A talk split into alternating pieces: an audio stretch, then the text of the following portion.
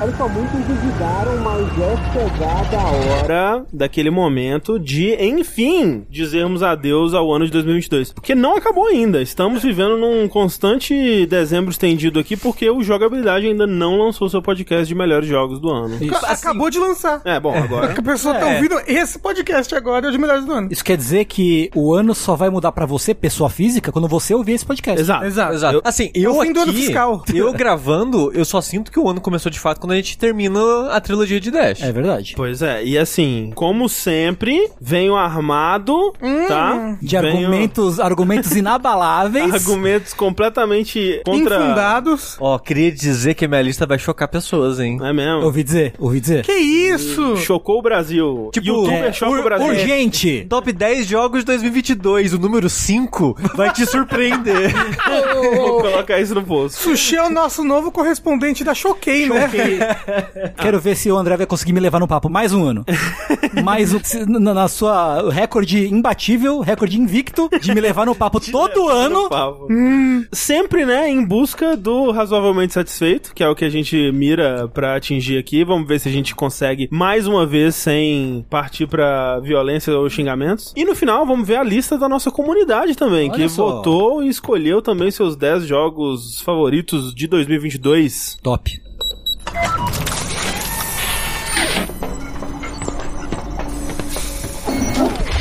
Eu sou o André Campos. Eu sou Eduardo Sushi. Eu sou Rafael Kina. Eu sou o Fernando Tengu. E esse é o centésimo quadragésimo quinto 10 podcast no Jogabilidade.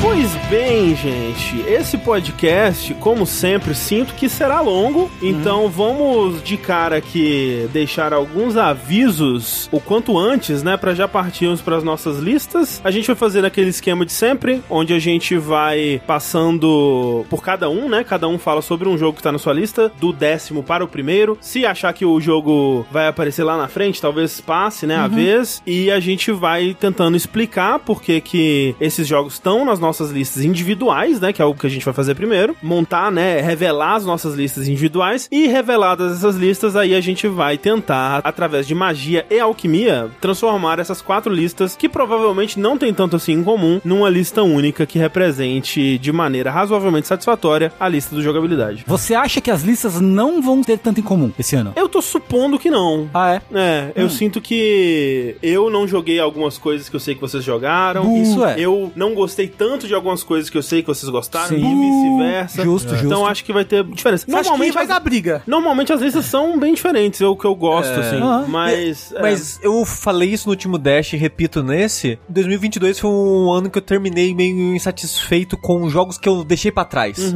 Tem muito jogo que eu Sim. deixei pra trás que eu tenho certeza que estaria aqui se eu tivesse jogado. Mas o negócio provável. é, 2022 foi um ano muito desequilibrado. Hum, Por quê? Porque muito jogo bom lançou junto, muito junto. é, teve É isso. verdade. mesmo. Entendeu? é Teve, verdade. tipo, épocas bem mornas e amenas, de repente, Sim. um monte de jogo bom lançando, ao mesmo tempo, meu Deus, não dá tempo de jogar, e de repente uma época mais amena, morna, e... É verdade. jogo de bom. Fato. E jogos Foi muito, muito- difícil, e jogos e- longos. Jogos longos. né? E pra gente aqui- RPGs. Principalmente pra mim e pro Sushi, que tivemos que passar por uma mudança. Teve um período um tanto traumático ali do ano também, É. que eu sinto que eu perdi ele, sabe? Eu também, tem uns dois, três meses ali que ficaram meio que num limbo estranho. Não é? Então teve esses problemas todos, mas ainda assim nós viemos preparados com pelo menos 10 jogos cada um aqui. Pelo menos. Pelo menos. E lembrando sempre, né? Eu acho que quem acompanha a gente já sabe disso, mas essa lista é única e apenas a nossa singela opinião, né? A gente Ah, vá. não jogou, como já foi explicado, todos os jogos. Tem muitos jogos que provavelmente estariam aqui se a gente tivesse jogado. O tempo é limitado, a gente nem sempre consegue gerenciá-lo da forma mais eficiente possível. Então é o que é, né? A gente fez o melhor que a gente pôde e espero que vocês façam isso também aceitando o que quer que aconteça aqui. É verdade. Não. Sim, com Mas certeza. assim, fale por você, meu gerenciamento de tempo é perfeito. Aham. Oito horas dormindo, oito chorando, duas horas comendo, entendeu? E o resto de Por dia, punheta. E o resto de punheta. Exato, caramba, tem gosto. Eu sei, eu sei. Foi eu que escrevi o livro.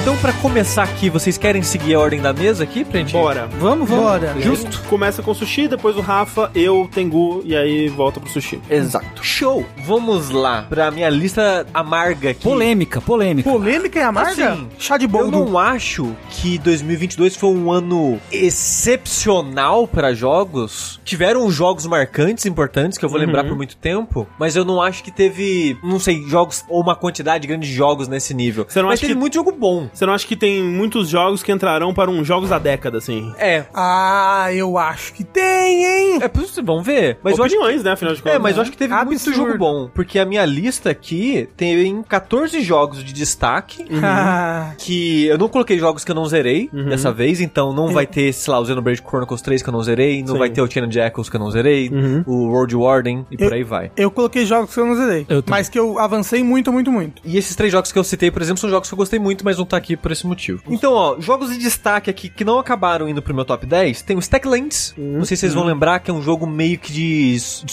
sobrevivência e RTS, só que com cartinha. Eu assisti a Agnes assim, jogando muito isso. Pareceu divertido. É muito divertido o jogo. Saiu no comecinho de 2022, Stacklands. O Tartaruga Ninja. Ah, olha só. Gostei muito, gostei muito dele. Nós temos aqui também o Elder Falls. Bem legal, boa Ah, experiência. sim. Né? Não, uma ótima experiência. Temos aqui, me doeu o coração de não colocar ele na lista, Sonic Frontiers. Poxa vida. Que eu, genuinamente foi um dos jogos que eu mais me diverti jogando em 2022. Pô, o ano tá bom, então, se o Sonic não entrou? Né, pô? Né, e fora os que eu já falei que eu não terminei, e coisa Aham. do tipo. Sim, sim. Mas indo pro meu top 10 aqui, em décimo lugar, um jogo que eu vou falar aqui, mas não vou me aprofundar porque eu sei que vai aparecer na lista do Tengu mais pra frente, E que é Stranger of Paradise Hum. Final Fantasy Origin. É, então é melhor deixar pra quando está for na, aparecer. está na minha. Sim, está na minha sim, lista, sim. sem dúvida. Eu, eu posso, eu até chuto a posição que eu tenho botando na lista, não vou falar aqui pra manter a surpresa. Exato. Tá Bom, mantenha, mantenha a surpresa. Mas sim, vou falar posteriormente desse jogo. Beleza, então décimo lugar do Sushi, Stranger of Paradise, Final Fantasy Origin, também conhecido como Chaos. E você, Rafa? Então, as minhas menções honrosas aí, que são dois jogos que não acabaram entrando no meu top 10, eu botei em 12 lugar Cult of the Lamb, que eu gostei bastante, foi um gatilho pra eu começar a me interessar de novo por simulação e acabou descambando em eu ficar completamente fascinado por City Skylines. Ah, sim. Você vê, foi uma, coi- uma- um dominozinho derrubando o outro. Em décimo primeiro lugar, polêmico, mas um jogo que eu gostei muito de jogar, apesar da história e suas resoluções, foi o Bayonetta 3. Ah, ele não, eu cheguei a estar no seu top 10. Ele. Então, olha só, eu também achei que ia estar, mas não entrou. Curioso. Bom mas ano, o então. meu décimo lugar, eu não sei se está na lista de mais alguém, deveria estar na lista de todo jogabilidade, eu acho, mas né. Infelizmente nós somos esse site Aham. que é Pokémon Violet. Está na minha lista. então. Mais alto que 10? Mais alto que 10. Então a gente então, guarda. a gente guarda. A gente guarda Pokémon Está na minha Scarlet barra Violet pra depois, mas é o meu décimo lugar. Show. Então, começando aqui pelas minhas menções honrosas, eu tentei fazer um top 20, como é a minha tradição aqui já. Nossa. E aí, do 20 ao 11, vou falar bem rapidinho, mas em vigésimo, Nobody Saves the World, é um jogo de Não. Nossa, Legal. esse- simular barrinha crescendo, level up. é Saiu- tipo do comecinho de janeiro, né? É, essa é a atualização com mais conteúdo. É mesmo? É. Muito legal, platinei ele, bem divertido. Ótimo jogo de podcast. Em 19, God of War Ragnarok. Olha Gostei bastante, mas mais amargo do que doce o sabor final. Por conta, né, e a expectativa em cima dele, então... Chá de 19º boldo. lugar. Em 18º, Norco, um adventure maravilhoso que tá no Game Pass, acho que ainda tá no Game Pass. Tá. Ele tem uma vibe de jogo de PC antigo que me pega muito. Ele trata de temas sociopolíticos, econômicos, né, de grandes empresas tornando a vida do pequeno cidadão um inferno, quem diria, né, num, numa vibe de realidade mágica muito legal. Assim, esse é um dos que eu fiquei triste que eu não consegui jogar a tempo. É, ele só, eu acho que ele só não tá mais alto na minha lista porque eu não gostei tanto das resoluções da história. O final dele me perde um pouquinho. Então você tá falando que o final de um jogo Em 17 lugar, Tartaruga Ninja, muito legal Uhum. também. Não joguei tanto quanto Sushi, eu basicamente joguei aquela campanha que a gente Ah. jogou até zerar, não voltei pra ele. Eu mas muito platinei. legal, pois é. Em 16, Live Alive. Hum. não sei Uhum. se vai aparecer na lista de alguém, mas é um puta jogo legal. Deve Vai. aparecer, então, beleza. Em 15, Tiny King. Falamos um pouco dele sobre no Dash passado também, um jogo de coletatom bem legal. Em 14, Scorn, uma grande aventura triste, nojenta e fantasticamente gráfica. Eu achei que ia estar no seu top 10. É, pois é. Em 13º, Card Shark. Também falamos sobre ele no Dash passado. Ele tá na minha lista de jogos que eu gostei e não zerei. né? em 12º, Vampire Survivors. Olha só. Olha Joguei aí. bastante, gostei bastante. Quase quase entrou aí no meu top 10, um jogo que não é a minha vibe, tenho certeza que a gente vai falar mais sobre ele, então vou me conter por enquanto. Em décimo primeiro, outro que também quase entrou na minha lista, Signalis. Também falamos um pouco sobre no Dash passado. Um puta survival horror com vibe de Silent Hill misturado com Evangelho. Evangelion. Um Evangelion alemão. É. Muito legal. E o meu décimo lugar, eu imagino que vá aparecer na lista de Outrem aqui. É um jogo que eu não zerei, mas que o que eu joguei dele eu me apaixonei tanto que, mesmo que o final seja ruim, eu imagino que na verdade ele só iria subir mais na minha lista se eu tivesse tido mais tempo pra jogá-lo, Ah. que é o Chain Deckles. Hum, está na minha também, mais alto. Ah, você não zerou? Eu não zerei. Eu também não. Ah, ok. Não, é, eu joguei umas 20 horas, mas não consegui zerar também. Pois é. É, eu sinto que eu não joguei o suficiente dele pra botar na minha lista, infelizmente. É, eu joguei o suficiente pra me apaixonar e sentir que Ele merece um Ele- spot. A minha sensação é que ele estaria top 3, top 5, assim, fácil, sabe? Se eu tivesse jogado mais. Você jogou quanto tempo assim do jogo? Por aí Você- também, umas 20 e poucas Ah, você horas. jogou- conseguiu jogar mais? Joguei então. mais, joguei É. mais. Porque eu ia falar que a história melhora. Aham, não, Isso que a tô, gente falou do porra. vértice. Oh, caramba, porque a história já tava muito Não, é. divertida. Que o vértice a gente falou meio que do primeiro ato Ah, do É, a jogo. abertura do jogo. a basicamente. abertura, é. É, o jogo melhora muito depois daquilo. Não, eu tô ainda. apaixonado, Melhor assim. horrores. Muito bom mesmo. Caramba, que jogaço. Então, Tengu, o seu décimo, ou citações honrosas, se tiverem. Vamos lá então. Minhas citações, citações honrosas, minhas menções honrosas são primeira pra Sifu, Hum, que é um jogo que é bem divertido, mas acho que não me impactou tanto pra entrar no meu top 10. justo. E segundo, Case of the Golden Island, que eu não tá no meu top 10 porque eu não consegui terminar. Ah, justo. Hum. Eu sinto que se eu tivesse conseguido terminar, ele entraria em alguma posição, assim. Entretanto, o meu décimo lugar na lista de melhores jogos do ano é um que certamente vai estar em outras listas, certamente, com certeza, toda, que é Elden Ring. Ah, Pô. opa, não, não vai estar não. Ninguém vai... Não, caralho. Não, vai tá, vai Não, tá. não. Então, esse é o meu décimo lugar. Show, perfeito. Show de bolas. Sushi, seu nono. Meu nono lugar, esse sim é um jogo que eu imagino que não vai estar na lista de mais ninguém, que é Metal Hellsinger. É, não tá na minha. Não está na minha. Olha aí. Enfim, um jogo único, exclusivo. E- Metal Hellsinger é um jogo que eu gostei demais dele, porque, né, é Ed, é metal.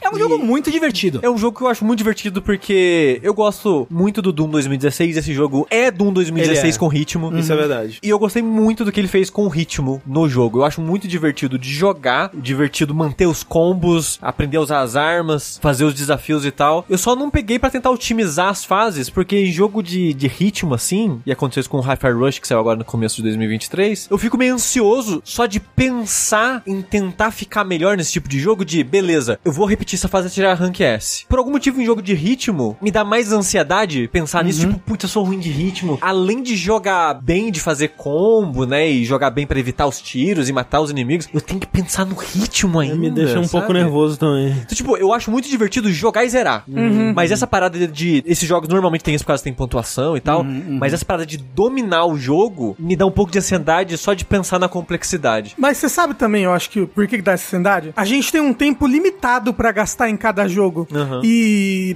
masterizar esse tipo de jogo demanda um esforço, um trabalho, um tempo, às vezes maior do que a gente sente que pode dar ao luxo, sabe? Tipo, pô, eu vou ficar aqui mais 16 horas jogando Metal Gear 5, sendo que eu tenho que jogar outro jogo agora, sabe? Pro É, tem, vértice. tem isso também, mas eu acho que essa, essa ansiedade, digamos Ela é maior. assim, é maior. Ela. Porque se fosse, por exemplo, sei lá, um Devil May Cry. O Devil May Cry, se eu for fazer um rank S em tudo, não é fácil. Mas só de não ter o elemento do ritmo, que eu pensar, ah, dominar esquiva e estender combo, isso eu consigo aprender. Agora, colocar o ritmo em cima disso me dá um, dá um negocinho de, É, então. putz, Eu tô, será? assim, eu tô nesse momento assim com Hi-Fi Rush, é um jogo que me dá medo de começar a jogar. É. Mas ele é bem de boinha Mas aí nisso. você pega e só zero, é normal, sem se forçar a tirar notas altíssimas. Mas a presença a da gente nota- já começou, já começou com isso, né? Mas, é, é. Mas então aí o Metal Hellsinger nono lugar. Show. Show. Só não joguei mais mesmo por causa disso daí. Um verdadeiro show. E ó, por favor, me vê a continuação já aí que termina num cliffhanger, hein, caralho. Louco. Um Metal Hellsinger. Isso. O meu nono lugar é um jogo que eu falei aqui no Vértice. Acho que no Vértice eu expliquei basicamente tudo o que, o que esse jogo faz, o que, que ele abrange. Mas é o Leo Gator Game. Ah, que é um jacarezinho. jogo que é muito simples, né? Muito fofinho. E que talvez ele tenha caído na minha lista, justamente pelo que eu tinha explicado antes, que é ele tocou o meu emocional e eu falei, absurdo, você está tocando em lugares que eu queria ter esquecido. sabe? É, e, é- e assim, é extremamente subjetivo. Eu tenho certeza que as pessoas que forem jogar esse jogo não vão ter a mesma experiência que eu tive, entendeu? Porque a minha experiência com esse jogo foi flashbacks de guerra o tempo todo. Mas você gostou por causa disso? Então, gostei. Ele me tocou por causa disso, mas é uma experiência minha, entendeu? Sim. Subjetivo. Talvez alguém fale, nossa, nono lugar, mas, tipo, ele foi especial pra mim esse ano. Eu joguei ele num momento muito gostoso, que eu tava viajando, foi no Switch, foi maravilhoso. Então, pela experiência, pelo conjunto da obra, pela extra casualidade, eu não sei se é assim que fala. É, provavelmente não. Leo Gator Game é o meu nono lugar. Quem diria, né, Rafa, que jogos são experiências que estão além dos bytes e bits ali do programa, né? Que eles nos tocam e nos emocionam e que significam coisas além do que está no, no papel. Projota é você, mentira. Tá. Então, nono lugar, Leo Gator Game pro Rafa. O meu nono lugar é um jogo que me surpreende estar nessa lista. Se o André de 2021 soubesse disso, eu ficaria muito triste. Ficaria enojado. Ficaria enojado. Não, não sei se triste, mas surpreso, com certeza. Sim, vamos ver. Gran Turismo 7. Olha lá! Por que o André de antigamente ficaria. Por quê? Vou explicar. Eu nunca me interessei por carros, né? Eu nunca quis ter um carro, provavelmente nunca vou ter um carro. A coisa mais legal de carro pra mim era drift, né? Drift é da hora, porque, né? E a mecânica de drift eu gosto porque tem um quê de precisão, de, até de meio que de ritmo, de controle ali, que eu acho sempre muito divertido, né? Drift em jogos, no caso. Em jogos, é, eu nunca. Não, não recomendo. Não.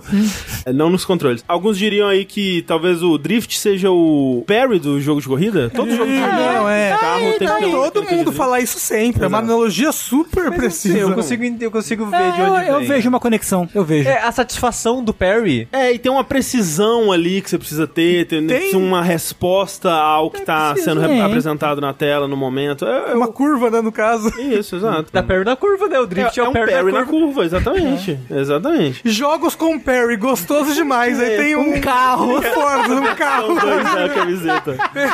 Alô, Luan, por favor. Vai ser jogos com drift, gostoso demais. Pô, essa é uma camiseta aqui. Essa, Essa é a segunda versão. essa tem oficial. valor, né? tem valor. A outra coisa que eu gostava é, tipo, ah, quando os carros batiam de um jeito bonito, né? Então, tipo, Burnout, né? Os Need for Speeds que tinham mais essa pegada de perseguição. Então, né? Os jogos de corrida que eu gostava era nessa vibe. Um jogo bem arcade, com um drift bonito, com algum elemento de, de combate, de preferência, né? Que eu realmente não tô interessado na parte do carro, né? Na parte de ter um carro ou, ou dirigir um carro. Eu tô interessado nesse objeto em alta velocidade que eu vou arremessar contra outro objeto em alta velocidade. E aí vai fazer caplau bonito e pispash, plash, plosh. Mas eu acho que o Gran Turismo é o jogo pra te educar, pra você ser um, Exatamente. um gentleman dos carros, assim. Exatamente. Até jogar o Gran Turismo 7, eu não conseguia pensar numa coisa mais chata que isso, né? E eu acho que se eu voltar aí até na, nas lives de E3 recentes e coisas do tipo, deu desdenhando absurdamente de pessoas que se importam com o carro daquela forma, sabe? E ele é um jogo que, acima de tudo, faz você se importar com ter um carro, com o seu carrinho ali do jogo, sabe? Porque primeiro que é um pouco difícil, né, de você conseguir os carros do começo, você começa com, com ah, um Honda Fit, sei lá, sabe, um carro bem simplão, assim. É difícil você conseguir carros melhores nesse começo, assim, tipo, vai, vai vindo bem aos pouquinhos na progressão. Você fica um pouquinho com esse carro, aí você tuna ele, aí você leva ele pra lavar, e aí você vai fazendo as missões que te manda, tipo, ah, colete três carros italianos e tudo mais. E aí, aos pouquinhos, você vai coletando esses novos carros, e quando você coleta eles, Então, eles não só são adicionados, tipo, numa roleta mágica colorida, explosiva na sua cara. Não, vem um cara e te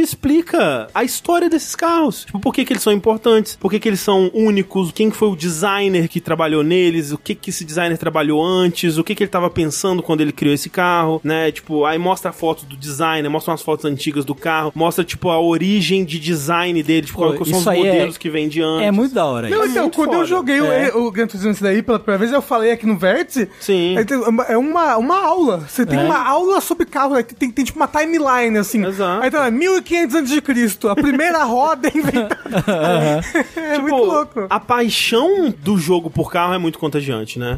E então, tipo, pô, sim, me me passe cinco minutos me explicando por que, que o Porsche 911 é um clássico, como que ele evoluiu dos anos 60 pra cá. Me explica o que, que é um, um hot hatch, que é um, um hatchback que tem um motor mais forte e como que isso evoluiu do Golf de 1970 da Volkswagen. Porra, fascinante, quero muito. E aí, quando você vai pra corrida em si, tem uma coisa sobre jogos que é essa questão do realismo, né? Mesmo quando você tem um jogo de tiro, por exemplo, que ele é super realístico, e você tem jogos que, tipo, arma, né? Que ele tenta simular mais táticas de combate, tipo, o que, que um tiro realmente faria com um soldado ali no, no campo de batalha e tal. A mataria. Dependendo de onde não, né? Mas talvez impediria ele de correr, né? Impediria de segurar algum objeto, né? Dependendo de onde fosse o tiro. Tem jogos que tentam simular esse tipo de coisa também. Mas nunca vai ser a mesma coisa porque o jogador não tá correndo risco de morte. A mesma coisa com jogos de corrida. Tipo, você nunca vai dirigir como você dirigiria de verdade, porque a, a batida, né, na vida real, ela vai te impedir de fazer muita coisa. Como respirar. Né? E o, pra mim, até então, um jogo de corrida, se eu não estivesse fazendo um drift muito louco, ou usando outro carro como parede pra bater e fazer uma ultrapassagem, assim, eu pensava, tipo, o que, que eu tô fazendo aqui, né? E no Gran Turismo, ele tenta ao máximo do poder dele, ao máximo do que é possível, né? Óbvio que ele não chega é, realmente lá, eu acho que a única forma dele chegar com 100% lá é se ele te matasse, se você capotasse o seu carro, você mesmo e o jogador, né? Mas ele tenta, tipo, ele tenta colocar risco em você dirigir de formas não prudentes, né? Então, Inconsequentes. é, ele te dá bônus se você fizer uma corrida limpa. A punição pra você sair da pista ou cortar caminho ou fazer coisa do tipo é muito alta. Você muito difícil você conseguir se recuperar depois disso. É só usar o cogumelo da turma da grama, É. que aí você não sente nada. Exato. E essa coisa de tipo, realmente ele tenta fazer você dirigir de uma forma cuidadosa, prudente, porque ele não tem um, um rewind pra você refazer um desfazer um erro. Você tá o tempo todo que você tá correndo, você tá com uma tensão absurda. E tipo, pô, eu tô há 20 minutos nessa corrida, eu não posso cometer um erro agora. Então você vai dirigir muito cuidadoso, mesmo que você queira ultrapassar o cara ali na sua frente, você não vai fazer uma ultrapassagem arriscada, você vai esperar o momento, você vai fazer a curva mais fechadinha possível, você vai frear pra caralho, mas lá na frente você sabe que você tá aproximando aos pouquinhos, aos pouquinhos dele. E, tipo, é muito emocionante isso, de uma forma que eu não esperava que fosse possível. É, aí nisso, nisso você começa, tipo, a aprender as pistas, saber ah, Exato. onde tem curva, onde tem ponto de, de Exatamente. ultrapassagem, né? Todo um contexto, todo um É, universo. então, é mu- essa coisa, tipo, se você me disser assim, o- pô, o, o- o jogo de corrida mais lento, ele pode ser mais emocionante que o mais rápido. Uhum. Eu não ia acreditar,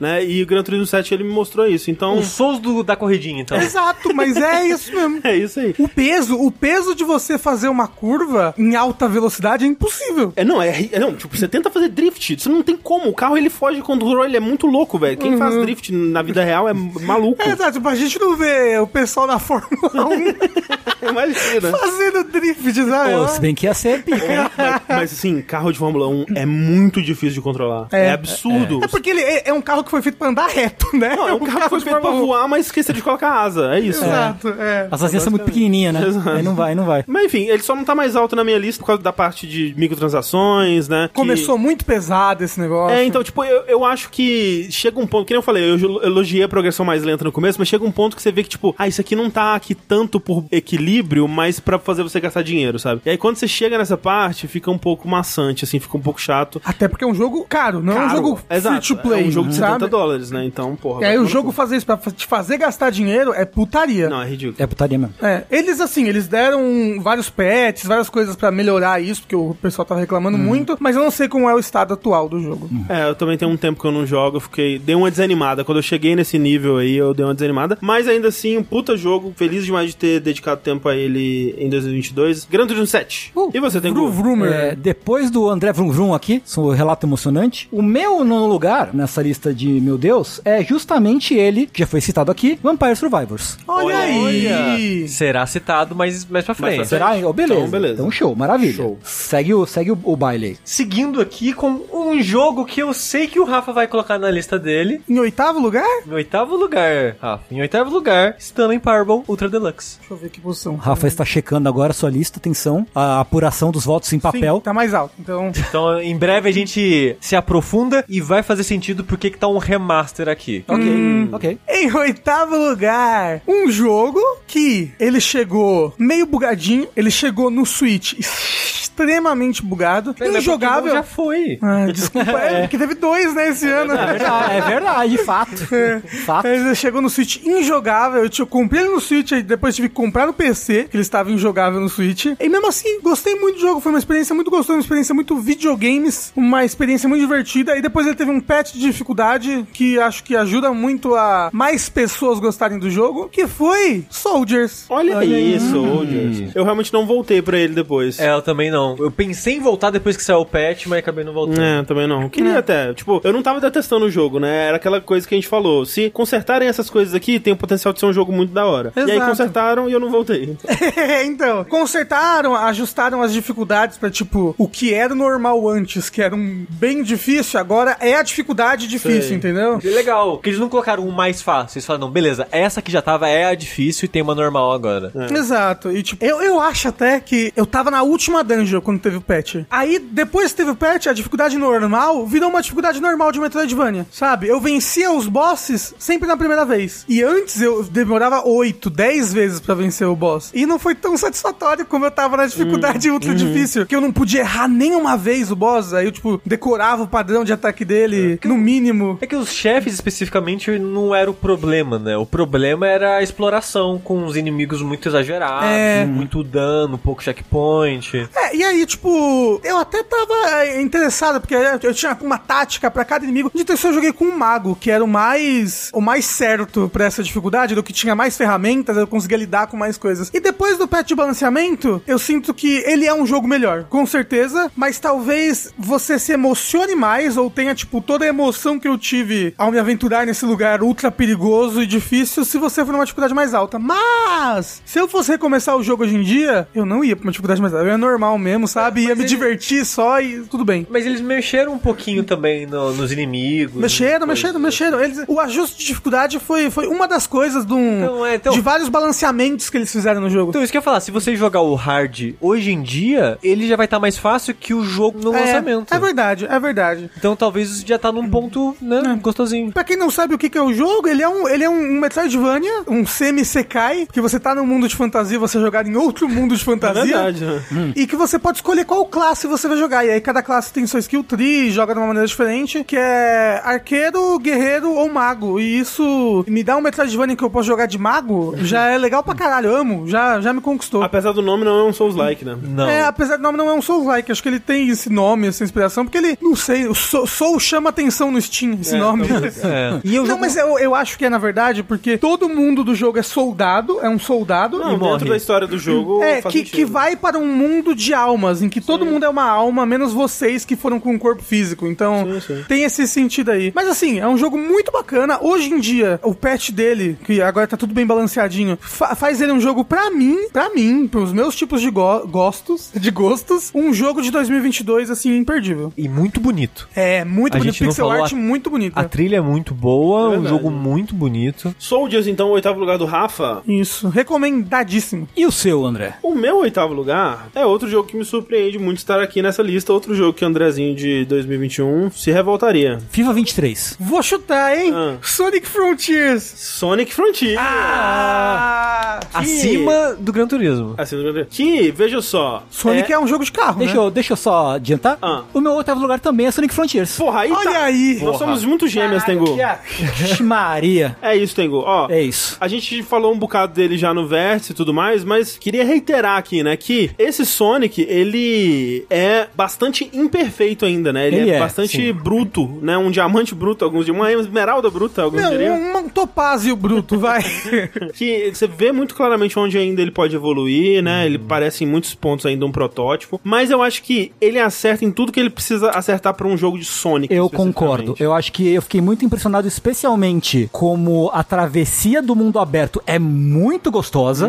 Mu- Impressionante, muito, né? muito, muito, muito Impressionante. gostosa. Você, assim, é o jogo que dá vontade de você só tô andando. Ah, eu vi um, eu vi um corrimão ali. Eu vou subir e vou ver pra onde ele vai me levar, tá É, ligado? tem essa coisa, né, de de, às vezes você vê a parada, é até uma coisa de quase um puzzle de você tentar encontrar como que você inicia É, aquela é, coisa. sim, e sim. aí você tem aquela recompensa visual do Sonic quicando loucamente pelo pinball da parada. E você sempre termina em um ponto de interesse pra avançar o jogo ou em alguma outra ponto de curiosidade É. Sim. que ativa uma nova travessia do Sonic. É. Tudo flui muito bem isso. É muito bem feito. O fluir do jogo é realmente impressionante. Pontos que eu acho que o Sonic ele precisa pra ser bom, né? A trilha é incrível. Sim. A velocidade, esse sentimento meio pinball, né, que é uma coisa muito clássica do Sonic. Ele faz muito bem. Às vezes até demais. Às vezes. Tira você do controle até demais. Um pouco, um pouco demais. Especialmente nas fases que são contidas, né? Fora do, do Ah, mapa. sim. Tem umas coisas que você vai, tipo, parece que o jogo não calculou muito bem. Aí você você acelera no guidão, aí ele vai, vai, vai, e vai, e vai. E voa. Tá indo, né? Aí, Você ah! solta o controle, vai no banheiro, volta. Basicamente. né? E eu acho que principalmente o Sonic ser maneiro. Ele é maneiríssimo. Ele é maneiro. O André foi muito com. Próxima tatuagem é um Sonic, eu tenho certeza. Não, eu, eu entendi o que o André tava falando. Eu não sei se você tocou nesse ponto, Sushi, especificamente. Mas do. a- quando o. No mundo do Knuckles, eles são muito amigos, cara. Então, velho. Eles são muito Sabe o amigos. que é o lance? Tipo, eu tinha, né, o- esses personagens como basicamente arquétipos, né, desse tipo de personagem. Então, meio que, ah, o Sonic é o Goku, o Knuckles é o Vegeta, volta, né? Aham. Tipo, é, eles foram inimigos um tempo, Não. aí viraram aliados, mas tipo, o Knuckles é marrento ainda e tudo mais. Eu tinha eles como esses arquétipos. O Shadow é o Vegeta. Não, mas O Knuckles, é o veio veio antes. É. é o Piccolo. O Knuckles é, É, o Piccolo. talvez o Knuckles seja o Piccolo, beleza. é, é, ok, é. justo. Sim. Agora, você não veria, por exemplo, o, o Goku e o Piccolo conversando sobre sentimentos, sobre como um é importante pro outro, sobre como que eles valorizam a amizade um do outro. Tem cenas assim nesse jogo, é, É a muito legal. escrita do moço que faz as HQs. Pode Pois crer. é, Entendeu? é. Tem lore dos jogos antigos, eles mencionam coisas, eventos, né? Eles vão explicar a origem de coisas de jogos antigos do Sonic. Eles vão trazer arco narrativo pra esse personagem. Então, tipo, o Tails, ah, ele não quer mais ser só o sidekick, ele quer encontrar meio que a a identidade dele própria longe do Sonic, né? Tem o o lance da Amy, ela não é só mais, ah, o interesse romântico obcecado pelo Sonic, né? É. O Knuckles, tipo, essa relação que eles têm. Cara, o Robotnik, ele é tipo um personagem meio trágico, assim. Ele é, o Robotnik nesse jogo, ele é o pai triste dos videogames. Ah, É, o pior é que é. ele tem um arco de pai triste É, dos tem. videogames. Pode crer, pode crer. Então, assim, me surpreende demais, assim, todos esses aspectos. E ele vai até além coisas que eu acho que nem precisava. Tipo, o combate dele é surpreendentemente legal. É bem gostoso Tem mesmo. mais profundidade do que precisava até. Ele é meio automático no sentido de cada inimigo tem uma resposta. Sim. E você faz a resposta, você vence. Sim. Mas é divertidinho de fazer. É, e tem, tem umas formas criativas de você batalhar, tipo, aquele inimigo que é o sumo do segundo mundo, do mundo do, do, do Knuckles até, que você pode ou bater nele, ou você pode se jogar na. na pra bater Aham, e tal, é né? verdade, Sim. é verdade. É bem pensadinho, assim, é bem divertido. É, eu gosto bastante desses inimigos maiores, principalmente, que é. Eles não chegam a ser uma batalha de chefe, né? Mas eles são mais estratégicos, Sim. né? Tem uma, uma coisinha extra que você precisa fazer ali. Sim, sim. E tem parry, né? Tem é muito parry. Ah, importante Tem parry. ressaltar assim, aqui. não tem parry, né? Tem. Tem uma defesa. Não, é- tem não é parry. parry, você tem que apertar o botão na hora certa. Não, é infinito. Ah, não, Eu não- tô falando sério, é infinito. É, não, você pode só segurar ele. Você pode segurar e ele fica infinitamente na É, posição de dar parry. se e você- não gasta mas- nada. Mas depois que ativa o parry, você precisa apertar de novo o botão. Sim, mas. É, pra, É, não, pra- não pra precisa. cada ataque, pra cada ataque. Tá. Ah, pra ataque. cada ataque, Cada isso. ataque, mas você sim. pode ficar segurando infinito. É, assim, ele, ele não- entra na ele, posição só de não parry. tem, ele só não tem timing. Mas é um parry pra criança, tudo bem. É, um jogo pra É, criança, é, é tá tudo um, o certo. primeiro parry do bebê. É, exato. E tá bom. E tá bom. Tá bom. E E assim, assim, pode ser melhor. Pode Po- ser melhor. Como eu disse, pode ser melhor. Pode, mas tá bom, tá Pô, bom. muito surpreendente, é, me diverti demais e quem diria, é o jogo mais próximo de Metal Gear Rising que a gente tem hoje em É dia. verdade.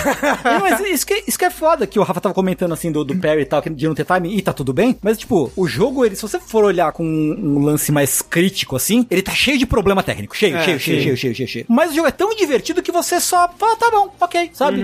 O jogo ele é meio dente de leite, assim, nesse sentido, assim. Você não- de leite. é, você não releva, ah, que bonitinho, quebrou o frame rate, assim. Ah, que bonitinho, ele entrou no cenário, ah, que engraçado, sabe? Ai, como ele é fofinho. Esse cenário direto da Unreal contrasta com esse homem, né? É, entendeu? O- Os defeitos desse jogo são defeitos que dá pra você aceitar e levar pelas É, Você outras nem partes. fica bravo, sabe? né? É, é tipo, é. aqueles clássicos jogo. Tem uma vibe pra mim meio jogo antigo, Aham. que é cru, mas tem uma coisa legal que compensa o resto do jogo. Sim, sim. E a super. exploração do jogo pra mim é isso, porque de certa forma o combate contra os mini chefes e os chefes principais. Porque as fases mesmo eu acho elas bem Uhum. Não, as fases ruinzinhas. são as piores partes, eu É, acho. são meh. Sim. Mas eu só queria dizer que a gente, jogabilidade como instituição, zoa o Sonic vai pra caralho, Sim. pra caralho. Aí o Rafa, ah, gente, o Sonic não é tão ruim assim, ele Ah, tem uns pô. jogos legais, e tarará. Aí chega o Frontiers, nós três gostamos. E só que não E o gosta Rafa muito do gosta. Rafa. É porque eu tinha expectativas. É, é isso mesmo. Tipo, eu realmente fui pra esse jogo com as expectativas mais baixas possíveis. E agora eu espero mais coisas de uma sequência É desse então. que jogo. tá, é que tá. Eu acho esse jogo um esperançoso primeiro passo para um futuro brilhante para o Sonic. Dito isso, eu tenho zero esperanças de que a Sonic Team é, Vai acertar. siga esse futuro ou acerte alguma coisa. A, a parada pra mim é, ele tem um gostinho de protótipo? em Tem, muita tem. coisa? Tem. Mas a parada é, a parte de travessia do mundo é tão bem feita que eu acho que foi a coisa do jogo inteiro que eles passaram mais É, tempo eu diria fazendo. que sim. E ela é feita de uma maneira muito esperta pro que o Sonic, pro um jogo de Sonic. Eles Sim. Uhum. conseguiram adaptar muito bem é o que é o mundo aberto de Sonic e é muito divertido. Sim. Muito divertido. É, eu acho que talvez agora que ele- eles tendo uma boa base ou uma média base aí, Uhum. Aham. eles consigam, né, pô, fazer um mundo mais interessante talvez no próximo, né? Enfim, corrigir outras coisas. Porque parece que fez sucesso o jogo, né? Sim, pelo É, que ele, me tem, parece. ele tá sendo mais bem recebido criticamente do que a maioria, né, dos jogos do Sonic. Sim. E o público parece que tá bem feliz também, no geral. Então esse foi o meu oitavo lugar e o oitavo lugar do Tengu. Exatamente. Então, sushi, por favor. E meu sétimo lugar, um jogo que já foi citado hoje, Live Alive. Olha aí! É um jogo que, pra quem não sabe, né, ele é um, um remake de um jogo de Super Nintendo que só tinha saído no Japão até então. É a primeira vez que ele tem um lançamento oficial. Um jogo da Square Enix, é, quer dizer, a antiga Squaresoft. É. Isso. É a primeira vez que ele sai oficialmente em inglês, né? Porque tinha tradução de fã na internet Uhum. e tal. Mas é a primeira vez que ele sai pra cá. E ele era um clássico cult, né? Uma, uma gema oculta. Exato, a primeira vez que eu ouvi falar do Live Alive foi por causa do Octopath Traveler. Aham. De gente comparando estrutura, a parada de oito personagens e as histórias e tal. Depois que eu fui ver que, ah, nossa, Undertale tem influência de Live Alive. Nossa, aquela música. E foi tipo, foi um momento de, ah, nossa, é verdade. Porque quando a gente gravou o Dash de Undertale, a gente já tinha falado disso, né? Do Megalovania, ser baseado na música do Live Não, Alive. eu acho que a gente falou no Dash da Yoko Shimomura. Ah, foi daí que chamou, né? É, que é a compositora do Live Alive. Aí quando eu fui ver mais coisa do Live Alive, eu, ah, nossa, é verdade, né? Aquele, aquele jogo lá e tal. Mas eu nunca resolvi ir atrás e jogar, até que ele ganhou um remake esse ano, HD 2D. Amo Perfeito. HD 2D Uhum. e resolvi dar uma chance pro jogo. Assim, que, que experiência. Uhum. Eu não sei se eu tivesse jogado na época, eu teria visto o valor que esse, ou dado o valor que esse jogo, que eu dou hoje em dia pra esse jogo. Na época que você diz, tipo, nos anos 90, assim, quando ele lançou? Sim, é. Quando eu jogava RPG criança, assim. Tipo, porque eu comecei a jogar RPG em videogame, assim, bem, bem cedo. Eu não entendia a história, mas achava divertido jogar, por exemplo. Mas mesmo na minha adolescência, assim, que eu tava jogando RPGs antigos, que eu não joguei por causa de idade, coisa do tipo, se eu jogasse ele, como, sei lá, 16, 17 anos, eu não sei se eu ia ver o que eu vejo nele hoje em dia, o que ele tentava fazer de diferente, o quão único ele era, como ele tava brincando com gêneros. E de uma forma, não só pra RPG, pra videogames na época. videogames sim. na época não fazia isso que ele tava Não, fazendo. É verdade. Videogames na época não eram meta do jeito que ele é. É. Sabe, você era muito à frente do seu tempo. Ao mesmo tempo, ele é meta no sentido de que tem um capítulo que é um fighting game, ele vira fighting game. Uhum. Uhum.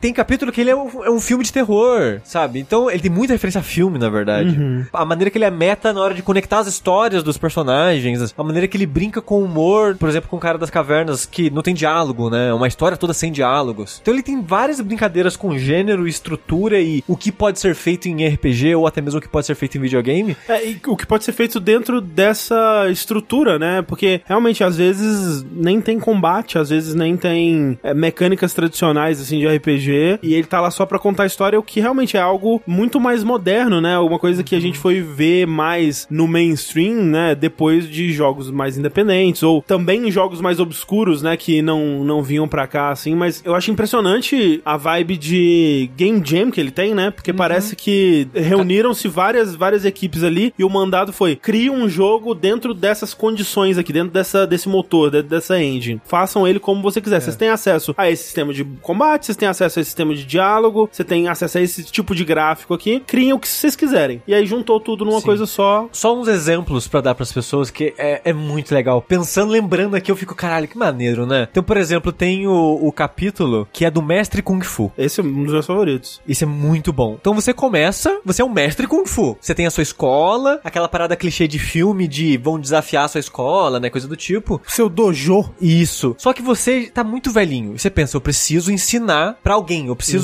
Uhum. de um pupilo. E o comecinho do jogo é você andando pela vila, que fica próximo à sua casa, lá seu dojo, que ainda não é um dojo, né? Você vai transformar num dojo. Você encontra três pessoas, você pensa, essas três pessoas vão ser meus pupilos, e você treina eles. Então é você, es- pega o dia. Tipo, ah, segunda-feira, treino, tá? Os três pupilos. Você escolhe qual dos três você vai treinar. Você luta com eles, você vence a luta, porque você tá ensinando eles a lutar, e eles ganham experiência, você não ganha experiência, é eles que ganham, Hum. e, E- e, tipo, eles ganham um ataque que você usa neles. Exato. E, e a luta não é uma luta que tem desafio, porque você é o mestre. Você vai ganhar, independente do que você fizer. Você é o mestre. Então, tipo, é muito interessante isso, sabe? Sim. Tipo, olha essa inversão de mecânicas, né? Essa inversão de ideia. Aí vira meio que um. No, no meta comentário aqui, é meio como se fosse um criador de personagem. Sim. Porque conforme você vai treinando alguém específico, porque você não pode treinar todo mundo todos os dias, por exemplo, você vai dando cada vez mais golpe pra aquele personagem e vai dando cada vez mais level pra aquele personagem. E chega uma virada da história, spoiler, que o mestre morre e o pupilo assume. E quem você treinou mais, quem foi o mais forte dos três, é quem assume. Então pode ser que os três virem o protagonista da história. E dependendo de quem você escolheu treinar mais. E isso, isso não é bem um spoiler, spoiler que já foi comentado, tem uma história que conecta todas as histórias. Aham. E vai pra essa história conectada quem, você, treinou, mais, quem virou meio que o protagonista no final da história. E tem um arco muito maneiro, assim, é esse daí. Então, tipo, como o André falou, tem um que é esse do Alien, meio que não tem luta se você não quiser, É, fora porque o último chefe. Você não joga com o herói da história, né? Você joga com o assistente robô dele. É. Então você tá sempre vendo esses personagens em situações perigosas, situações, né, de terror, assim, mas você é só o robozinho que serve o café. E tipo, você não pode fazer nada.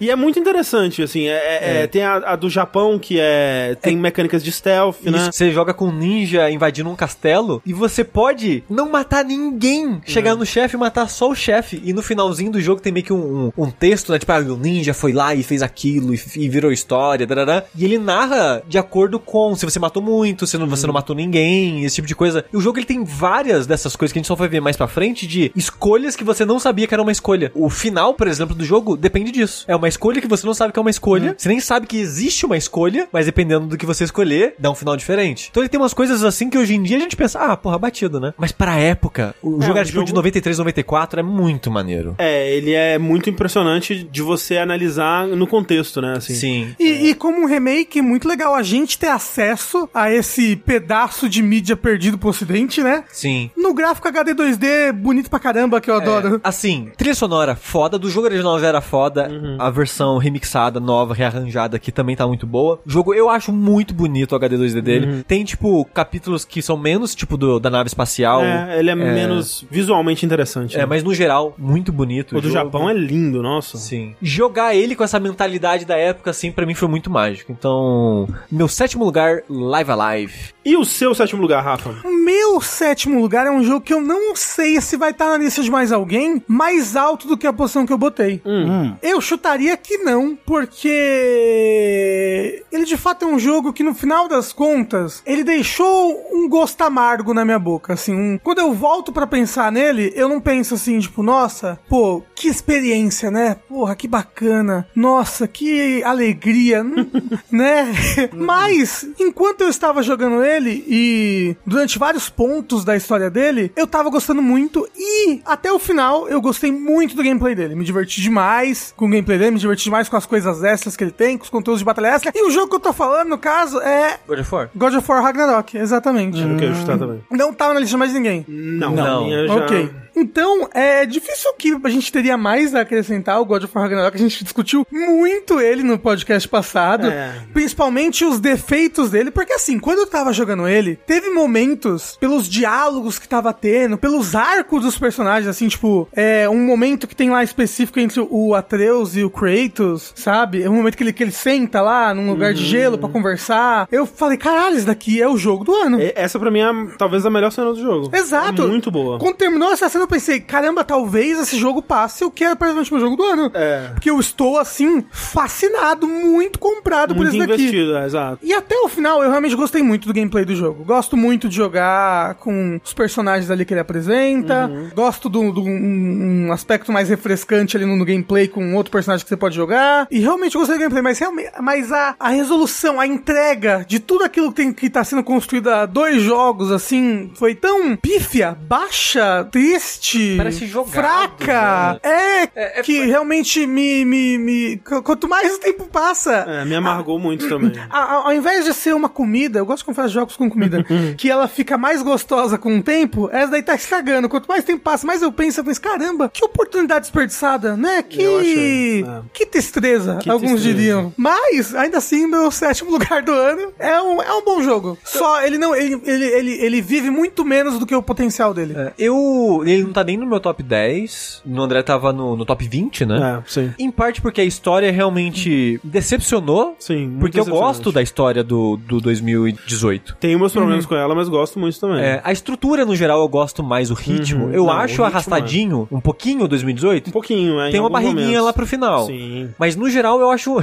eu acho um ritmo mais, mais. flui melhor no 2018. Mas a parada que me Incafifa. encafifa Essa palavra é excelente. é o combate. Eu preciso preciso revisitar o 2018, porque eu tava comentando isso com o Tengu, acho É, que ontem, tava ou conversando- anteontem, é, sim. de que o Tengu jogou um pouquinho, né, o comecinho do, do God of War Ragnarok, que ele não chegou a terminar, de que eu não sei o que aconteceu, God of War 2018, gostei do combate. Também. Uhum. Na época eu lembro de gente reclamando que foi levemente divisível o combate dele e tal. É, o que eu tinha de problema com o combate do 2018 era que os inimigos eram muito esponja de dano, né? Eles demoravam bastante pra morrer. E a parte de RPG também, eu lembro que a gente tinha criticado isso um- É. Uhum. na época. Ah, isso sim, sim. Mas eu lembro que eu tinha achado divertido. Eu gostei de, de enfrentar as Valkyrias, eu Uhum. joguei o jogo no hard o tempo todo, não diminuí a dificuldade pra enfrentar as Valkyrias Uhum. nem nada do tipo. Não sei o que aconteceu comigo, que eu não gostei do combate do Ragnarok. Eu não sei. Aí eu fico, mas pera, o combate não é a mesma coisa. Quando eu paro pra pensar, os, os combos são os Me parece mesmos muito até. parecido mesmo. Ah. né? É, eu, eu sinto que. E porque eu vi o Yoshi jogar o God of War 2018 recentemente, né? Hum. E me parece que é uma evolução, assim, tipo, é o combate 2018 com coisas a mais e possibilidades a mais. E com menos esponja de dano, pelo menos no normal, na dificuldade o- normal. É, eu comecei no hard e eu tirei do hard porque no hard é muito, Rafa, muito esponja de dano. E o dano que os inimigos dão em você É ridículo. Aqueles inimigos, que, tipo, de vez em quando você encontra um inimigo que é tipo um, dois níveis acima do seu, né? Uhum. Te mata com um hit. Nossa. Caralho. É. Mas o, o que eu achei muito divertido do combate era como ele tava, no normal, me obrigando, principalmente em chefes mais especiais, chefes opcionais, né? A utilizar todos os meus recursos. Eu utilizava as três armas, as habilidades das três armas, a minha relíquia, e eu tinha que ficar ciclando os meus cooldowns, sabe? Naquilo ali, ao mesmo tempo que eu, em, que eu, em que eu tava tendo que prestar atenção no inimigo, em desviar, na estratégia, e uma coisa me- me- meio MMO, assim, ficar Uhum. microgerenciando todas as minhas habilidades ali no, no meio da- daquele caos, e eu acabei, tipo, nossa, me divertindo muito. Eu, em questão de combate, eu me diverti mais nesse jogo, em alguns bosses opcionais, e alguns bosses que as pessoas odeiam, inclusive, do que eu me diverti no- Nossa. no, 2018. Tem um boss que o pessoal odeia, que é, tipo, é um boss grande com duas bosses menores. Odeio. Odeio, Então- odeio muito. Quando, muito. quando eu peguei o ritmo desse boss, foi tão delicioso. Quando eu entendi, tipo, a, a estratégia que eu precisava adotar pra vencer ele, nossa, foi muito legal. Nossa, esse chefe foi. Que são os equivalentes às Valkyrias, né? Tem chefes opcionais, uma coleção de chefes opcionais Uhum. igual no, São no os jogo anterior. berserkers. Isso. E eu enfrentei, tipo, acho que uns 4, 5 no normal, né? Que quando eu cheguei no ponto do jogo que libera pra você enfrentar, ele já não tava mais no hard. E enfrentei, tipo, uns 4, 5 no normal. Quando eu cheguei nesse, eu falei, eu acho que eu tô aqui muito cedo. Ah, é. Eu vou voltar depois. E, né, voltei mais pra frente no jogo pra esses três, mas eu já não tava me divertindo no combate. Aí eu enfrentei, tipo, uma vez no normal, falei, ah, foda-se, eu coloquei no easy e eu nunca mais tirei do Ah. easy depois. É, então, eu fiz isso e- também. eles são chefes que eles ficam vermelhos, né? Porque você tá num nível muito abaixo. Eu acho que eles só ficam num nível pra você enfrentar quando você Já tá zerou o jogo. É, quando você tá pós-game. Porque, Mas eu- porque tem, tem várias coisas que você nem. Por exemplo, os Berserkers. Você não tem acesso a todos os Berserkers antes de zerar o jogo. Sim. Tem uma área que você só consegue acessar depois de zerar. Então, tipo. Não, não, não, né, se, se você quer tanto assim, poderia ter acesso- dado acesso a esse só depois também. Mas a parada é, o combate não clicou comigo. Eu não sei o que aconteceu comigo de, sei lá, entre 2018 e 2022. Ou então a mesma Talvez- é a época é. que você estivesse jogando ano Talvez passado. é um combate que era legal há quatro anos atrás e agora já não é mais legal. Porque às vezes o gameplay acontece isso, né? Às vezes, Tipo, né? passar cinco anos, aquele gameplay já não é mais tão legal É. assim, sei lá. Eu achei curioso porque Mas todo mundo falou, inclusive o Rafa, que eu lembrei muito do que você disse, que é um combate do 2018 melhorado. Aham. Eu falei, ah, legal, porque eu acho que, na minha opinião, o 18 tem muito a melhorar. Então eu, pô, tava empolgado, né? Quando tem aquela cena do comecinho lá que o Atreus tá. é, Ursificado. Lá com o. Não, não, é logo antes, né? Que ele tá. Que o lobo tá morrendo, que ele tá lá. Eu quase Ah. chorei naquela cena. Eu também. Eu peguei o Ig e abracei muito forte ele assim. Ela tá morrendo, lobo! Mas eu achei o combate desinteressante logo de, de cara, assim. É, eu não sei. Mas eu ele, não- ele eu não- fica. é, obviamente ele Não, é, vai eu, incrementando, eu né? não o fui combate. longe, não fui longe, mas eu falei, ah, ok, os combates não tá me divertindo, acho que eu não, só não é pra mim o jogo, assim. Eu fico triste, sabe, do- de não ter gostado desse God of War. Não, eu fico muito triste de eu ter gostado dele menos do que, do que eu poderia ter gostado. Mas é, o negócio é que pra mim o gameplay dele é bom. Não, justo. Eu só realmente o. O tenho- final é foda. É foda porque não é só o final. O, o final ser do jeito que é deixa as outras partes que tem barriga, enrolação piores, entendeu? Exato, é. Exatamente. Porque. Você tá dando o benefício da dúvida, né? É, tem vários momentos que. e Até o momento que ele faz uma grande revelação que eu falei, ok. Não, então todos aqueles momentos ali que eu fiquei Exato. confuso com a história, eu. Ah, tá bom, eu posso ter ficado confuso porque ele tava tentando me fazer essa revelação aqui. E agora, se eu voltar, se eu jogar de novo, Uhum. tendo essa informação em mente, eu consigo entender porque todas as coisas aconteceram do jeito que aconteceu, sabe? E, mas aí, de repente, você tem um final de cinco minutos, você pensa, nossa, p- podia ter então tirado lado todas aquelas coisas chatas É, então. e focar na porra do final do jogo. Uhum. Me deu, me deu uma certa raiva do jogo, sabe? Porque eu, eu joguei ele inteiro sentindo assim, pô, Agora tá meio, vai. tá meio devagar, mas pô, tá construindo pra alguma coisa, tá? Vamos lá, não sei, tô- o ritmo não tá muito legal, mas pô, né, ele tá bem cuidadosamente construindo todos esses pontos aqui, ele vai usar isso pra alguma coisa. E aí quando chega o final, eu digo, porra, mas realmente eu tive que passar 20 minutos andando de iaque no, no, no pântano, coletando fruta com a porra da, da Ingrid Boda lá, caralho. É, né? Pra nada. Pra- tipo, é, não, não- sabe, é um monte de coisa que Que não tem um pagamento. não, é, ele não. Ele, ele- vários cheques que não caíram na minha conta depois. exato, exato. Eles Exato. quicaram. Exato. Mas é que eu, eu sinto que ele estaria numa posição top 3, top 1 da minha lista se ele fosse um jogo meio. Mas é isso aí. Eu quero esse qualquer jogo, né? Veja bem. Não, olha só, se ele fosse um jogo que tivesse vivido ao potencial que ele tinha, ele seria um jogo do ano, fácil. Sincer- is- Infelizmente, ele não é nem um top 5, mas é um top 7 no meu, né? Tá, Tá aí. bom, tá bom. É isto. O meu top 7 é um jogo que eu imagino que deve aparecer mais alto. Com certeza vai aparecer mais alto Em outras listas. em outras listas, que é o Immortality. Opa! Tá aí um jogo que eu queria na muito trave, ter André. jogado, muito Bateu ter na jogado. trave. Bateu na trave. É o sexto? É o sexto. Ah, olha só. Então, mas, mas, mas tá, tá na linha também. mas Em breve é. Bateu na trave. E você, Tengu? Então, o meu sétimo, ele é um jogo que tava na lista do Rafa, que já foi comentado, que é Pokémon Scarlet Violet. Olha aí. E aí, pô, e aí- e aí, né? Como só nós dois jogamos, é o mais alto que tá aí, né? Então. É o mais alto. Ele tá em sétimo lugar. E pra mim, eu vejo ele da mesma forma que eu vejo o Sonic. Ele é um jogo cagado em termos técnicos, mas o jogo me apresenta coisas boas com tanta frequência e consistência durante a duração dele que eu consigo re- relevar. Relevar que, tipo, 10 frame rate. Entendeu? É que você entra na batalha e o seu bicho some, tem que dar um zoom out, mexer a câmera pra ele aparecer. Que ele tem textura de Mario é 64. Tem textura e... Não, é, não tem nem câmera. A câmera é muito melhor no Mario 64 né, do que... É, porque você não precisava mexer na câmera, né? No Mario Né? 64. Né, o, o jogo toca dois frames por segundo, essas coisas. Então as coisas, a cidade inteira popa na sua frente assim do nada. O fato de que as evoluções dos Prigatitos são muito tristes. Não, não, não, não, não, não, não. A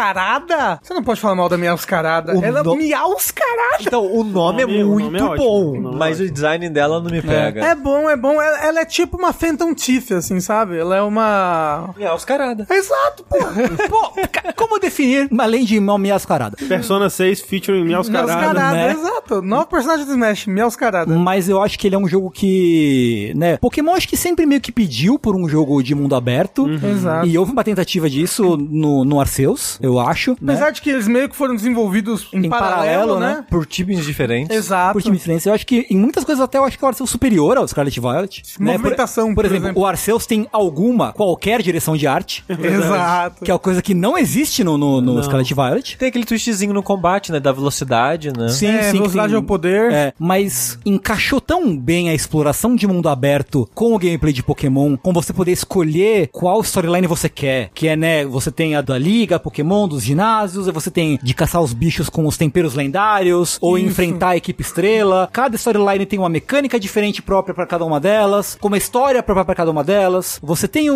um mundo que é, apesar de tudo, que ele é interessante, a forma de, de arquitetura das cidades e tal. Os minigames idiotas que você faz pra enfrentar os líderes de ginásio também são divertidinhos, né? E muito idiota. Nossa, tem uns minigame muito idiota. Amo. Aquele minigame. Não, tem uns líderes de ginásio muito interessante. Tem um líder de ginásio que ela é streamer. Sim. E aí ela. O negócio dela, pra você passar, você tem que ajudar ela a bater muitos views, sei lá, muitos subs no canal dela. E aí, basicamente, é um jogo de criança de acha onde está o negocinho na tela, Aham. sabe? E aí você tem que achar o, o diretor do colégio. Ô, O diretor do colégio é muito bom, inclusive. Que é excelente muito- um ótimo personagem. mas sabe o que, que esse jogo me surpreendeu muito, Tengu? Hum. O quanto no final de cada uma das histórias eu tava investido. Investido, é, Exato.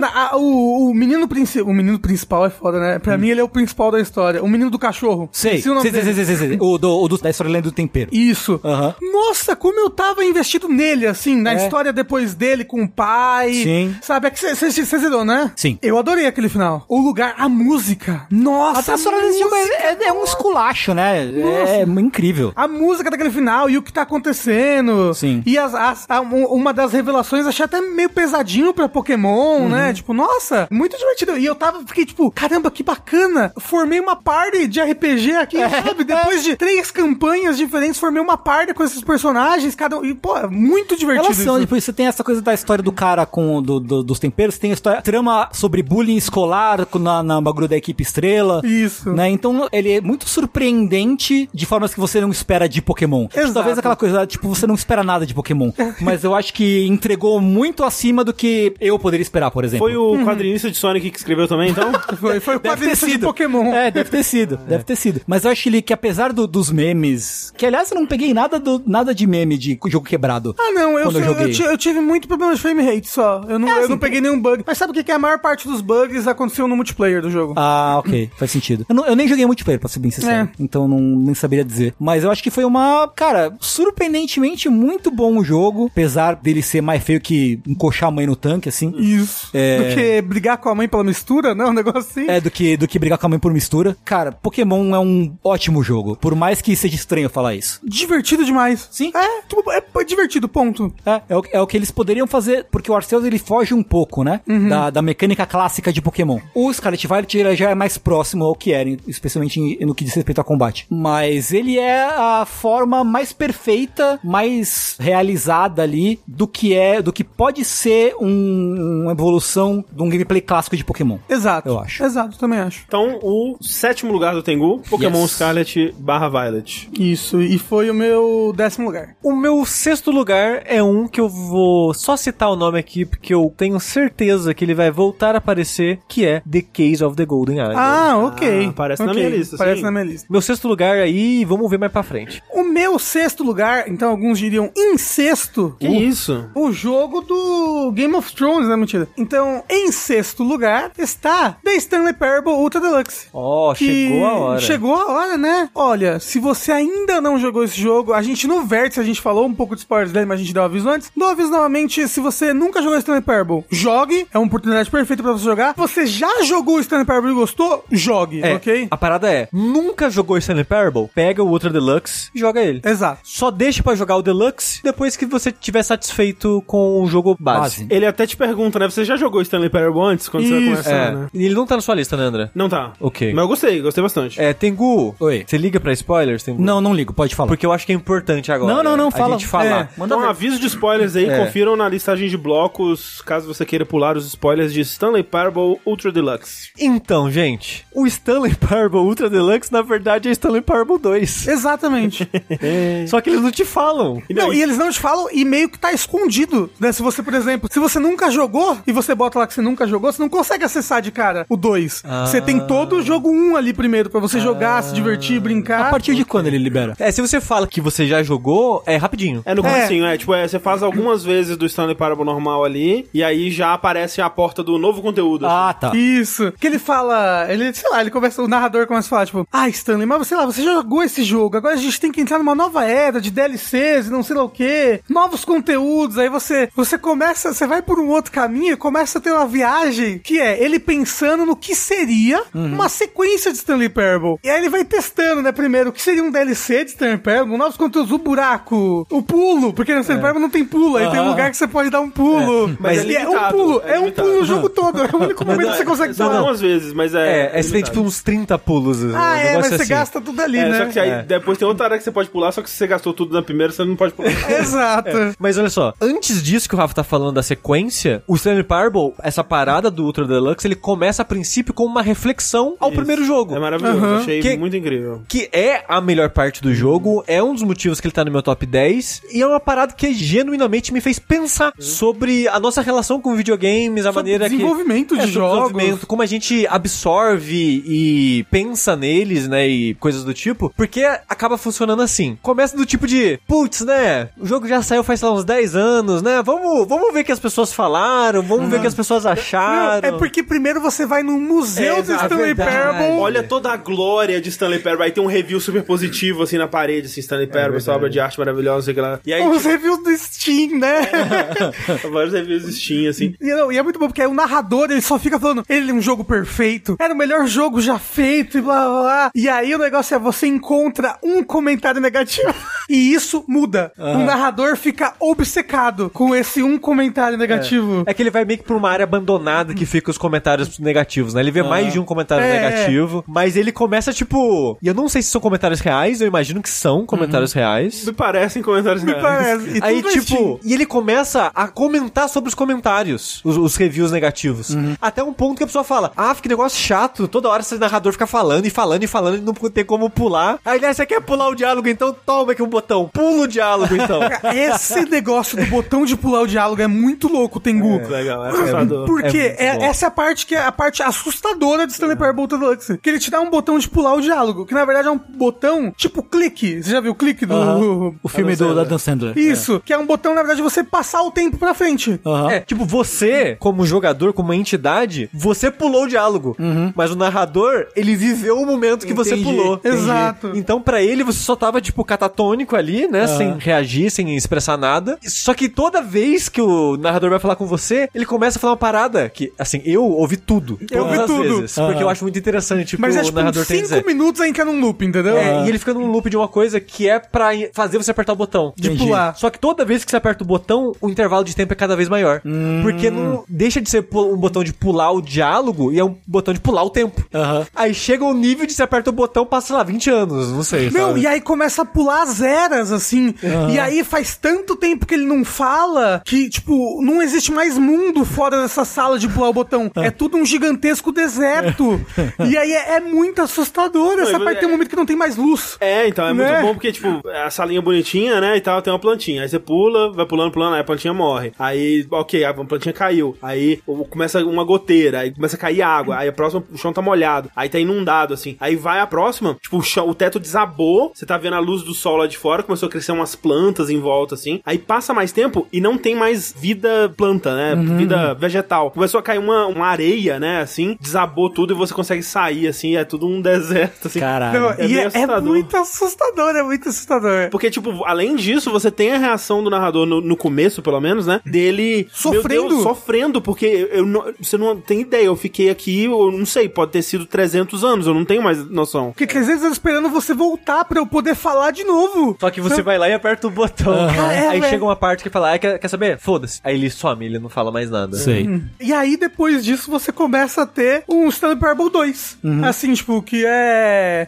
Ele, ele pensa, tipo, novas ideias, o que, que eu posso fazer pra ser legal? Aí tem um buraco que é. Mar... O buraco é. o buraco é muito, bom. É, mas aí tem o balde, que é excelente. E o balde, no final das contas, ele, ele é o Stanley Parable 2. Exato, é. Porque, né, nessa parada de testes, né? Meio como se fosse um salão de, de evento, assim, e cada cômodo é uma ideia. É muito bom, porque é como se fosse um evento de videogame, sabe? Um Onde, E3, tipo, assim, é, um E3 com do Stanley Parable 2. E aí todas as novidades que o Stanley Parable 2 vai ter. E uma das novidades é o balde, né? É. Um detalhe é que, quando você descobre isso, quando isso revela, a tela de título do jogo muda. Ah, Agora sim. fica Stanley com Parable Ah. 2. Stanley Parable 2. Uhum. né? Isso, é. Aí, depois que você termina esse arco do, do salão de festa, digamos assim, de evento, você pode pegar o balde no comecinho do jogo. Do jogo normal. do jogo normal. Aí, quando você pega o balde, aí começa de fato o 2, porque pra quem nunca jogou Stanley Parable, o jogo original é basicamente você explorando possibilidades nesse escritório tentando achar finais. Isso. É, é meio que isso. É, tipo, tem um narrador que se você seguir ele, ele vai te levar pra um final onde você escapa daquele lugar, basicamente. E se você desvia, porque ele vai falar assim, e aí o Stanley virou à esquerda naquele corredor. Se você vira à direita, aí ele, não, peraí, o Stanley não, não, não viraria aqui, o que você tá fazendo? E aí começa essa coisa meio meta dele É con- Conversar com questionar você. e Exato. conversar com você. E isso vai levar pra mil outras histórias É. e historietas. É. Mas a- eu não lembro de cabeça o número, mas é tipo, o jogo original tem 18 finais. Os finais novos do Ultra Deluxe é tipo 20 e tantos. Ah, sei, É, tem- caramba. Uhum. Ele acrescenta mais final do que já tinha. Isso. Como que ele faz isso? Todos os finais do 1, se você tiver com o balde junto, vira um outro final. Cara, e é muito engraçado. Nossa, eu ria tanto nesses finais. Tem o final que a pessoa te encontra morta na calçada, né? Eu não lembro, eu não lembro o que que era o final do balde nesse final. O que que acontece? esse. Mas eu lembro que eu ria tanto que eu acordei o Luca, que tava dormindo no quarto. Ele ficou bravo comigo, mas eu não conseguia parar de rir. Pior que eu não Porra. lembro desse também, Uhum. não. É, aí tem umas paradas que era glitch no jogo, no jogo original, virou final. Então, por exemplo, no comecinho do jogo, você encontra um lugar que é como se fosse um laboratório secreto, assim, com uns andames circulares e um buraco no meio. Uhum. E no jogo original tinha uma maneira de você cair lá embaixo, só que não tinha nada. Você caía e você ficava preso lá, tinha que resetar o jogo. Aham. Uhum. E eles transformaram no final agora cair lá embaixo. sei. Então, um glitch de conseguir escalar as paradas pra cair no lugar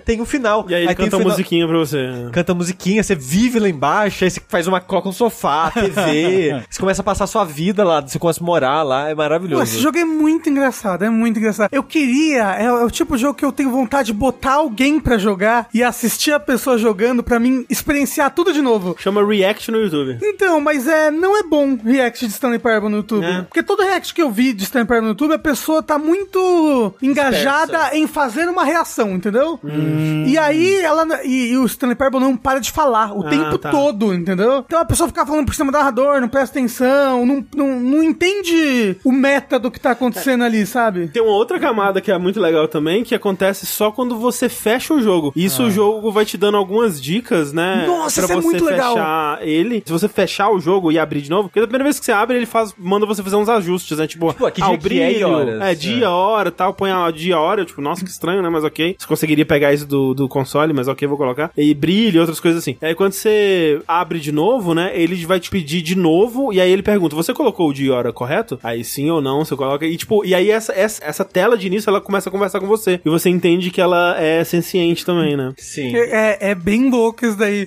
e é- porque e- e é- é... uma surpresa. Cada vez que você vai ligando o jogo, essa pessoa vai conversando mais com você antes do jogo iniciar. Sim. E é uma outra coisa que tá acontecendo. Fora que o final, o final, o final, o final É. E é é, isso- muito engraçado. É, não, o, e, o fin- título e o final, final, final, você ativa com o- a entidade da é abertura. com a entidade da abertura. Ela que te, ela que ativa pra você fazer o final, o final. E aí libera o quê? Stanley Parable 3, 4, 5, toda vez que você Toda liga vez de que você novo, abre o jogo, é, aumenta o muda. número. aumenta o número e é uma nova imagem assim, ó, de vo- título aleatório. E você escolhe o subtítulo. É, Verdade. exato. Você monta o subtítulo, é verdade. É, cara, é- é, esse jogo é muito É assim, bom, muito engraçado. Ele é um. Ele é o Stanley Parable 2. Uhum. Ao mesmo tempo, ele é um jogo sobre comentar sobre um. o 1. O que é muito, faz muito sentido, faz né? muito dado sentido. que era o um. É um jogo sobre comentar sobre relação do criador com o público, é um jogo sobre comentar sobre sequências. Ele é um jogo que ele tem muito a dizer sobre muita coisa, e apesar dele ser muito engraçado, ele é muito genuíno nos comentários que faz. E eu acho muito interessante acompanhar o raciocínio do narrador, que no final das contas é o raciocínio de quem escreveu o jogo, É, né? e, e é foda porque toda essa parte é meio que um segredo e só é tão legal porque é um segredo, sabe? Exato. Não seria tão legal se não fosse. Então ele meio que atira no próprio pé porque ele poderia se vender como Stanley Parable 2 e muita gente se interessaria muito mais, né? Em vez de, tipo, ah, um remaster de um jogo de 2013. Eu fiquei, tipo, quando anunciaram, eu falei, pô, legal, né? Pra quem não jogou ainda, mas eu não tenho vontade de rejogar. Joguei lá na época, né? Foi legal, fica lá. Aí eu fui jogar quando eu comecei a ouvir vocês falando sobre e tudo mais, né? E a gente não podia falar nada, né? É.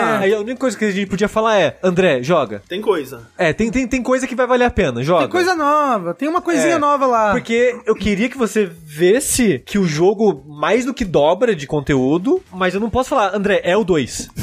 Ele é sobre isso, né? Porque estraga parte da experiência, É mas... louco, porque ele, ele é um Frog Fractions agora. É, né? ele é um jogo é. secreto. Ele é o Frog Fraction, É. exatamente. E, a- e assim, eu gostei muito e tá aqui no meu sexto lugar. Na verdade é o do É o Rafa, meu. na verdade. Foi o meta agora, foi o narrador. eu virei o narrador. O meu sexto lugar também é um jogo que eu já falei sobre algumas vezes aqui, que é o Citizen Sleeper. Ah. Que. Queria tanto ter zerado. E está no meu quinto. Está no seu quinto lugar? Então vamos esperar até o seu quinto lugar. Vamos. Tengu, qual é o seu sexto lugar? O meu sexto lugar, como mencionado previamente, é Immortality. Olha aí. Ah. É, como pre- pre- mencionado previamente, eu me arrependo muito de não ter conseguido jogar esse jogo ainda. Mas vamos esperar aparecer na minha lista. Ah, vai- ok, vai- ok. Eu acharia que estaria na lista do André muito mais alto do que ele acabou Eu ficando. também imaginei que estaria mais alto Uhum. nesse número, é, de fato. Mas aguarda- agu- aguardemos onde ela tá na lista do, do sushi. Uhum. Então, Quinto lugar, então, Sushi. E em quinto lugar, enfim, chegou a hora Top 5. Ah. dele, o campeão Vampire Survivors. O campeão voltou, na verdade, o campeão chegou. Campeão É, nunca se foi, né? Nunca se foi. É, pra quem não sabe, né, o Vampire Survivors foi um hit em 2000. Peraí, rapidinho. só- É. Eu até joguei, mas eu não entendi. Eu só, tipo, liberei três fases e uns dois personagens e nunca mais entendi. Eu preciso dedicar muito mais tempo a ele, eu acho, pra ele começar a virar o que o Vampire Survivors é, Então, Hum, né? No final das contas. eu acho que não, Rafa, Você porque... Às vezes eu só sou burro. Não, não é, não é isso. Às vezes você só não achou legal. E é isso. Porque assim, o Vampire Survivor, ele foi um evento, digamos assim, de 2022, porque ele é um jogo que lançou em Early Access no finalzinho de 2021, mas ele estourou é, em janeiro de 2022. E... Muito streamer pegou pra jogar, né? É, exato. Muito streamer começou a pegar pra jogar, aí foi pra bolha de jornalista, aí começou É. a espalhar, espalhar, espalhar e virou meio que um, um hit. Era, é, foi um jogo feito por uma pessoa a princípio, com os sprites pego na internet, assim. Uma coisa meio esquisita, meio Castlevania, né? É. É. Exato. O cara fazendo as horas vagas dele, de meio que um projeto secundário de brincadeira, assim, É sabe? tipo que nem fala, ah, é o Bang Bang italiano, é o, é o Spider-Man italiano, é o É. Castlevania Castlevania italiano. italiano, é, exato. sim, sim, sim. É, o, des- o design ele é, ele é italiano e tem muitas piadas italianas, né, com nome de Sim, personagem e coisas do tipo. Só que explodiu de um jeito que o cara largou o emprego, virou um estúdio, contratou um monte de gente. Contratou o Glauber Kotak, né, nosso amigo, pra fazer os sprites. novos. exato. Vai virar documentário do NoClip. vai virar. Sério? É. Caramba. E tipo, por um jogo que era tipo 2 dólares, era tipo 4 reais. É, era, Aí, assim, sabe? era tipo isso, é. simplicidade, pelo menos inicial, né, do jogo também, é aquele tipo de jogo que você olha e fala, caramba, né, tipo, se pá, eu conseguiria ter feito esse jogo se eu soubesse pouquinha coisa de, sei lá, de game maker. Ma- Mas, é. né? aquela. Mas assim, aquele clichê do, do genial. Exato. Só é o genial porque, tipo, você olha e pensa, putz, podia ter feito isso, mas ninguém fez. É, exato. Ah, ah, ah, hoje em dia, muita gente fez, porque o pessoal copiou muito Vampire Mas, isso Survival que- é, já. mas eu ia dizer isso. Muita gente tentou copiar a Rafa. Não, é o um- Vampire Survivor ainda é o melhor. É um gênero Assim, novo, né? É um gênero novo. Virou um gênero novo. E- né? e- e- mas acho que o André falou de simplicidade também, simplicidade dos controles, né? Você só anda. É, no controle, gráfico, tudo, assim, é- um É, tudo um- é muito E simples. Sim, mas isso que eu ia falar. Ele é um jogo muito simples, mas foi uma fórmula mágica que o cara Perfeito, deu é. sorte de, de Explica pra mim, encontrar. então, Sushi, Vampire Survivors. O Vampire Survivor, ele é o seguinte: você tem um personagemzinho ali que você vai controlar. Vamos pensar que é um personagem de Castlevania com um chicotinho, batendo Simon. com um chicotinho, é o Simon. E você começa na primeira fase, que é meio que se fosse um gramado infinito, assim. É, é uma área. É, é- o jogo é top-down, né? Você Uhum. vê de cima. E é um gramado infinito. E você só anda. O seu personagem ele ataca sozinho no intervalo de tempo da arma que ele tem. A arma tem um cooldown, né? É. Exato. E tudo que você faz é andar, aí vai vir uns zumbis, uns bichos assim da extremidade da tela, uns morcegos. Aí você tem que se posicionar com o timing do seu chicote Exato. pra bater no morcego. Isso, porque a arma, ela não se reajusta pros Uhum. inimigos, a maioria delas. O chicote, por exemplo, ele bate meio como se fosse um arco na frente do personagem. É, bate na horizontal, né? Bem na frente do Exato. personagem. Conforme você vai evoluindo, ele vai ganhando mais chicotadas, mas tipo, bate na frente, depois bate atrás, depois um pouquinho acima. Mas normalmente as armas são fixas. Algumas, o fixo da arma é mirar em alguém, mas a- cada arma vai ter seu comportamento e você não controla esse comportamento. Isso, você só anda. Você só é. Seu único input no mundo é andar. Isso. O intuito é sobreviver 30 minutos de hordas de inimigos que vão vindo aparecendo. As ordens são fixas nas fases. Então, sei lá, no minuto 3 vai vir um zumbi, aí no minuto 5 vai vir um primeiro chefe, né? E você vai decorando essas hordas. E o jogo, a princípio, ele é dificinho. Você não vai sobreviver os 30 minutos de cara, a não ser que você seja muito bom no jogo. Ou dê muita sorte, talvez. É, tem gente que faz run de, de terminar o jogo sem morrer, por exemplo Nossa. sem morrer antes dos 30 minutos, no caso, né? Quando chega nos 30 minutos, o jogo força você a perder a- até que não. né? Até que não mais. Até que não mais. Mas o jogo é isso. Mas a parada que pega pra mim, começou a pegar, foi uma dinâmica muito simples. Que talvez não era o intuito da pessoa, mas pra mim virou algo que me engajou assim a princípio. É a experiência do jogo, você vai ficando mais forte. Como é que você fica mais forte? Matando bicho Quando e você- pegando coisa no chão. Então, quando você mata o inimigo, tem chance dele dropar uma gema.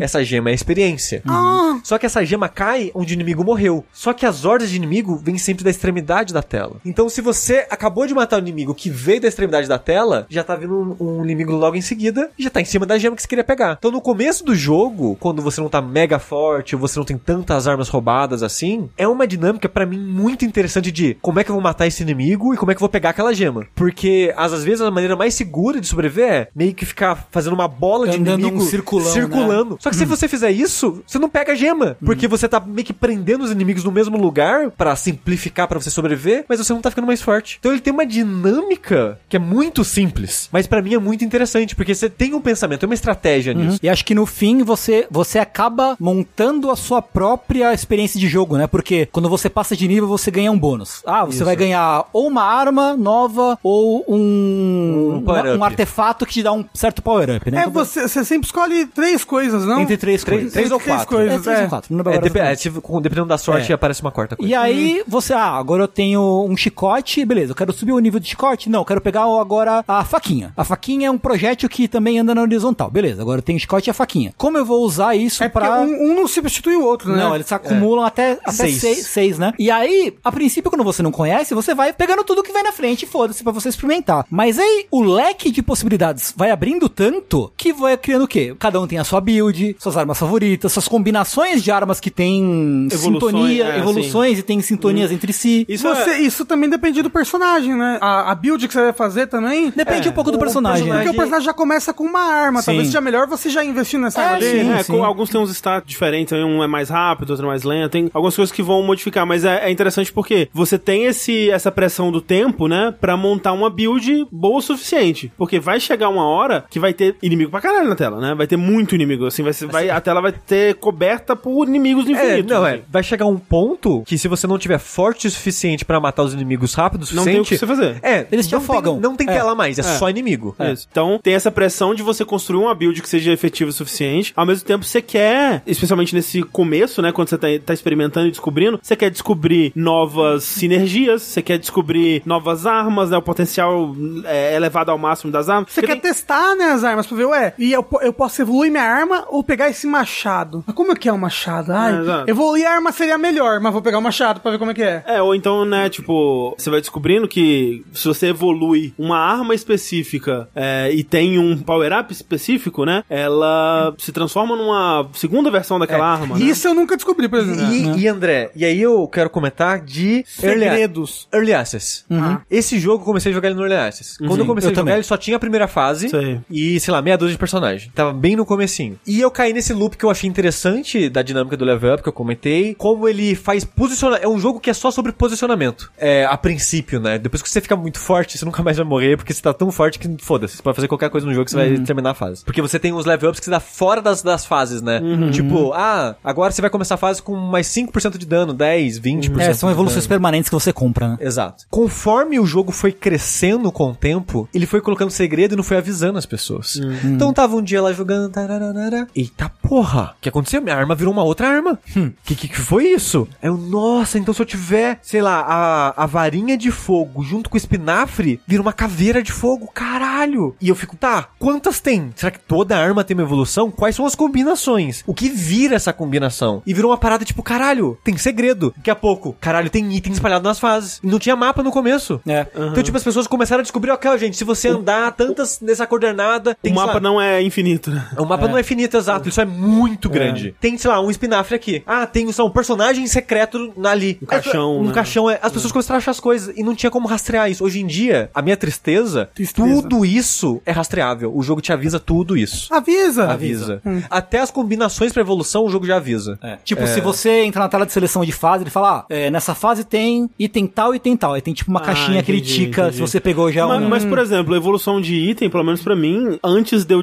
descobrir, ele falava só, tipo, interrogação, mas interrogação igual a interrogação, né? E só depois que eu descobria na sorte, ou de alguma forma liberava. Porque algumas estavam aparec aparecia, tipo, ah, é o, sei lá, machado mais alguma coisa, né? Igual É, alguma coisa. Que eu tava jogando, comecei a jogar ele no Xbox, quando ele saiu Uhum. no Game Pass. É um save do zero pra ver como é que seria uma experiência de jogar ele finalizado, Sei. né? E eu lembro dele já falar, tipo, ó, você tá com o machado, aparece o power up, combina com o machado e fala, combina com o machado. É, agora ele avisa. Ah, Na, na tela de comprar o power up, do level up e tal, do baú, ele fala, ah, se você já tem o machado e cai o candelabro, que é o item de Uhum. upgrade, ele fala, é, evolui o machado. Nossa, então talvez eu não tenha reparado É, isso. ele já avisa. Ele já se, avisa. se você já fez uma vez a evolução, Ah, então. já, é. já fica num grid até. Quando você pausa o jogador, você pode É, ver se- todas as tem que ter combinações. feito uma vez. É, então quando, você, quando eu faço uma vez, eu sei que tem uma tela que eu consigo ver. Isso, É. É. Mas é, eu posso estar confundindo, mas eu lembrava dele já, dele já avisar isso antes. Ou talvez tenha que achar um item. Porque o jogo ele Talvez. tem, ao longo das fases, você vai achando meio que uns power-ups permanentes, que é tipo o livro de monstros que você já enfrentou. Que é legal as inscrições. É, né, o engraçado. mapa, né? Pra liberar o mapa pra você ver o mapa das fases. Se eu não me engano, tem um desse que mostra todas as combinações. Entendi. Mas, tipo, jogar esse jogo no Early Access 2 foi muito maneiro, porque o upgra- os upgrades, as atualizações era cada meio que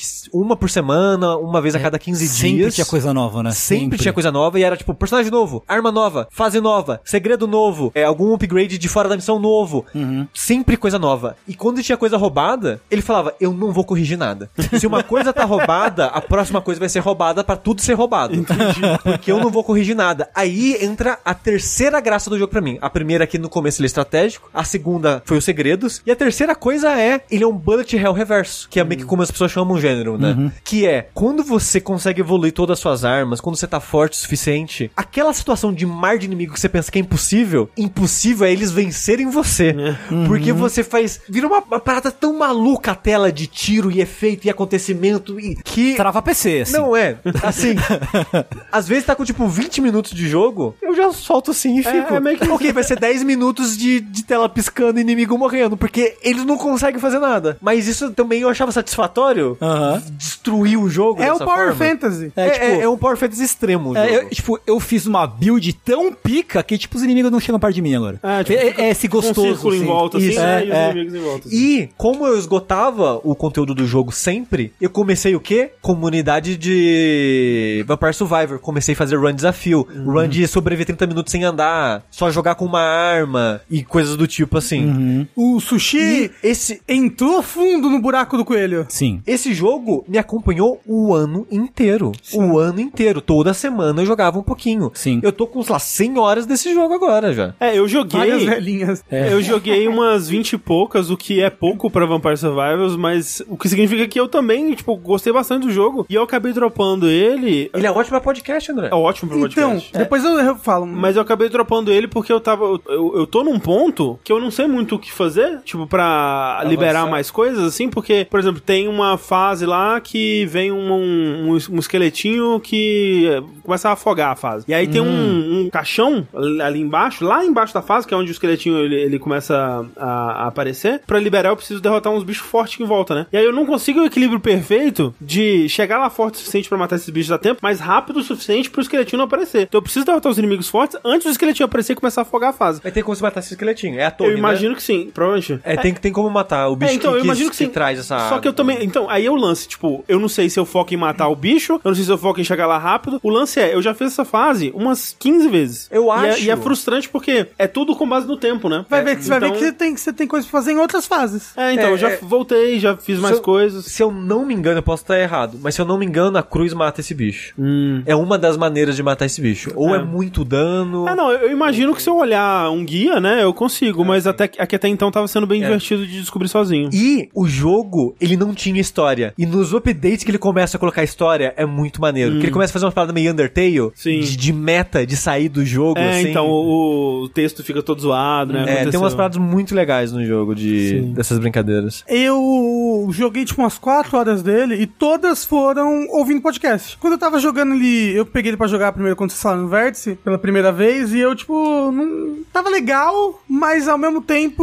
eu não tava entretido o suficiente. Mas Então, é isso. É porque, é que nem o Sushi falou, se eu tivesse começado a jogar na época do Early Access, eu não sei se só esse início de posicionamento e estratégia pra pegar e otimizar teria me mantido. O que começou a me entreter foram os segredos. Então, aí eu deixei pra jogar mais depois, assim, porque eu só joguei ele quando tava com um podcast pra ouvir. E eu ouço muito pouco podcast hoje em dia, então. Então, Eu, eu sinto que se eu, é, eu. Pra mim jogar mais Vampire Survival, eu tenho que ouvir mais podcast. É Rafa, isso. eu voltei a ouvir podcast por causa do Vampire Survivor. Olha aí. Vai ver que é isso. Pô, vai ver tinha que é ser o isso. primeiro jogo do ano, então, Sushi. Porra, é. Então aí meu quinto lugar de 2022, Vampire Survivors. Vampiro isso E vive. na sua tava em qual? O meu tava em nono. Ó, queria dizer, eu comprei uns 5, 6 clones de Vampire Survivor, alguns joguei umas 20 horas deles. Tem alguns legais, mas nenhum chega perto pra mim de Vampire Survivor. Você jogou a versão do celular, mobile? Eu vi muita criança jogando, hein? Muita gente jogando a versão do um celular. Eu joguei só do PC e do Xbox. Ok. Rafa, qual é o seu quinto lugar? O meu quinto lugar é um jogo que eu não zerei, infelizmente, porque é um jogo que eu acabei pegando ele pra jogar muito mais tarde do que seria legal eu ter pego ele pra jogar, porque ele acabou lançando perto de outros jogos que eu estava mais interessado, mas que é um jogo que eu já sabia que ia ser bom e foi melhor ainda do que eu imaginava. E isso me surpreendeu bastante, porque o primeiro jogo dessa série já é um jogo que eu gosto demais do gameplay e o gameplay desse ter sido ainda mais gostoso do que o gameplay do primeiro primeiro, pra mim foi muito surpreendente, que é o Mario Plus Rabbids Sparks of Hope, que eu falei bastante dele no vértice em que eu acabei comentando sobre ele. Ele é um jogo de... é um ex-con do Mario, mais os bichinhos, os Rabbids da Ubisoft, é um jogo feito pela Ubisoft, por um dos estúdios, né, da Ubisoft. Tal qual o primeiro jogo, ele é um jogo com uma qualidade muito alta, em questão de animação, em questão de gameplay, em questão de gráficos, ele é muito bonito para o Su- Nintendo Switch. Apesar dele ter perdido alguns pontos que ele tinha, que eram, eram pontos muito bons do primeiro jogo, que era a utilização dos mundos do Mario, dos conceitos do Mario, ele perde muito nesse jogo. Esse jogo é, é muito Rabbids, é muito conceitos e mundos próprios, assim, uma historinha própria. Ele é bem menos Mario do que o primeiro jogo. Ainda é muito interessante e ele ainda traz coisas novas de Mario pra esse jogo que o primeiro não, não trouxe, como personagem de Mario que o primeiro não trouxe. E isso aliado a um, a um gameplay que pra mim é extremamente, como diria o Carioca, extremamente divertido. Muito, muito, muito, muito divertido. Eu tô gostando demais de jogar esse jogo. Fico o tempo todo querendo voltar pra... Eu não comecei novos jogos porque eu fiquei pensando, não vou começar um novo jogo, um tal, um tal novo jogo de estratégia aí que lançou no começo do, do ano. Falei, não vou começar enquanto eu não terminar o Mario Plus Rabbids Parks of... Não, terminei e tem que começar um novo jogo porque a vida anda É verdade. tem um ditado pra isso que alguma pessoa velha usaria. A vida anda, mas a carroça não, não para. Isso. é isso mesmo. Ou Ah. E é algo por assim. causa disso que eu corri pra terminar Dead Space ontem, depois do Vértice. Pra jogar Mario Plus Rabbids? Não, pra jogar a próxima Ah. coisa. Porque se eu começar a jogar a próxima coisa antes de terminar o Dead Space, não ia terminar o Dead Space. Exato, é é foda, né? Exato. Mas bem, eu já destilei, é isso que fala? Eu destilei elogios sobre esse jogo no Vértice. Se você quiser que eu um, ouvi eu falar um pouquinho mais detalhadamente sobre ele, talvez lá eu dei, eu dei uma impressão melhor. Mas se você gostou do primeiro, você vai gostar desse. Se você gosta de XCOM, você vai gostar desse, só aumenta a dificuldade, porque talvez pra você ele seja muito fácil. Mas até mesmo se você não gosta de jogos de estratégia estilo XCOM, dá uma chance pra ele, porque ele é muito livre, muito interessante nos seus combos e nas suas estratégias e nos tipos de inimigo que você vai enfrentar e nos tipos de nos tipos de personagens que ele tem pra você jogar, né? Tipo, o- os arquétipos que o Mario, Luigi, Peach e seus amigos acabam tendo num jogo de estratégia são muito divertidos e únicos, muito cartunescos e isso torna ele um jogo muito especial, na minha opinião. Então, em quinto lugar do Rafa, Mario Plus Rabbids Sparks of Hope. Exatamente. O meu quinto lugar, não sei se vai aparecer na lista de alguém em alguma posição mais alta, mas é The Case of the Golden Idol. No meu aparece mais alto. Olha aí, é ousado, hein? Ousado, ousado. Então, na minha quinta está ele, que já foi mencionado, acho, brevemente, Uhum, Citizen Sleeper. O próprio, Olha aí. o brabo. O Brabo, né? Que é um jogo. Alguns já definiram como um Disco Elysium Light, assim, né? É, é, meio de certa que isso. forma. Porque ele é meio que um RPG, é um jogo narrativo, ele rola dados pra algumas coisas. Sim, sim. né? E ele é essa história desse desse android, desse tal desse sleeper aí que acorda, ele foi basicamente jogado fora aparentemente, Ele né? fugiu, né? Ele fugiu É. e se encontra nessa estação espacial onde mora uma coleção de pessoas super interessantes com quem ele vai se relacionando pra tentar descobrir quem ele é e redefinir a própria identidade dele assim, né? É, a gente falou um bocado dele também no podcast passado, né? No Dash anterior a esse. E no Vértice também, No né? Vértice Uhum. também. Mas só pra contextualizar um pouquinho, tipo, esse Sleeper, né? Ele é uma consciência humana nesse corpo robótico. Isso. Que a ideia é que você, ser humano, você pode vender uma cópia da sua consciência pra uma empresa, pra você não ter que trabalhar mais, né? Você ter uma vida mais confortável. É uma coisa meio ruptura, né? A série do- Eu ia falar isso. da Apple TV lá. E, né, esse Slipper ele foge dessa escravidão e vai pra essa estação espacial. E aí, né, n- nesse começo é interessante porque você precisa encontrar primeiro, ok, comida, né, porque Uhum. ele ainda precisa de nutrientes, você precisa de um lugar pra dormir e você precisa desse remédio que só a empresa, a SNARP, tem, que eles chamam de estabilizador, que é o que meio que mantém a sua conexão entre corpo e mente, né? E aposto que isso daí é obsolescência programada. Eles Não, podiam você- fazer é, essa tecnologia. É, exatamente. É, mas isso é pra que caso fuja, não tenha acesso. Exatamente. É, sim, sim. Uhum. E é muito assim, é, é até é um jogo muito bem escrito, né? Super. E eu gosto muito, por exemplo, né, dentre muitas outras coisas, do jeito que ele descreve quando isso começa a acontecer, essa desconexão entre corpo e mente, essas memórias que não são do Sleeper, mas que são da vida anterior e como que elas vão meio que sangrando ali na, na consciência Uhum. é, desse Sleeper. A gente tá falando esse, né, ele, mas na verdade não, não tem gênero. É, né? você nunca vê ele, acho, né, É, e, durante o jogo. Né, pra você Definir, definir né, de qualquer acordo com a- coisa. é, exato. E realmente, né, você vai explorar essa estação, você vai fazer uns bicos, você vai conhecer essas pessoas e tal. tal. Uhum. Tem, como o Tengu falou, essas mecânicas de dado que são bem interessantes, né? Que a a cada dia você rola cinco dados, né? No começo já, já rola os cinco. Você tem o, o resultado de todos os seus dados lá para aquele dia, né? E aí você vai escolher em quais tarefas você vai dedicar esses dados. Então, tipo, ah, eu rolei dois dados que são seis. Eu tenho um trabalho muito importante que não pode falhar hoje. Então, eu vou usar esses dois dados seis nessa tarefa.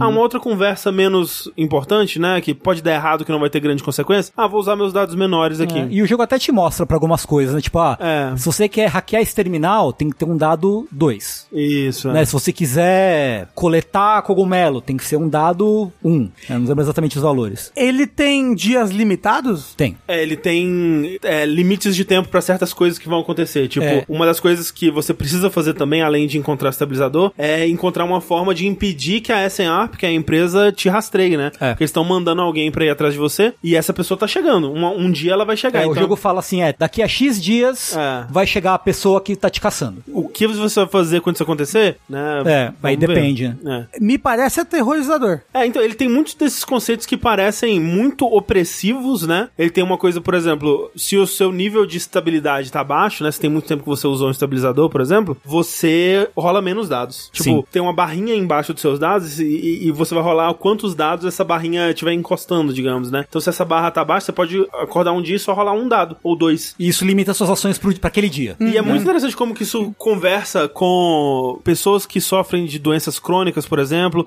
Ou, ou nem precisa ser né, tão extremo assim, né? Mas, tipo, putz, tem dia, velho, que, sabe, você não- por questões diversas da sua mente, do seu corpo, você simplesmente não vai conseguir render. Caramba, eu todos os dias. Como ele comunica isso através de mecânicas, eu acho muito É interessante. muito legal. E apesar de ele ser opressor em, em certos aspectos, como vocês falaram, ele é um jogo que ele tem muito coração em toda parte, assim. É. Todo no que você lida com o cara que tá te caçando, no que você lida com o dono do bar, no que você lida com o velho que te abriga no começo do jogo. Todos os diálogos, todas as histórias, você vê muito coração naquilo. Ah, mas eu acho que ele, ele é opressor em suas mecânicas Sim. pra que isso converse com a história e o sentimento que ele tá querendo passar daquele mundo Sim, e sim. do capitalismo tardio. E até assim. Ultra tardio. Essa parte dele ser opressor, já vi muita gente criticando ele nesse aspecto, que é, ele na verdade não é tão opressor assim. Conseguir o estabilizador não é tão É difícil. fácil, é. né? Quando o cara chegar pra te caçar, você vai ter ainda, pô, você vai conseguir resolver essa situação, vai ter muito tempo pra, né, ter é, é, opções e, e caminhos ali É. pra você É só se você resolver. quiser mesmo Se que dê fuder, ruim, exato, aí, é. você, aí, vai. você consegue. Tipo, ele tenta passar essa imagem, né, de "Hum, olha lá, hein, cuidado, vai ser difícil. E não é tão difícil assim. Mas porque- é o que basta. É tentar É, então. passar a imagem. Mas é justamente, você vai perceber que, na verdade, ele é um jogo muito positivo, né? É. Ele- a mensagem dele é muito positiva, no geral. É, ele fala de, de apesar de da situação das pessoas com quem você lida ali ser toda meio bosta, ele é sobre realmente encontrar esperança e coisas boas em meio a uma É, situação é isso. super adversa, né? A Renata Price, eu acho, do Waypoint, que fez o review desse jogo na época, falou que, tipo, ah, é um jogo sobre encontrar um lar num mundo que te odeia. Sim. E é tipo, pô, É, perfeito, é assim, isso, sabe? sim. É bem essa vibe, é um jogo muito emocionante, muito bonito, muito bem escrito. Super. Eu gosto muito da, daquela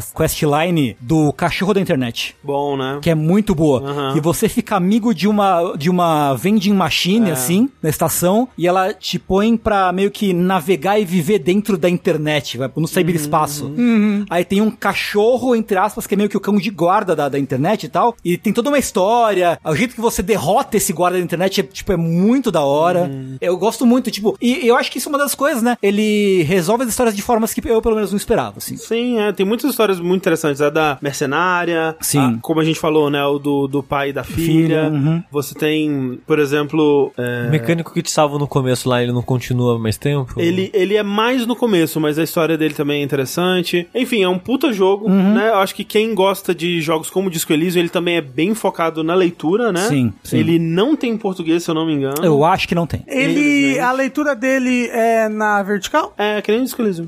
É. né? Ele tá no Game Pass ainda. Tá no Game Está. Pass. Olha. É um jogo muito bonito, né? A- O, o- a arte dos personagens. Ah, Eu Ui, amo nossa, o design é. de personagens. Também. Uhum. A- aquela médica que tem um casaquinho transparente. Sim, sim, sim, Já sim. viu, é, Rafa? Não. Qual o tempo de duração? Qu- Quanto tempo você demorou pra zerar ele, André? Umas 15 horas? É, ele não é longo. Ok, bom, bom tempo de duração. Isso que o André fez tudo, né? Uhum. Ele, ele tem múltiplos finais que você pode meio que encerrar a história mais cedo. Aham. Artisticamente muito legal. A trilha ambiente é muito legal Incrível, também. trilha. né? A gente até né, botou um dessas faixas Sim, do City sim. Sleeper que o André Sim, o escolheu. André até explicou a história, É. todo mundo chorou. É, cara, é uma baita experiência narrativa, assim, em videogame, eu acho. Um Muito belíssimo bom. Então, jogo. o meu sexto lugar, o quinto, E o meu quinto. do Tengu. Então, Sushi, por favor, seu quarto lugar. Saindo de um jogo com muito coração pra ir pra um jogo cabeçudo. Eita. Ô, louco. Cabeçudo, gaiola das cabeçudas? É. Exatamente. O meu quarto lugar de 2022 é Patrick's Parabox. Ah. Bem cabeçudo. Que Eu, eu vou falar de novo, que as pessoas sempre ficam confusas com o nome do jogo. É Patrick's, de Patrick com apóstrofe S, Parabox, que é tipo Paradox, só que com B de box. É o, o, o parabox do Patrick. Exatamente. Por, o que é um Parabox? Esse jogo, ele é um jogo de puzzle num estilo Sokoban. Pra quem isso não faz sentido, é joguinho de empurrar caixa, de empurrar Uhum. coisa. Tinha muito em celular antigamente, vinha É. com celular. E nesse jogo, as caixas que você empurra são fases. Então é uma fase que tem fase dentro e que você tem que entrar nas fases que são a caixa pra poder resolver o puzzle principal. É que a fase, ela tem uma moldurinha de caixa. Então, Exato. se você dá um zoom out, essa moldurinha se torna uma caixa que em outra fase você empurra. Exato. Mas você pode empurrar uma fase pra dentro de outra fase, ou empurrar uma fase para dentro dela mesma, E entendeu? aí eu estou no chão já convulsionando, porque Exato. minha É. cabeça Então, expandiu. quando eu falei esse jogo no Vértice, o Rafa falou: Nossa, esse jogo parece muito difícil. Aí algumas pessoas no chat falaram: Nossa, o Sushi explicando esse jogo aí é física quântica, isso? O que, que é isso? É um Aí, pouco. sei lá, eu fui jogar em live, alguém viu, foi jogar o jogo e falou, não, é verdade, né? Quando você tá jogando o jogo é facinho. Mas tem muito. É Assim não. É, o jogo ele não é mu- não é um jogo de puzzle muito complexo, ele não é um Steve Sausage Roll, ele Um não é Babas You. um Babas You, ele é bem mais tranquilo que esses jogos, por exemplo. Ele tem uma curva de dificuldade que pra mim é ótima, assim. Se você quer dificuldade mesmo, quando o jogo termina tem meio que um mundo opcional, que lá vão estar as fases difíceis mesmo, mas o jogo ele tem essa parada então de que tem esse twist, né, que ele começa só com essa parada de ensinando você a empurrar caixas, pra você terminar a fase é, você tem que pôr uma caixa num lugar específico que o jogo tá marcando. Só que eventualmente essa caixa que você vai empurrar é como se fosse uma tela de uma fase. Ela não é uma fase, porque a fase é esse desafio de você colocar uma caixa específica naquele lugar específico. Só que acontece que as caixas que você empurra são meio que pedaços da fase em si. Então tem essa parada que quando você fala dá um pouco de nó na cabeça de, ah, não, essa caixa que você tá empurrando, ela é meio que se fosse um caminho. Se você conseguir de alguma forma entrar nessa caixa, você sai dela num lugar que você só tem acesso saindo dela, por exemplo. Então entra meio que num puzzle de, tá, como que eu vou colocar essa caixa em uma posição no mundo pra eu conseguir entrar nela e sair num lugar específico pra eu fazer XYZ. Só que o level design do jogo é tão bem feito, é tão bem feito, que você aprende essas coisas sem nem perceber que ele tava te ensinando Uhum. essas coisas, essas dinâmicas. É aquela parada de jogo de puzzle que te ensina a resolver os puzzles sem você perceber que ele tava te ensinando alguma coisa. Sem perceber que ele tava te ensinando uma lógica o tempo todo. Ele tem muito aquela parada de o mais óbvio é o errado, mas ao mesmo tempo era propositalmente a resposta errada era a mais óbvia pra você perceber que, olha, isso Pra aqui. ele te ensinar uma regra. Exato. Então isso que você fez tava errado. E quando você foi tentar reverter, você Esbarrou, descobre. ah. e, é, você esbarra na resposta, exatamente. Então, tipo, o jogo é essa parada de você sem querer, no começo, né? Quando ele tá pegando mais na sua mão, você tá sem querer aprendendo sobre o jogo. Até que eventualmente o jogo ele começa a cobrar mais. E o jogo ele tem uma parada espertinha, que jogos de puzzle, a maioria faz hoje- isso hoje em dia, de fases opcionais, né? Então, ele tem meio que um mundinho de seleção de fase, que é uma caixa. Então a fase é você Não entrar numa diria. caixa. Ele tem toda essa. Ele, não- ele meio que não tem HUD, né? Ele é toda essa estética de caixas entrando em caixas. Então tem meio que um caminho principal pra você terminar o mundo e liberar o próximo. Mas tem, tipo, fases intermediárias e fases difíceis fora desse caminho. As fases principais são meio que um tutorial, porque cada mundo do jogo vai apresentar uma mecânica nova. E as fases intermediárias e avançadas, digamos assim, que estão do lado de fora do caminho, são os desafios de fato do jogo. Mas se você só quer zerar, é tranquilo. Porque, como eu tava comentando, as fases principais são meio que uma progressão te ensinando. Pra quem jogou The Witness, sempre que você chega numa- numa área nova, na maioria das áreas do jogo, vai ter aquela seção de telas te Uhum. ensinando regras.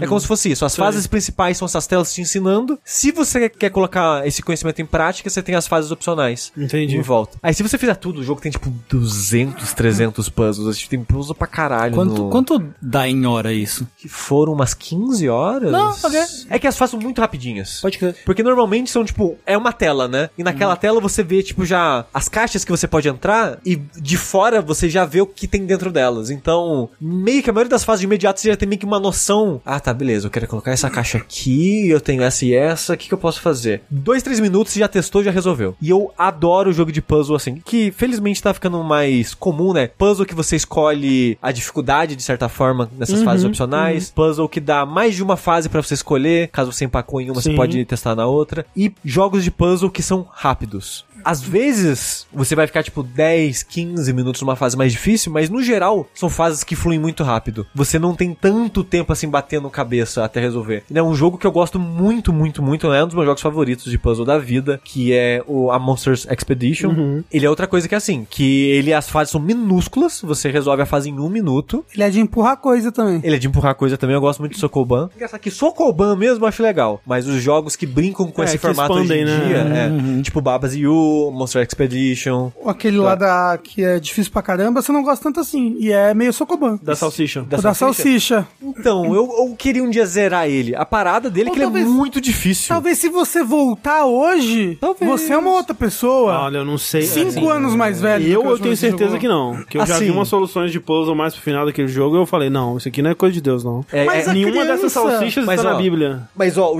o Steven Sausage Roll, a parada dele é que ele é o oposto de tudo que eu falei. As fases são longas, porque elas são Ah. muito difíceis, você demora muito. A tentativa e erro tem muitas etapas. Então até você descobrir que você errou, você já perdeu muito tempo na tentativa da solução.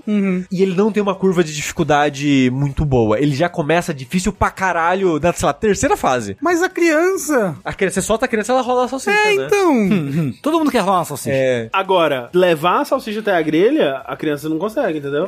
Consegue. se você der a salsicha pra criança, ela põe na grelha. Mas se a criança tiver que ir a- atravessar uma floresta, né? Enfrentar desafios, aí fudeu. a criança Depende não da sabe. criança, gente. Mas eu gostei muito, muito, muito do Patrick's para Box. Tá aí no meu top jogos de puzzles da vida, favorito, assim. É um jogo que eu acho genial. É um jogo que eu olho e eu penso como que a pessoa, ela tem essa ideia, como que ela consegue criar tanto puzzle com essa ideia, como que ela consegue ser tão didática com essas ideias, na maneira de introduzir ela tão bem, assim, pras pessoas. Pra mim, o que surpreende é o que eu fico pensando, como, como a pessoa programou esse jogo? É o que eu mais fico pensando nisso. Parece dar trabalho. E eu falei que o mundo que libera depois que você zera, tem um monte de fase que é, são os protótipos. Tem até arte de programador. Que legal, são que umas artes. interessante. Não tem a estética final do jogo, era a estética da época que era protótipo Aham, tá ainda. aham. Maneiro. Que É- legal. É, bem maneiro. Interessante. Então aí no meu quarto lugar, Patrick's Parabox. Meu quarto lugar é um jogo que eu imagino que só vai aparecer na minha lista, porque aqui do site só quem jogou fui eu e o Sushi. E não apareceu até agora na lista do Sushi?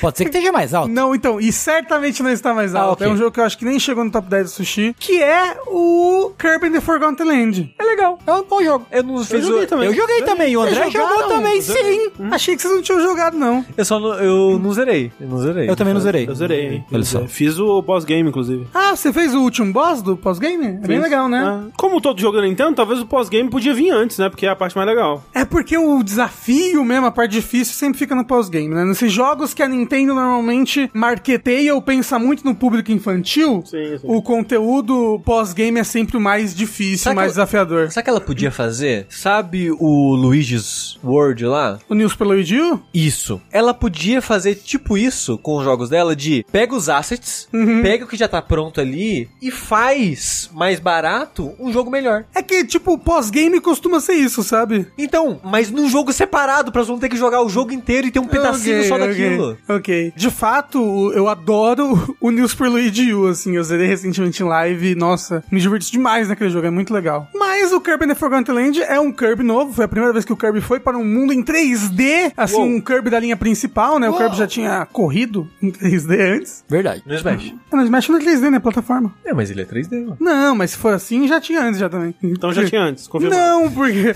o modelo pode ser 3D, mas a jogabilidade é 2D, a plataforma é 2D. E essa foi a primeira vez que ele foi pra uma plataforma 3D. E é uma transição, uma- um projeto que eles estão tentando fazer o Kirby pro 3D desde o Nintendo 64. E eu sinto que o- essa equipe que fez agora, que é a equipe responsável pela última quadrilogia aí do- dos- dos Kirby's, fez isso muito bem. Ele me trouxe um sentimento que os me- melhores Kirby's dessa mesma equipe me, me traziam, assim, o mesmo tipo de level design, o mesmo tipo de usos para as habilidades e de combos com as habilidades. Eu não sinto que ele é um nível do Planet Robobot, que é o melhor Kirby já feito até hoje, mas Que tem robô gigante, né? e, é verdade, tem robô gigante. Mas eu ainda me diverti demais com ele. Eu acho o Kirby muito fofinho, muito legal, muito divertido. Eu amo jogo plataforma, meu Deus do céu, como eu amo jogo plataforma. E o Kirby, ele é. Ele é tudo de bom. Ele, ele suga os inimigos e aí ele ganha poderes e ele fica irado e com cara de bravo nas capas ocidentais. Isso, sabe? você vê ele como uma, uma inspiração, assim, sugar e ganhar poder? Sim, eu sim, eu sim. Toda vez que eu sugo, eu me sinto mais poderoso, assim, sabe? Entendi. E ele agora tá sugando carro também, né? É, né? Agora ele tem a, a- Nesse jogo ele teve. t- Todo, né? Todo Kirby dos últimos anos tem uma, uma gimmick, né? Tipo um ultra poder pro Kirby, sabe? E a gimmick desse jogo é o Mouthful Mode, né? Que é o modo boca cheia. Né? Que no caso o Kirby suga um objeto do mundo, desse novo mundo que ele foi, que é um mundo parecido com o nosso. Então ele suga um objeto realista e ao invés de se transformar no objeto ou conseguir absorver o objeto, ele não consegue. Ele fica, tipo, entalado no objeto, mas ele fica controlando o objeto. Então o Kirby vira um capô de carro, né? Ele vira uma Uhum. cone de letra O, trânsito. um cone de trânsito, uma letra Uma O máquina de refrigerante. uma máquina de refrigerante. E é tipo, é um super poderzinho que ele tem naquele momento, e naquela fase. E eu gosto, tipo, lá pro final do jogo, quando ele pega pra você usar uma sequência de vários poderes pra fazer vários desafios com esse, com esse Malfo, assim, diferente. Eu gostei muito do combate dele, eu acho que talvez seja um dos melhores, talvez o melhor combate de Kirby até agora, pelo simples fato de que ele tem esquiva e Witch Time. É verdade. Né? Né? Loucura. E aí, tipo, o- os desafios dos bosses, de vencer os bosses sem tomar nenhum dano, aquela boss que é uma gata circense, assim, nossa, foi muito legal lutar contra ela e, e não tomar nenhum dano. E, tipo, e aí ele tem, ele tem ataques exclusivos do, do Witch Time. Então, se você desvia com a pistola e ativa o, o Witch Time, ele dá, tipo, um super tirão depois, assim, que dá dano pra caramba. E aí, essa boss em específico, por exemplo, eu matei ela só nas reações aos, aos ataques que ela fazia, porque ela fazia ataque demais e ela não podia me dar o luxo de tomar nenhum dano. Então, mecanicamente, eu me diverti muito mais né, nesse Kirby do que, eu, do que eu imaginava, do que eu esperava. Achei que foi uma excelente transição pra esse novo mundo 3D. Mal posso esperar pra saber quais são os Kirby's que vão vir aí nessa linha do futuro. Tudo 2D agora de novo. Não vai, não vai não. Eu acho que vai ser 3D. Eu acho que agora essa linha vai continuar 3D. Eles estão relançando agora no começo do ano o um remaster do primeiro Kirby dessa, dessa quadrilogia, dessa equipe, né? Que é o de Wii. Tô bem animado pra jogar ele de novo. E assim, pra mim, jogaço, tanto que tá no, no- no meu quarto lugar. Gosto demais de Kirby, sou, sempre fui fã. E tem uma das melhores músicas do ano. Exato, que é a música tema do Rei DDD. Pra esse jogo, é uma das melhores músicas do ano. E também tem uma outra música de um gênero do que o Sushi gosta, que é umas pessoas que batem num piano muito rápido. Bate no piano muito rápido. Jéssica da ansiedade. De, é, de Jessica da ansiedade. O meu quarto lugar, eu tenho certeza que vai aparecer mais alto na lista do sushi, porque não apareceu até agora. Então, é Paintment. Vai aparecer mais alto. Eu, infelizmente, não consegui jogar o suficiente pra colocar ele, mas eu queria Hum. muito. Que nem, eu acho que eu falei isso no, no nosso podcast anterior, que eu queria muito ter jogado mais dele. Parece tão bom esse Eu jogo. queria ter jogado ele, ponto, porque vocês elogiaram muito ele. A gente espera então pra falar mais quando aparecer na lista do sushi. Então, o meu quarto lugar, portanto, é ele, aquele joguinho que dá um medinho, mas não muito medinho, vai. É um jogo que dá medinho. Ele é Signalis. Ah, Signalis. oh. Sabia que ele foi, tipo, o jogo do ano, acho que do Lucas do Nautilus, assim. Ah, é? Gostou muito desse jogo. Porque ele é muito bom. É de muito fato, eu acho ele muito Alguns bom. dizem, né? Alguns dizem, até o pessoal tá falando por aí, né? Apareceu na lista de mais alguém? Apareceu no meu top 20, assim, mas. Ah, Tava sim. assim, décimo primeiro, né? É, foi É. próximo, ele quase entrou no meu top 10. E Signalis, então, é esse jogo de terror em que você controla uma replicant, Uma uma, androide, guria. uma guria, que vai estar procurando por uma pessoa numa base militar completamente isolada do mundo e que claramente aconteceu algo ruim e do mal porque tem zumbis robôs te atacando. Mas, assim, pra falar sério, é um jogo que pra mim foi uma experiência muito da hora porque, antes de mais nada, porque esteticamente ele é incrível. É incrível. Não é. é. A estética do o uso de, de, um, de um low poly meio PS1 dele é muito boa, mas o, a parte de design é Exato. muito, Muito foda. foda. A estética das cutscenes, das personagens, é, é tudo- Sim. visualmente esse jogo é incrível, É. incrível, incrível. Os de cores, né? Sim, sim. É. Daquela coisa que a gente até comentou em algum momento recente, em algum podcast, eu acho, que é aquela coisa da- do futuro cyberpunk, só que visto de uma ótica meio alemã, e meio chinesa, assim. Isso, isso. né? Que é muito interessante. Mas o jogo ele é um survival horror, né? Que é com visão de cima, que você controla essa pessoa, esse android, investigando aí o que aconteceu nessa base militar em, em busca dessa outra pessoa aí, é, e enfrentando os, os horrores de que alguma coisa muito ruim aconteceu. E eu acho que ele de gameplay ele é muito simples. Você basicamente anda, corre, você mexe entre, você al- alterna entre andar e correr, para não alertar os, os zumbis entre aspas que estão naquela área e tal. É, ele tem um leve st- stealthzinho, né? É, porque ele é muito. A, a munição dele é muito contadinha, né? É, e ma- mais do que só a munição, o seu inventário. Inventário. Só pode carregar seis itens de uma vez só, né? Tá, Ah. É. bem Resident Evil clássico. É, né? tem, tem um esquema de caixa de, de, para você guardar as suas coisas, mas você pode carregar seis coisas no, no É. limite máximo a cada momento. Então, tipo, uma arma é um espaço, um pente é outro espaço. Se quer um terceiro pente, um segundo pente é um terceiro espaço. É, porque todo mundo sabe, um pente é o pente, é o pente, é o pente, é o pente. Só que quando ele começou a falar, eu já sabia que era seria. Eu não, porque eu não sei de onde é essa referência. É uma, É uma música e é uma, uma referência de gente idosa já, sabe? Então eu deveria saber, mas eu não sei. Mas esse é um aspecto que eu não gosto, não gostei do jogo. De ser muito restrito o inventário. É, porque os puzzles dele, que tem uma, uma pegada bem Silent Hill, assim, na estrutura, na, Uhum. Sim. na temática do mundo, né, no geral, assim, me passa uma vibe muito Silent Hill clássico, normalmente envolve muitos itens. Sim. Aí você tem que ir lá na puta que pariu, aí você tem que ir lá no outro lugar, você tem que levar no lugar certo. E ao mesmo tempo você tem que sobreviver. Então você tem um item de cura, aí você, talvez um item de defensivo, talvez uma arma. Uhum. É, então, eu, eu senti um pouco disso da primeira vez que eu joguei, embora hum, não chegou a me incomodar quando, como incomodou o sushi, mas eu achei que da segunda, e talvez seja consequência de ser uma segunda vez que eu tô jogando, né?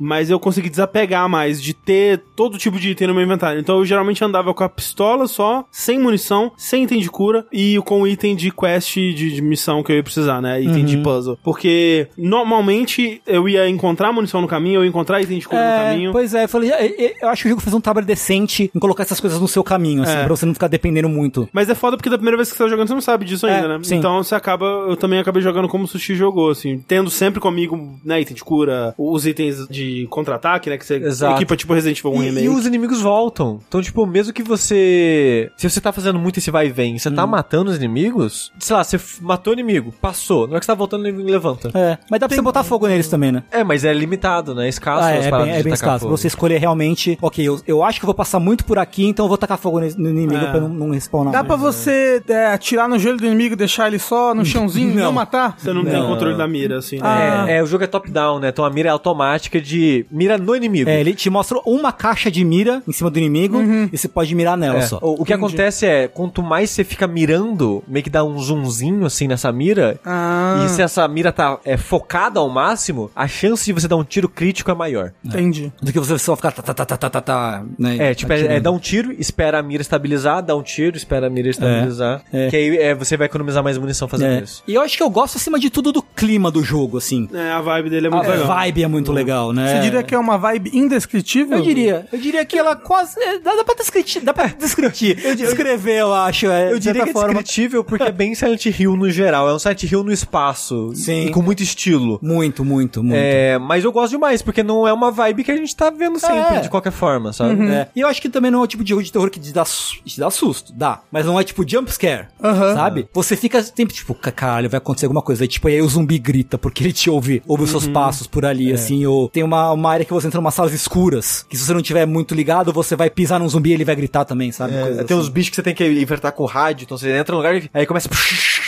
É. Aí os bichos começam a gritar, aí você tem que. Eu acho da hora, inclusive o sistema do rádio, eu acho bem legal. É, inter- eu legal, acho bem né? interessante. Sim. É, e você ah, então, descobriu. eu, eu gosto demais mesmo dos puzzles, sabe? É, Aham. eu gosto muito desse tipo de puzzle que me lembra mais Silent Hill. Foi um pouco do que eu tive no Tormented Souls, que é. eu Até gosto mais do que do, do Signalis, né? Uhum. Que ele tem essa vibe também, bem Silent Hill, Resident Evil clássico. Apesar de que ele já é naquela é, perspectiva de terceira pessoa, né? Sim. Mas, por mim, assim, pô, se tiver um desses por ano, pô, tô feliz Tá demais. porque ótimo. Adoro esse tipo de puzzle, puzzle, sabe? Por mais que a maioria seja simples, né? Tem alguns ainda que você tem que pensar um pouquinho, olhar uma coisinha de referência, olhar um documento pra entender como alguma coisa funciona. Tem uns que eu achei espertinhos, assim, né? De. Né, eu citei no vértice, mas ficou comigo, que é o da pareidolia, né? Que é. Você vê essa palavra, né? na- escrita num, num lugar. E é meio que essa é a solução do puzzle, porque tem a- as borboletas, mariposas, sei lá, com estampas diferentes nas asas, né? E você tem que usar meio que O seu poder pareidólico.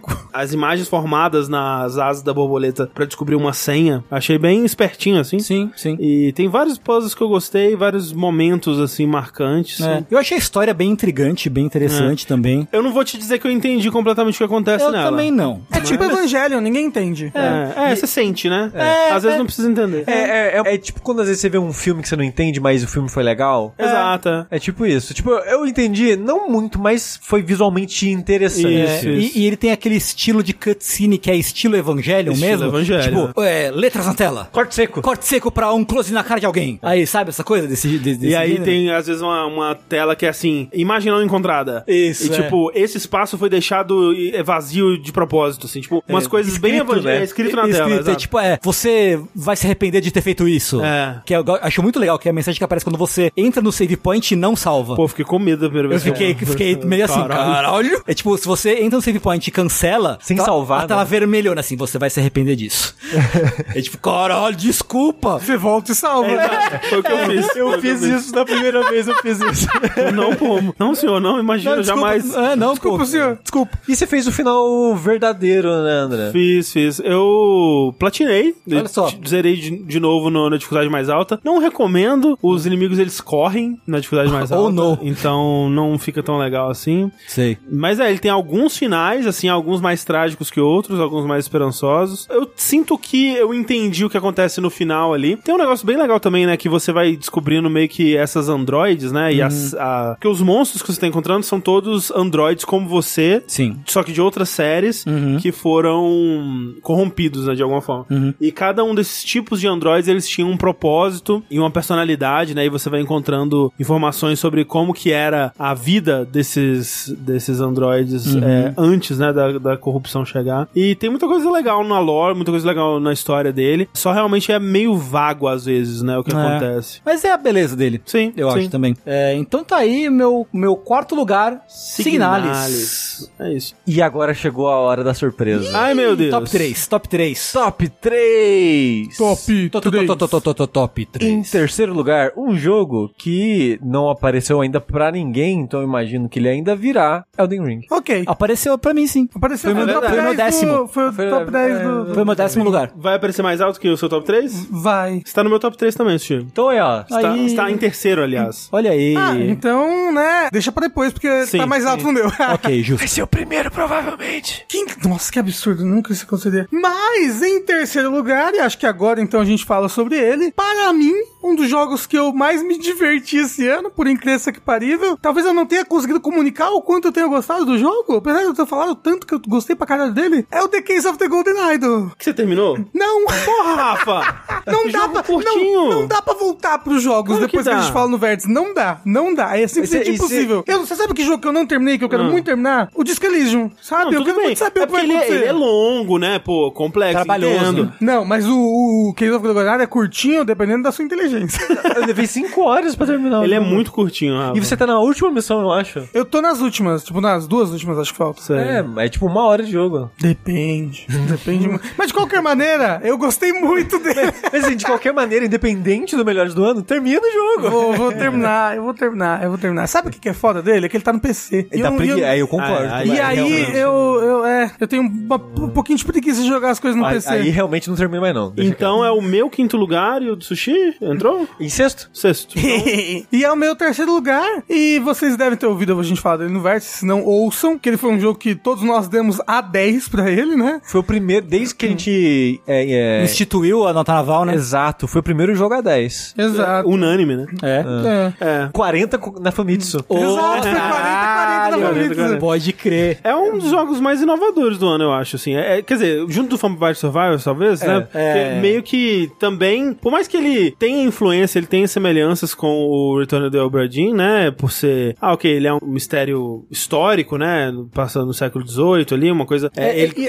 e- e o- parte do mistério é você. descobriu os nomes das pessoas. É você descobrir os nomes, é, vo- é- é você encaixar palavras em lugares vagos, assim, né? É, exato. Que o Bradinho tem muito disso. É isso, é, tu também tem o lance de tipo, ah, ok, ele é, é- tem essa coisa histórica, mas ele também é fantástico, né? Tem um aspecto meio sobrenatural. Tem também o lance de você analisar essas cenas que estão meio que congeladas, né? No, No tempo, tempo. pra descobrir o que aconteceu e tal. Ele provavelmente ele tem uma inspiração no, no Obradin, mas ele ao mesmo tempo tem um twist próprio dele. Exato, ele faz coisas muito únicas, né? O jeito que você explora, né? O jeito que você resolve as coisas é muito único, né? Mas sabe o que que é? O Bradinho é muito bom, então, Sim. né? E não que teve outro. mais- É, Não exato, tem, a gente exato. tem que ter mais esse tipo de jogo. E, e, assim, o que eu mais gosto, na verdade, eu gosto muito da parte de resolver o mistério, mas eu acho que o que mais me apaixonou nele, assim, foi como que, usando esse formato dele, que é tão limitado, ele conta uma história muito legal, muito interessante, cheia de mistério, cheia de reviravoltas, cheia de plot twist, sem se desviar dessas limitações. Ele até tem, em alguns finais de capítulo, ele tem uma cutscenezinha, assim, que toca, mas, a, sei lá,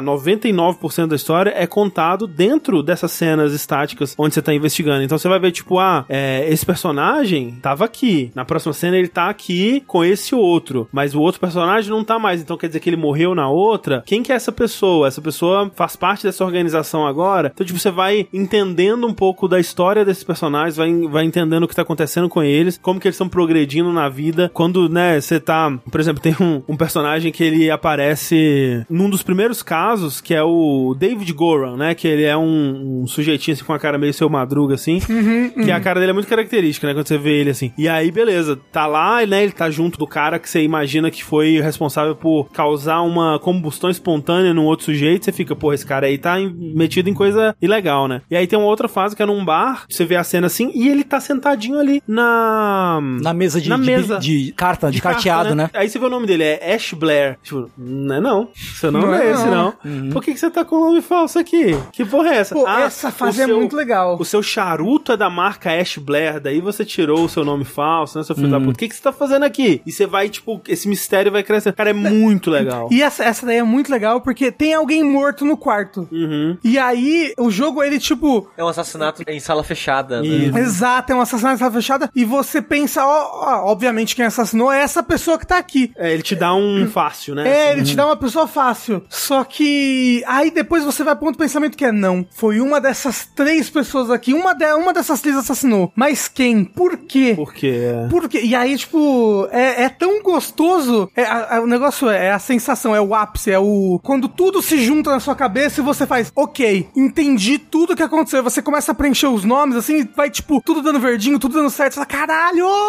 Porque o Eu lan- sou o próprio Sherlock Holmes. É porque o lance é que, diferente de jogos de mis- outros jogos de mistério, como os jogos de Sherlock Holmes, por exemplo, dadas as limitações do videogame, né, que você não pode ligar o microfone e falar, foi isso que aconteceu por causa disso, por causa daquela outra. Esses jogos de mistério, eles acabam segurando um pouco na sua mão e te levando um pouco pro caminho correto, assim, né? E o Case of the Golden Idol, ele acaba fazendo um pouco disso também, porque você tem você tem meio que um texto que conta o que aconteceu naquele caso, né, naquele caso que você tá investigando, Que é o que você tem que preencher pra passar de fase. é, e aí com várias lacunas, faltando nomes das pessoas e armas do crime e o que Motivos. aconteceu, motivos e tudo mais. E você tem que ir lá e colocar, né, onde que encaixa cada pessoa, Você por tem que, que en- motivo. encontrar as palavras no mundo É, primeiro. então, o lance é, é esse, né? Você você tem essa mecânica de jogo de adventure, só que você não pega o item, né? Você não pega o cachimbo no bolso do cara, você não pega a arma do crime, você pega a palavra faca, você pega a palavra cachimbo. E aí você pode usar essa palavra pra formar frases nessa tela de solução. E cara, que sacada, é muito foda.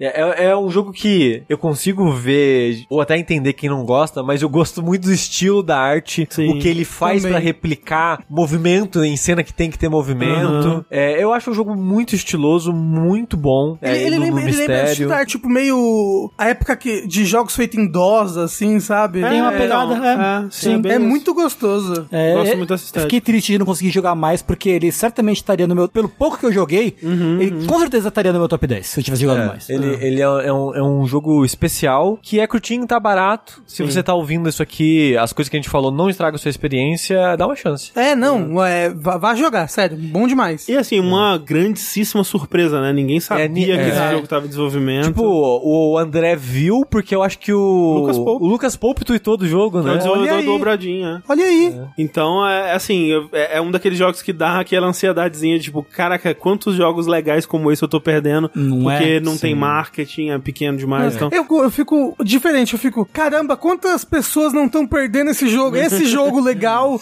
porque não ouviram falar, sabe? Porque não teve marketing, porque nunca chegou nelas esse jogo. Então, Nossa, não tem- seja uma dessas pessoas. Enfim, eu poderia ficar descrevendo cenas maravilhosas dele aqui, mas também não quero entregar, né, mais soluções, assim. Dash, Dash de isso. Golden Idol? É Pô, isso? é, dá Opa. vontade, dá vontade. vontade. Mas é, então, o terceiro lugar do Rafa... Isso, The Case of the Golden Idol. O meu terceiro lugar é Elden Ring, como eu disse. Ah, é, porque a gente vai discutir posteriormente, né? É. Isso. O meu terceiro lugar fica para ele, que já foi citado acho que na, na pré-lista do André, pelo menos, que é o Chain Echoes. Chain Ah, Echo, sim. Sim, sim. Cara, pra assim, uma das maiores surpresas do ano. Ah, com certeza. Sem dúvida alguma. Pegamos ele ali na, na rabeta do, de 2022, assim. Sim, sim. É, a gente não vai aprofundar tanto nele, porque a gente falou um bocado no último vértice É, dele. Sim. É assim, eu joguei mais de 30 horas. Eu tô com umas 20 horas agora. Quem falou que dá pra terminar em 30, É, tá maluco, maluco. Se você entrar lá no, no How Long to Beat, é 16 horas pra zerar, sabe? Isso não faz o menor sentido. é essa pessoa? A pessoa pula a história e, e É, corre. Né? só se for, porque Quem que é essa maluco. pessoa? Mas, sabe, enfim, é, apesar disso, é um puta de um JRPG que não é, né, não é, É Jota. não é J, É um né? DRPG, é um né? DRPG. Mas assim, mas ele é uma grande homenagem à à Square. Sim. Porque ele tem referência a Final Fantasy IX, a Final Fantasy Tactics, a Chrono Chrono Trigger, Secret Trigger, of Mana. é, Xenogears. Cara, tudo, tudo, tudo, tudo. Mas o negócio é que ele, ele consegue pegar o melhor disso tudo e trazendo uma história muito bem pensada. Um e- universo muito interessante. Uma Exato. história com personagens muito cativantes. muito bem escrito. bem E a- escrito. A, parada da escrita tinha uma coisa que eu não tinha clicado comigo, assim, ainda quando a gente gravou o Vértice, porque eu tô gostando de acompanhar a história, mas enquanto eu tava lendo ela, eu sempre ficava. Tem uma textura, tem, um, tem uma coisa diferente na maneira que a pessoa escreve a história, que eu não sei se é um, uma história meio amadora, então ela tem um ritmo, uma pegada um pouco diferente de história engessada, de gente que já tá, trabalha com isso há muito tempo e tal. Eu não sei o que é, mas a maneira que os personagens falam, a maneira que. É diferente. É, é diferente, mas não ruim. Me passa um, um- um ar meio. Fresco. Não fresco, mas mais humano, de certa É, forma, eu mais sinto isso também. direto, É. mais. É mais casual até. Exato, mais casual. Eu É não sei se é uma questão de algo que se perde na tradução do japonês, eu não sei se é, é mais da... Ou do Tradução alemão. do japonês. Não, porra, no caso de outros de RPGs Ah, tá. que não são japoneses, né? E que não ocorre aqui, né? Porque esse jogo foi lançado diretamente em Em inglês. em inglês, né? Apesar de ter sido desenvolvido por um, por um cara alemão e, de novo, foi desenvolvido por uma pessoa com a ajuda na parte da música, né? E depois, quando pegou o publisher, né? Tem toda a equipe da publisher Sim, e tal. sim. Mas o jogo base mesmo... É que foi oito anos. Oito de anos de desenvolvimento, né? desenvolvimento. É incrível, assim, tipo, o jogo é lindo, pixel art Nossa, linda. bonito pra porra. É. Ilustrações bonitas. A gente falou extensivamente no vértice. A mecânica de combate é maravilhosa. E assim, cheguei na parte do jogo que tem combate de mecha. Tem um- agora tem uns mecha liberados pra, Ah. pra, Aham. pras lutas de mecha. Você já chegou nessa parte? Ainda também? não. Que eu vi que a gente tava falando do combate no Vértice, alguém no, com- no, no chat falou: Ah, o combate é muito legal. Até chegar a parte dos mechas. Uhum. Eu acho muito interessante como funcionam os mechas. Eu posso falar aqui? Por favor, um por favor, momento? por favor. Uhum. Porque o combate normal do jogo, ele é um combate por turno, que ele tem uma mecânica é, diferente, que dá um gostinho muito único pro combate, Uhum. que é o overdrive. No, durante o combate tem uma barra, que ela tem uma parte amarela, uma parte verde e uma, uma parte vermelha. Toda ação que a sua equipe faz e os inimigos fazem, vai avançando essa barra pra direita, que é em direção ao verde e depois ao vermelho, que tá depois do verde. Quando a setinha dessa barra tá na área verde, você tem vários bônus. Você dá mais dano, você recebe menos dano e todas as suas habilidades custam metade do custo de, De mana, de, né? de mana, né? Pra usar. Então você quer ficar aqui naquela parte verde. E quando você chega na parte verde, o jogo ele começa a marcar tipos, ele meio que ele, talentos, digamos assim, de habilidade. Então, tipo, ó, se você usar um buff, se você usar um debuff ou uma magia elemental, ele vai sortear, né, uma- um tipo de habilidade, você vai pra esquerda. Então você meio que esvazia, digamos assim, a barra. E você quer esvaziar, porque se chega no vermelho, você Isso entra é. num over overdrive, né? Isso, que você toma mais dano, você causa menos dano e as habilidades custam mais. cara. Exato. Então você quer manter no verde, então você quer usar suas habilidades até quase chegar no vermelho, ou na metade do verde, assim, mais seguro, né? E começar as habilidades que o jogo pede. Então é interessante que a Ou magia- então outras coisas que você pode É. fazer também pra diminuir o overdrive. Isso. É, você pode defender, você pode usar item, Trocar tem de que usar- Pode trocar de boneco, né? personagem. Exato. E é muito interessante porque às vezes o jogo incentiva você a jogar de uma forma que você não queria jogar pra esvaziar essa barra. E nisso você acaba usando a habilidade que você, ah, não, sei lá, tá aí, sabe, não vou usar. Aí você usa e você pensa, porra, interessante essa Legal, é. habilidade. Sim. Então é uma maneira, dá uma dinâmica muito interessante pro combate. Sim. Vai pro robô. Robô não tem isso. Hum, o robô não tem o overdrive. Oh meu Deus, o que o robô tem? Marcha. Ele- Gear. porque o robô ele tem uma barra, só que a barra dele é o seguinte: o centro é verde, esquerda, direita, vermelho. Não tem amarelo. Que no caso é não tem verde, né? É amarelo, centro e vermelho as extremidades. Hum. Aí como é que funciona? O robô ele tem a primeira marcha, a segunda marcha e o zero, que é meio que o neutro. Na marcha 1, tudo que você fizer vai pra direita. Na marcha 2, tudo que você fizer vai pra esquerda. Hum, E no zero, não sai do lugar e você recupera sua mana. Cara, é- Ah, os eu Um acho APs. muito inteligente isso, É, cara. Então, como é que funciona? Na marcha 1, seu personagem ele é do jeito que ele é. Na marcha 2, você causa mais dano, mas gasta 50% a mais de, de ponto pra usar a É habilidade. como se você tivesse dando mais energia pra- É. no seu, então, seu mecha. então você tem que balancear esquerda e direita nas setas. Uhum. Você tem que balancear. Se você ah, se esgotou a sua mana, você tem que ir pro zero pra recuperar a sua mana. Sim. Não tem o que você fazer. Então você tem que gerenciar a barra com a direção que ela tá indo. Você tem que gerenciar a sua mana. Por causa disso, você tem que gerenciar quem da sua parte vai estar marcha 1, marcha 2, marcha 0. E os chefes de robô, eles colocam coisas pra forçar você a estar em marchas específicas. Então, por exemplo, o primeiro chefe de robô é, é aquela coisa clássica de JRPG. Oh, não, o chefe está carregando um, ataque muito forte. Uma coisa que eu não falei, na marcha 0 você tem mais defesa. Ah. Hum. Então a ideia é, o jogo avisa, ó, o próximo turno do chefe vai ser um ataque mega forte. Todo mundo marcha zero pra aguentar o ataque. Marcha zero e defesa, né, Pra ter ma- ainda mais defesa. Hum. O problema é, você só pode mu- mudar a marcha de uma em uma. Então se você tá na 1, um, você não pode ir pra zero. Hum. Você tem que ir pra 2 e depois pra zero. Então como a próxima ação do chefe já é o ataque super forte, Achei que É da 1 porque ia a hora- pra 0. É, 1, 2, 0. é, que, o- Ah, é- é tá. que a maneira que o jogo faz é, você tem que subir 1, 2, 0, aí sobe 1, 2, Ah, de novo. entendi. É. Então se você tá na marcha 1, um, quando o chefe tá carregando ataque, já é tarde demais. Eita. Então você tem que meio que ficar, ficar esperto no que É. vai rolar, assim. Exato. Então, eu não sei por que, que a pessoa falou que o Porra, é combate muito de robô foda esse é ruim. sistema, cara. Parece Por bem quê? legal mesmo. É? Porque a pessoa, ela não só foi inteligente o suficiente de pegar combate de turno e colocar um twist, como colocou dois twists no É, mesmo jogo. E que, e que no, no flavor do bagulho faz todo sentido, né? É. É um Porra, eu achei você tem maneiro pra que- Tem caralho. que passar marca no robô, assim. É. muito da hora. E tem toda a parada no robô, tem as armas, né? Que as armas são como se fossem classes, que quanto mais você usa uma arma, você vai ganhando habilidades novas daquela arma. É. E quando você troca pra uma outra, é fixo. A habilidade que Hum. você aprendeu é sua pra sempre. Uhum. Você pode usar de mesmo quando você tá com uma outra Tipo arma. Final Fantasy VII Remake. Tipo. Tipo. Isso. Então, tipo assim, muito bom. Só não tá na minha lista porque eu. Você Porque, quer zerar pra porque botar. é, é porque, tipo, sei lá, eu joguei 20 horas. Eu imagino, pela reação das pessoas, que a história só melhora com o passar do tempo.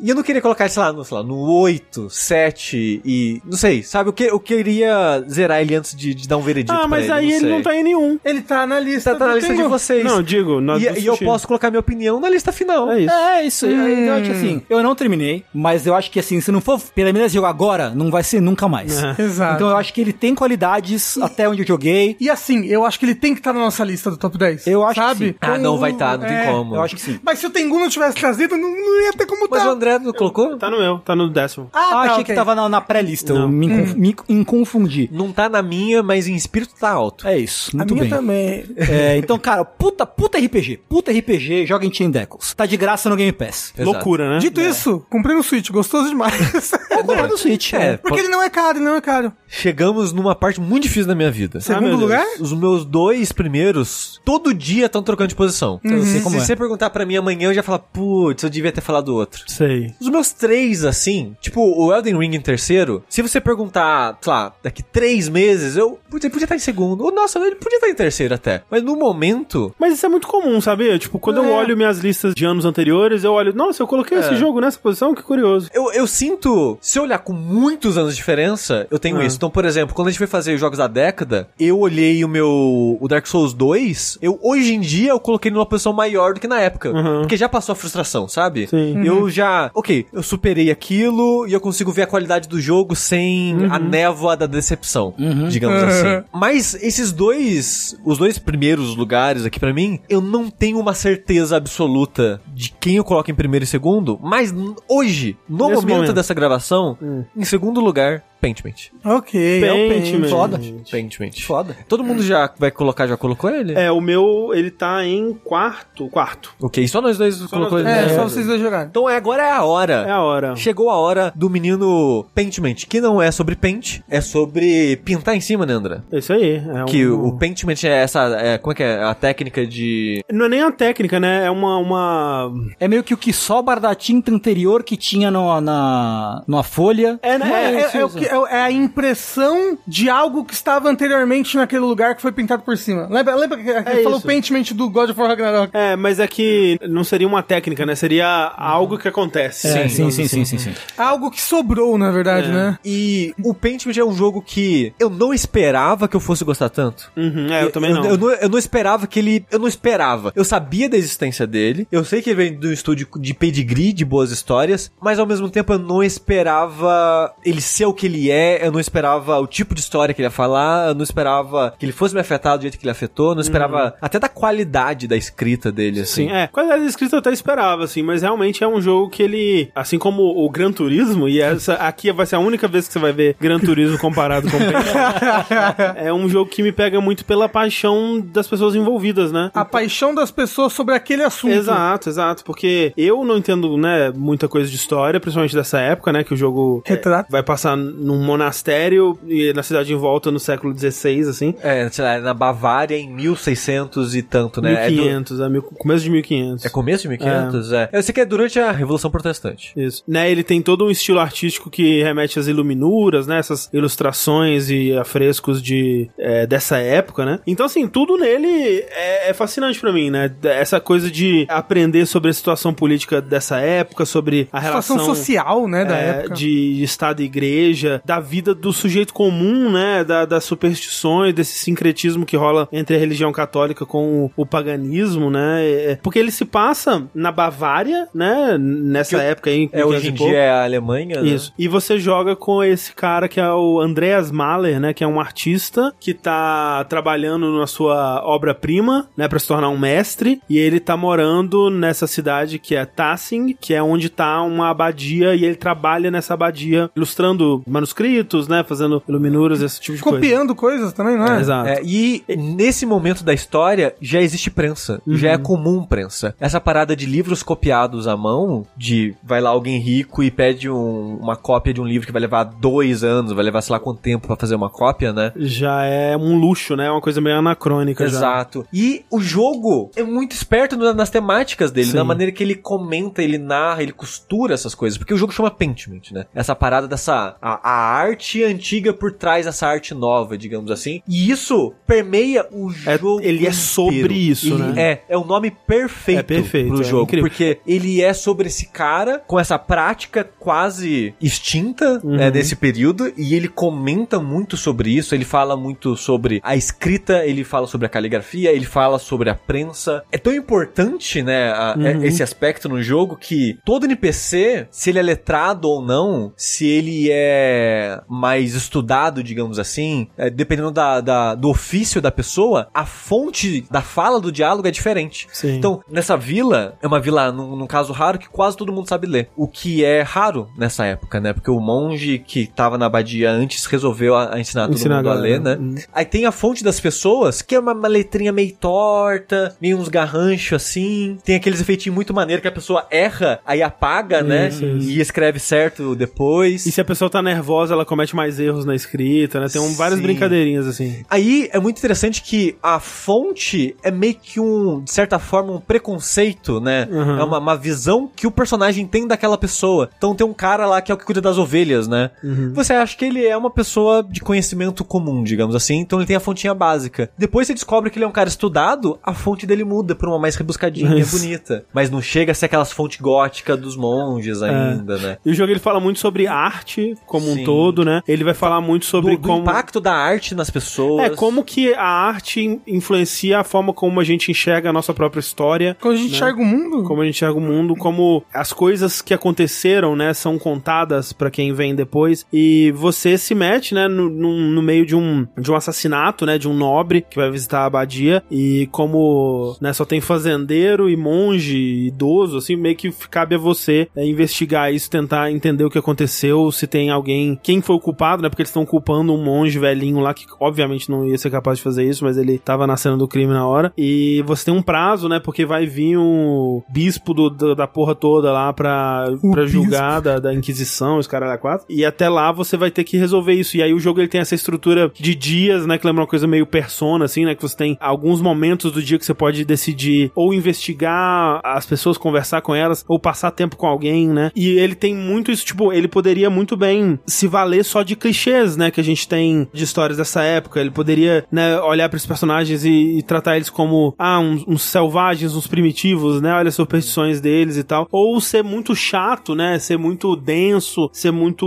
monótono. Monótono, um livro de história. E ele é, é o contrário, assim, ele, ele é, é um- uma história incrivelmente humana, né, muito en- engraçada às vezes, tem bastante besteira, tem bastante momentos singelos, assim, de você passando tempo com essas pessoas, tipo, você pode escolher quase todos os dias, né, você pode escolher com quem você vai almoçar, com quem você jantar. vai jantar jantar. E esses momentos são momentos onde você senta, muitas vezes na casa da pessoa, ela te recebe com a família em volta, e vocês vão ter uma conversa, muitas vezes sobre os assuntos que estão acontecendo, muitas vezes sobre outras coisas, sobre o que está acontecendo com esse povo, muito oprimido, né, por conta da igreja, dos impostos, e como que a fome, né, é um problema para essa população de fazendeiros, né? Isso é um absurdo, assim, tipo... Nossa, eu e- não consigo imaginar isso acontecendo Não é hoje em mesmo? dia. E, e de ter a situação de você tá indo jantar com alguém acompanhando você numa casa que te Aham. chamaram, né? E a pessoa que foi com você, uma criança, ela. É, por que que. Por que que só a gente tá comendo pão? Uhum. Por que que eles só estão com, tipo, um caldinho, uma sopinha que é rala? Aí o cara, tipo. Cala a boca, porra.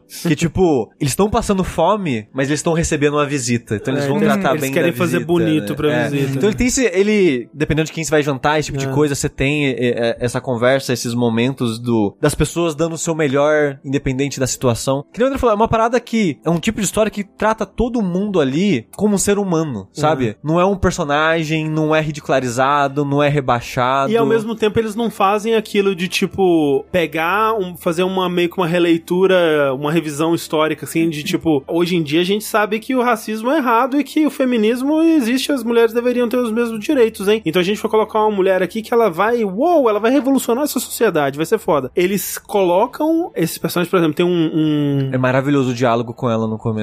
Né? é, tem um- uma personagem feminina que ela quer, ela, ela vê mu- que mudanças são necessárias, mas ela faz parte dessa sociedade, ela não tem muito poder pra mudar. Tem também um bispo da Etiópia, né? Ou um- uma figura da Etiópia que tá visitando um monastério e tipo as pessoas elas olham com certa curiosidade pra ele. Assim, as pessoas são simpáticas, né, mas você vê que tem um, um tratamento diferente como teria, né? Mas ao mesmo tempo eles não querem fazer aquela aquela coisa de falar não, na Europa nunca pisou uma pessoa de cor. Nessa época nem existia negro, né, como outros jogos mais Deus Vult aí fariam, né? E uma coisa que eu acho interessante que o jogo faz também é que eu nunca vi ser tratado dessa forma, que é a religião. Uhum. Porque a maneira é quase um feudo em volta da abadia, né? Uhum. Todo mundo lá é muito religioso. Tem um senhorzinho lá que ele viveu uma era pagã antes do catolicismo e ele vive uma parada meio.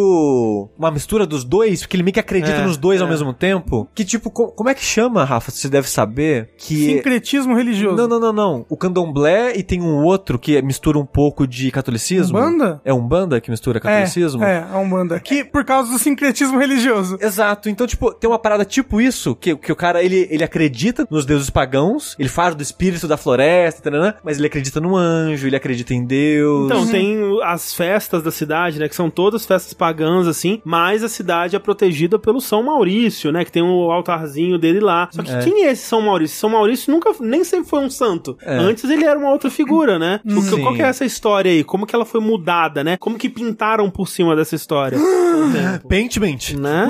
É, mas o que eu queria falar é, ao mesmo tempo que o jogo ele tece críticas à igreja, Uhum. porque é difícil falar desse período sem ter um tom de crítica, pelo menos com a visão de hoje em Hum. dia, Uhum. mas ele não fala mal de religião, ele fala mal de hábitos que se tinham, de exploração Sim. e de ideias e coisas do tipo que se tinha na época, Uhum. mas em momento algum, ele coloca aquela- aquela visão de, ah, é errado. É errado ser católico. Ah, é errado ter essa crença. É, tipo, quem tem religião é burro, associação de ateus do Estado. de É, São porque, tipo, na parte de jogos hoje em dia, eu consigo ver que é mais fácil encontrar um ateu do que, sei lá, um católico, Sim. sabe? Sim. Em jogos, em produção, esse tipo de coisa. Uhum. Pelo menos não, tem, não é uma visão que se aparece muito em jogos. Paulo. Uhum. Mas eu queria dizer que ela aparece de uma forma tão natural Uhum. que não é nem pra, sei lá, tirar sarro ou fazer crítica que é errado, mas ao mesmo tempo não é pra enaltecer. Uhum. Tipo É um aspecto apresentado de maneira natural da vida dessas pessoas. Uma coisa histórica, né? É. É, é. E, e eu nunca vi ser feito tratado dessa forma. Ou é tipo, ou é quase cômico a maneira que é tratada, ou é muito bem, ou é muito mal. De uma forma tão natural e sol, não, não solta, mas. Ou é, ou é, ou é Simples. Les Miserables, ou é Monty Python. É. Esses- São esses dois extremos, assim. Sim. E eu achei muito interessante como ele, ele trata a religião aqui. E o seu personagem, sempre que tem algum momento religioso assim, você pode escolher como agir. Você pode agir como ateu, você pode agir como um pagão, você pode É, agir a- como católico. Até porque você tem isso de meio que montar o seu personagem, né? É. Decidir o que, que ele estudou, onde que ele estudou, onde que ele já morou. É. E, e- e também eu sinto que não tem uma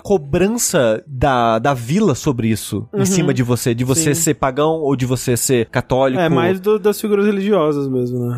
É, é porque, as- tipo, a parte da Revolução Protestante vai ficando cada vez mais presente na história, Uhum. né? Porque o jogo ele passa ao longo de vários anos. Sim. Então a revolução ela vai esquentando e crescendo, e eventualmente isso vira discussão entre as conversas dos personagens, né? Tipo, se você apoia, se você não apoia, e coisas do tipo. Mas no geral, eu sinto que é um jogo muito sem julgamento. É um jogo sem julgamento sobre pessoas simples, é um jogo sem julgamento sobre crenças. É um jogo muito humano, Quem diria, né? singelo. E assim, ele é outro jogo, assim como Citizen Sleeper, que é pra quem gosta de ler. Esse é Uhum. mais fácil porque ele tem uma tradução muito boa, inclusive, é, em português. Porra, Ele- isso é muito, muito, muito, muito, É, porque muito ele É importante. muito texto. Tem, é, a tradução tem uns- umas falhinhas aqui e ali, mas, né, dado o volume de texto, é compreensível completamente. E assim, o Josh Sauer mesmo, né, que é o diretor do jogo, ele compara o jogo com um Night in the Woods com o nome da rosa, né? Porque ah, o gameplay dele lembra um pouco Night in the Woods no sentido de que você tem esse mundo quase aberto, né? Essa cidade toda que você pode explorar, você pode entrar na casa das pessoas, você pode é, ir na florestinha, ir na abadia e tudo mais. Você vai precisar fazer isso, né, na parte da sua investigação, mas mecanicamente ele é muito simples, né? Você,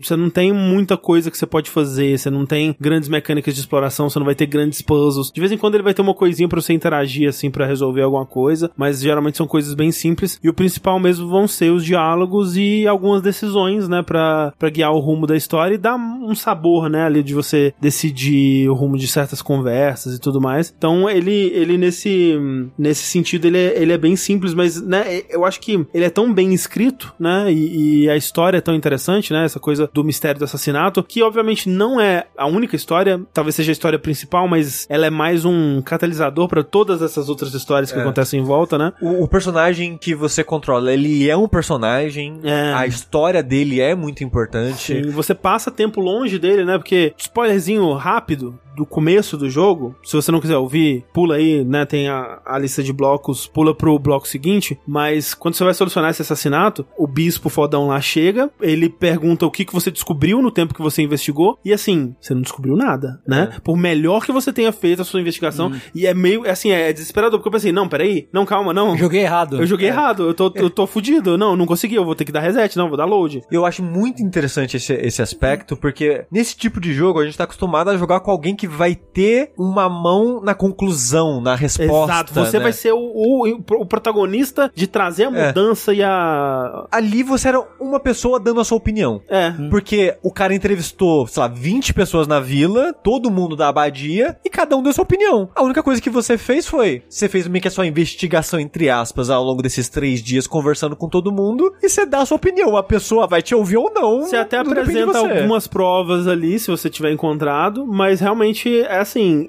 definitivamente você não tem como chegar numa conclusão de quem é o culpado. Mas naquele momento que você tá na frente do- da Inquisição, você precisa apontar alguém. E aí é que é foda. Porque assim, tem algumas pessoas que são piores que outras. Mas cara, essa pessoa que é ruim, que é o. o- como é que ele chama?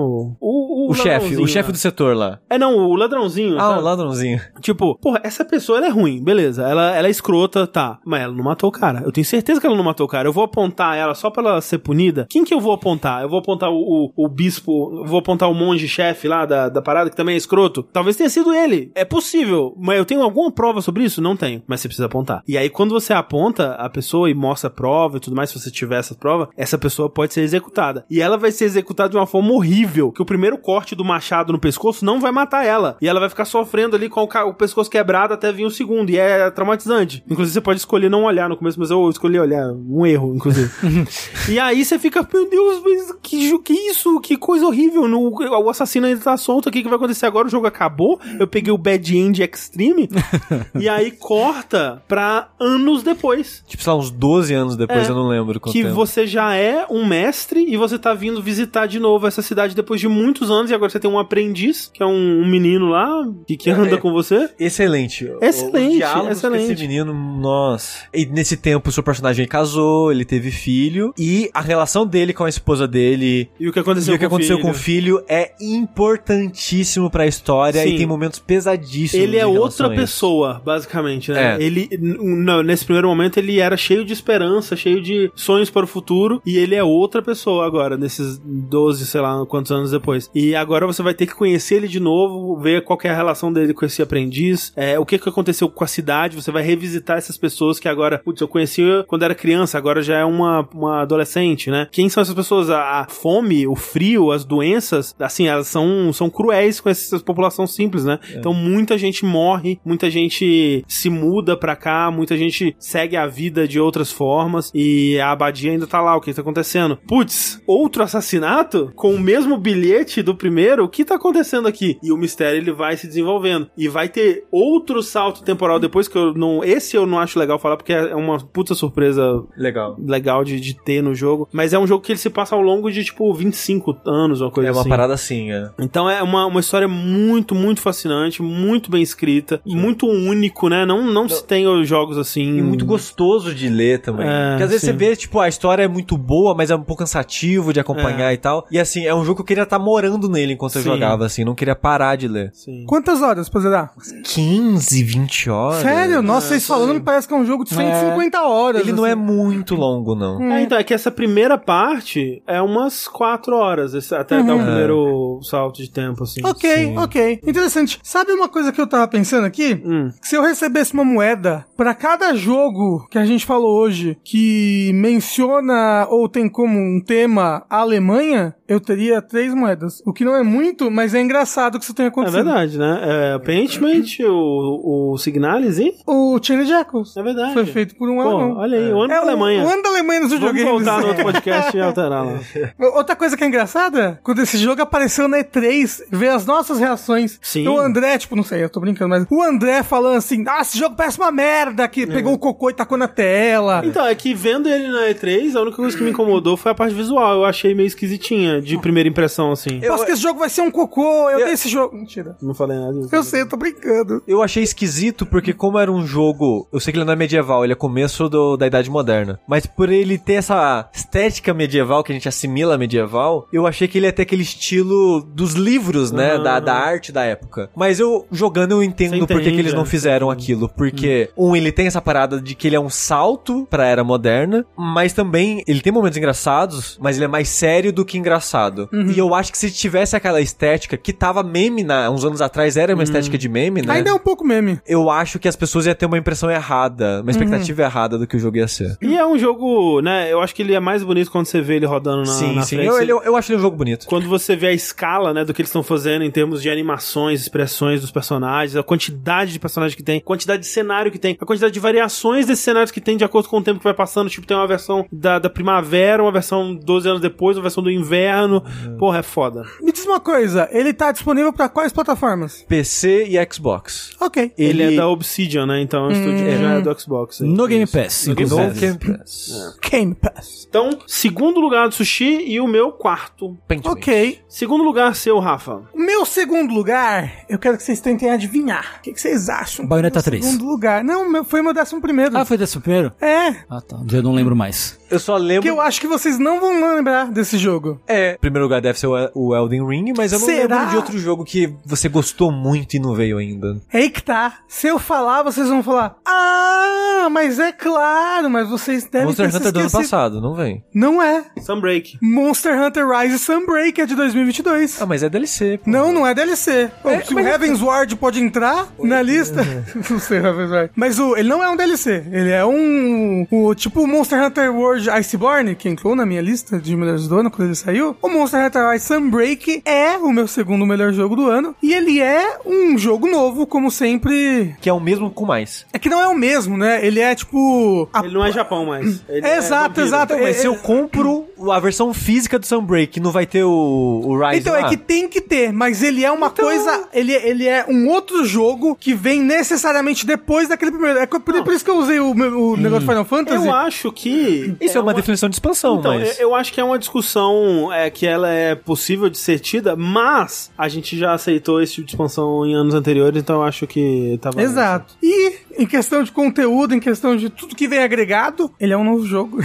é o meu segundo melhor jogo do ano e ele pra mim conseguiu acrescentar ainda mais no que eu já gostava tanto assim do Monster Hunter Rise e ao mesmo tempo se diferenciar muito do Monster Hunter Rise, da base, né, do Monster Hunter Rise, porque ao contrário do Iceborne, ainda eu, eu acho que o Monster Hunter World Iceborne ainda ainda talvez supere em questão de qualidade o que o Rise acabou trazendo, mas o Monster Hunter Rise Iceborne, ele se passa numa mesma estética, numa mesma vibe do Monster Hunter World, sabe? E enquanto o Monster Hunter Rise Sunbreak, ele vai pra outro lugar completamente diferente, porque o Monster Hunter Rise ele se passa nessa vila, essa vila no mundo de Monster Hunter, num lugar que lembra o Japão. O Sunbreak, ele se passa tipo meio que na divisa dessa vila com um mundo ocidental medieval. Então, o mapa novo a ser explorado é um mapa meio baseado em Transilvânia, assim, sabe? Castelos, florestas e uma coisa bem é, ocidental. O, a base em que você fica é uma base, é uma fortaleza medieval. As novas armaduras. E, e aí ele, ele vai, tipo, mesclando essas duas coisas numa nova expansão. E isso esteticamente eu acho muito, muito bacana. mu- Muito, tipo, diferente, assim, sabe? E além disso tudo, ele tem uma excelente qualidade, né? Do, do, do Monster Hunter Rise, o combate, que é maravilhoso. Porra, o Ricardo definiu muito bem. Você já viu o Ricardo definindo eh, a relação dele com o Monster Hunter? Eu, eu não vi nada. O Ricardo define nada bem, assim, de modo geral. Então, mas esse o Ricardo definiu muito bem, na- né? Do jeito que ele consegue. É. Aham. Do jeitinho especial dele. Aham. Que ele fala assim, tipo... Você tá jogando Monster Hunter? As primeiras horas, assim... Você, ah, vou testar essa arma aqui. Aí eu tenho que apertar triângulo pra fazer uma coisa, bolinha com outra, triângulo e bolinha pra outra. E eu tenho... Eu não posso correr, eu tenho que guardar a arma pra correr, eu tenho que guardar a arma pra usar item. E aí eu tenho que fazer isso, tenho que fazer... Nossa, é burocrático o jeito como você se mexe, funciona, né? É tipo, você... Não existe nada que é automático no Monster Hunter, sabe? Cada ação que você toma é deliberada, sabe? É cada ação que você toma é um botão,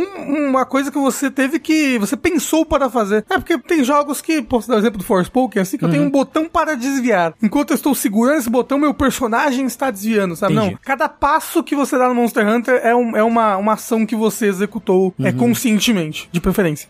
E isso é difícil a princípio, né? Só que aí passa 40 horas que você tá jogando o jogo, você não tá mais jogando o jogo, você é aquela arma do jogo, entendeu? Você viu a Matrix? E daí, exatamente, é o que eu falo, é o que eu falo desde o Monster Hunter Rise, o pr- primeiro, talvez eu até fale- faça no Word, eu não, eu- os meus dedos, eles estão dançando loucamente no botão, eu sou um com, o- com o martelo, assim, e, se- e são coisas que se você for ver os botões que eu estou apertando, é uma sequência complicada, assim, até de pensamentos que eu tô tendo, mas é, é, é isso, vo- você, vo- vo- você virou um Venom dentro do jogo, sabe? foi. É uma, uma sinergia muito louca. E isso aliado a inimigos super bacanas, assim, tipo, eh, os monstros que vieram nessa expansão, nossa, eles são muito legais. Porque eles são os principais, né? Eles são baseados em, em monstros clássicos. Eu, eu não diria de cinema, acho que monstros clássicos, assim, tipo, vampiro, lobisomem, zumbi, demônio.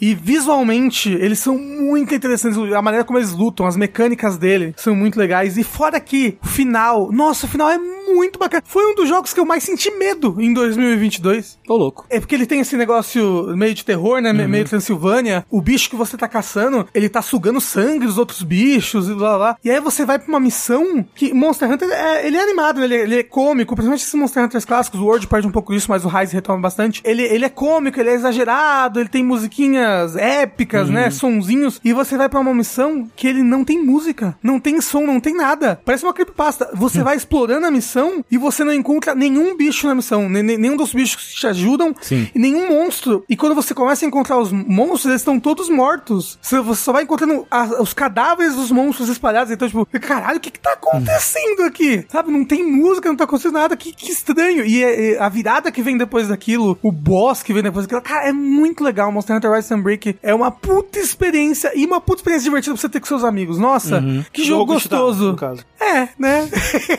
Quem aqui comprou pro PC? Mas agora Tá de Game graça Pass. no Game Pass. É, a- Quer dizer, o, o Rise, O só Rise, é, o né? Sunbreak não está. Mas. É assim que eles te pegam. É assim que eles te pegam, exatamente. E assim, eles deveriam te pegar, porque Monster Hunter é uma coisa única dos videogames, assim. O que ele faz é, é magia. É magia que o não, Monster é, Hunter faz. não é tecnologia. E é uma coisa, é, uma, é uma- um tipo de experiência que somente o videogame consegue te proporcionar, porque é uma experiência de gameplay, uma experiência mecânica, assim. Mas não- Eu não queria falar mágico de novo, mas é. é- Não, mas assim, de fato, não tem nenhum outro jogo que te dá a mesma experiência que você tem no Monster Hunter. É, da exato. Outlast, gente. Não, Caralho, Sushi. É, como é que chama aquele lá do estúdio que fez Scott Pilgrim? Oh. Mercenário Kings. Ah, nossa, Nossa. coitado do mercenário. Mas, ah, Rafa, eu tô muito animado por Wild Hearts. Eu tô, eu tô, eu, eu, eu quero inclusive que a gente peça ele. O pessoal já tá pedindo já, inclusive, ele. É, Sim, o co- já, já. códigos, então, por favor. Dá. Yay, me manda. Não, mas tipo, até o Yoshi, pelo que já mandaram, assim, pro Rokustar pra pegar o código do Odd Heart, então a gente tem que pegar Não também, mandaram por favor. Dead Space, vamos ver se manda esse.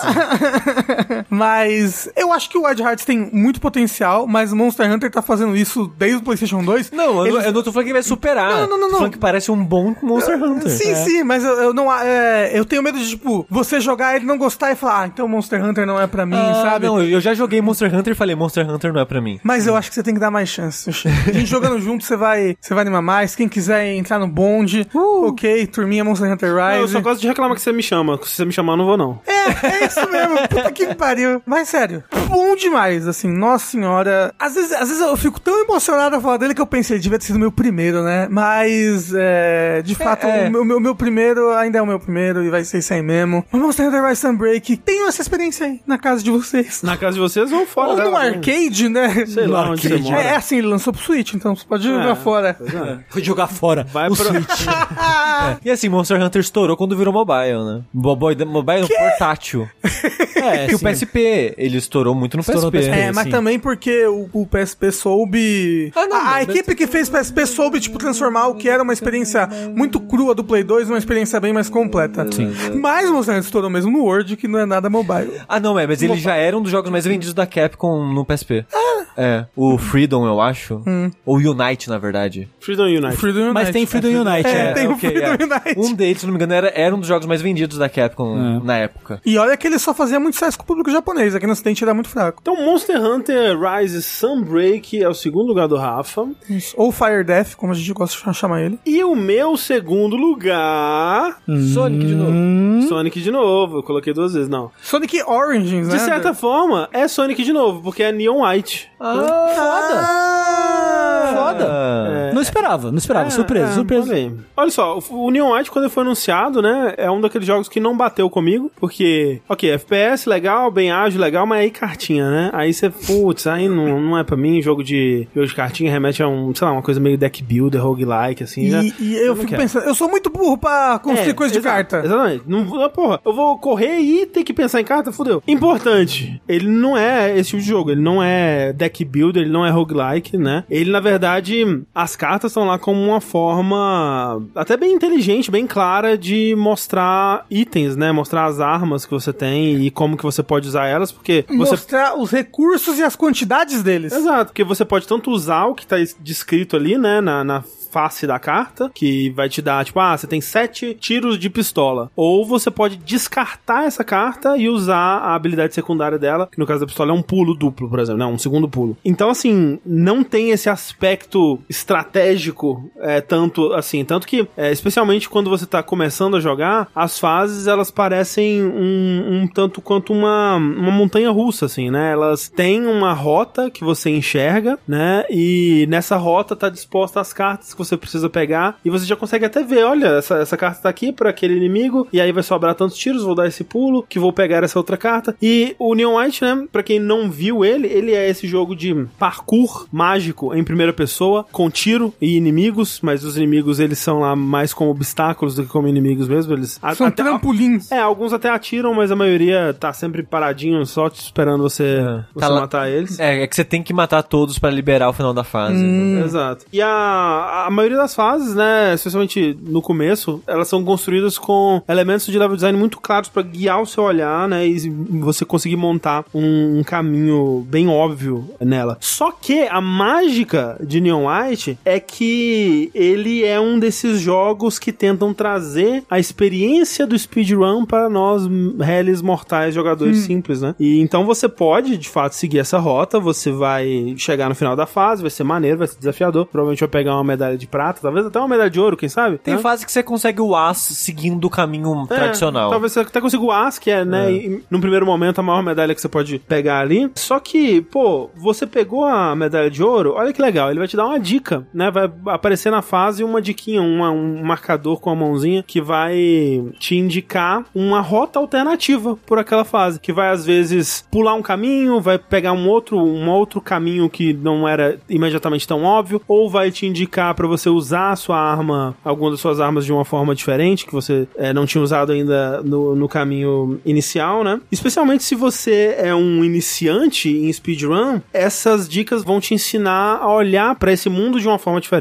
E aí você vai aprendendo como quebrar o jogo por conta própria, porque, ok, Quebrar. é, Entre você, aspas. Você, seguindo essas rotas alternativas, vai ficar mais fácil de você pegar o As, né? Que é essa medalha mais alta no primeiro momento. Mas existe ainda a pontuação dos desenvolvedores, que é sec- meio que secreta, né? Não marca que tem isso, mas aí você vai ter que quebrar o jogo por conta própria também. Você vai ter que encontrar rotas ainda mais eficientes, específicas, jeitos mais Mirabolantes. malucos, mira- mirabolantes de usar as suas habilidades pra chegar ao objetivo da forma mais ágil. Óbvio que você não precisa fazer isso. Eu mesmo não peguei nenhuma dessa última medalha. eu, porra, eu tô, tô, tô mirando no as. Peguei o as, sigo em frente. assim, O- Tipo escola. E pra você zerar, você não precisa, não de- precisa, você é. não precisa nem de ouro em todas. Exato, exato. É só pra você se divertir, só esses- essas pontuações. Sim, ba- é, mais. é mais Vo- pra isso, é. Tem, você precisa de X ouro no mundo, que o jogo ele é meio que separado em mundos, em- mais ou menos, pra avançar pro próximo mundo. Mas o requisito é bem baixo. Não, mas diga, essas pontuações ultra aí. O Ah. AS e a Ultra Secreta Developer não Edition. são né? necessários. Eu, eu acho que o ouro já é suficiente, né, Eu acho, que Tengu? sim, Eu acho que sim, é. sim, sim,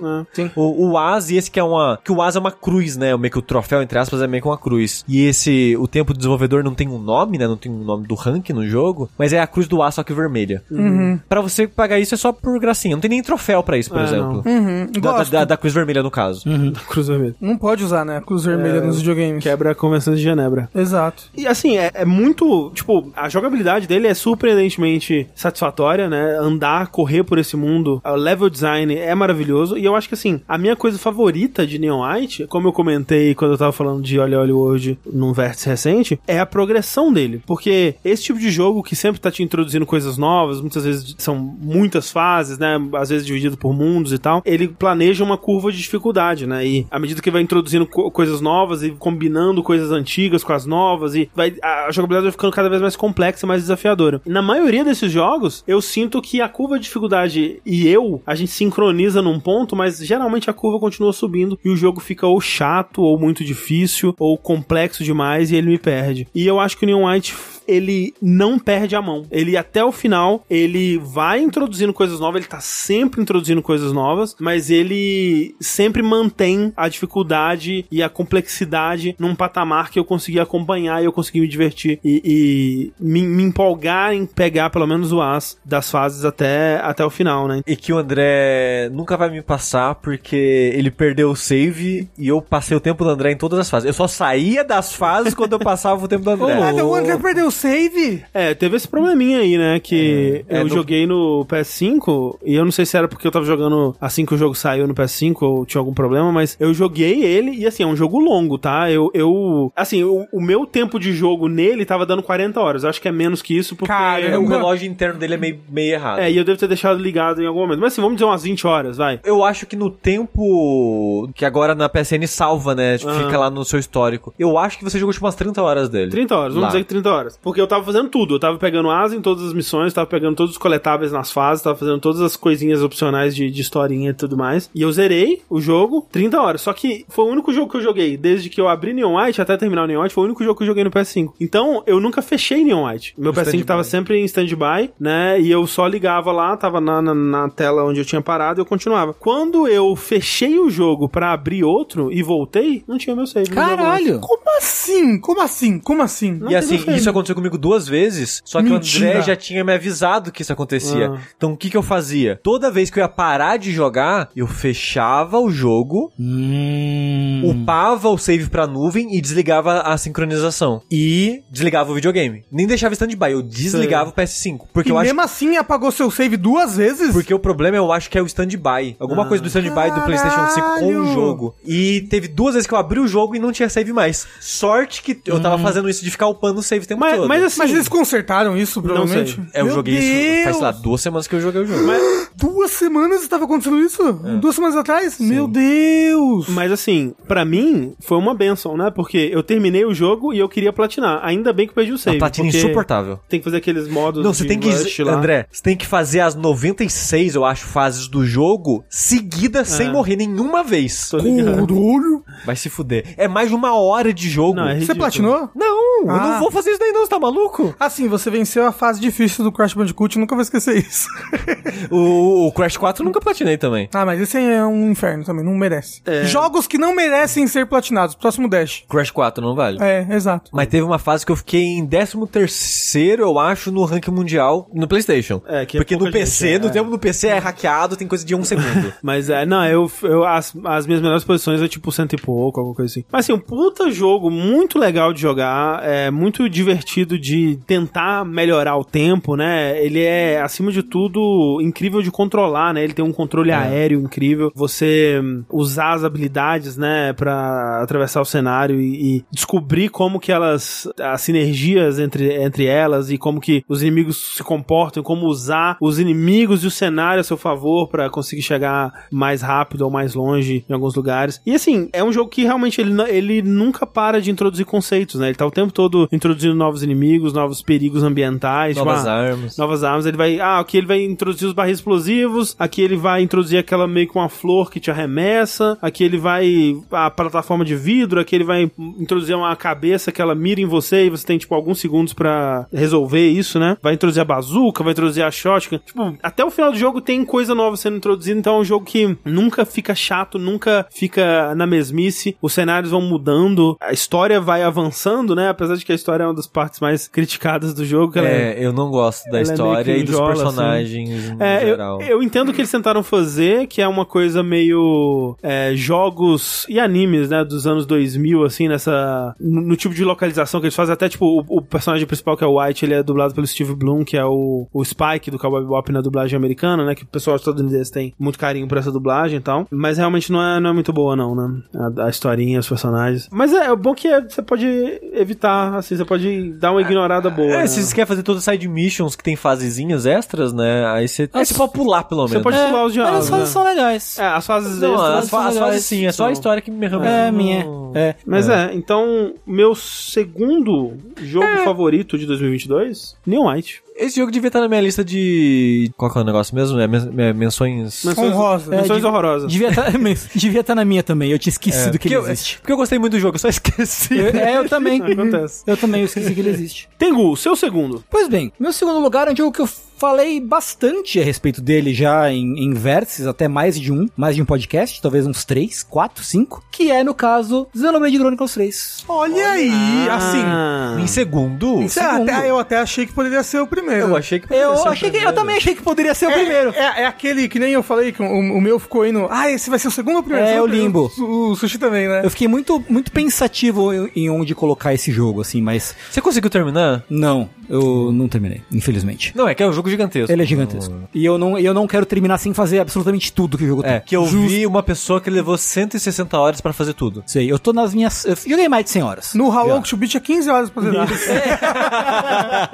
Mas é assim, né? Retomando algumas coisas que eu falei, é um RPG. Aliás, uma coisa que. Uma coisa boa que o Xenoblade 3 trouxe pra mim na minha vida é o conceito de apreciar a viagem, entendeu? Mais do que, por exemplo, um exemplo muito, muito comum: One Piece. As pessoas falam, ah, não vou ler One Piece porque é muito longo. Ah, não vou, não vou ler Jo- Jojo porque é muito longo. Ah, eu não vou ver. Fala uma coisa comprida aí. É. Não. Não, queria eu, queria eu poder falar isso. É, é, não, mas é, sei lá, Detective Conan. Isso, Porra, porque é mas muito aí tá comprido. certo, né? Hajime no Ippo. A- aquele lá do, do cara de cabelo branco. É, jogo, né? Final Fantasy Gintama. XIV. 214, né? Final Fantasy 15, XV. 15 é. 15 é o melhor Final Fantasy. A quem diga, a quem diga. Mas eu tava pensando nisso, que tipo, desapegar, o, o melhor a se fazer é desapegar de chegar até o final Eu concordo. e só aproveita o É. rolê, tá ligado? eu mesmo não gosto faz 3 anos.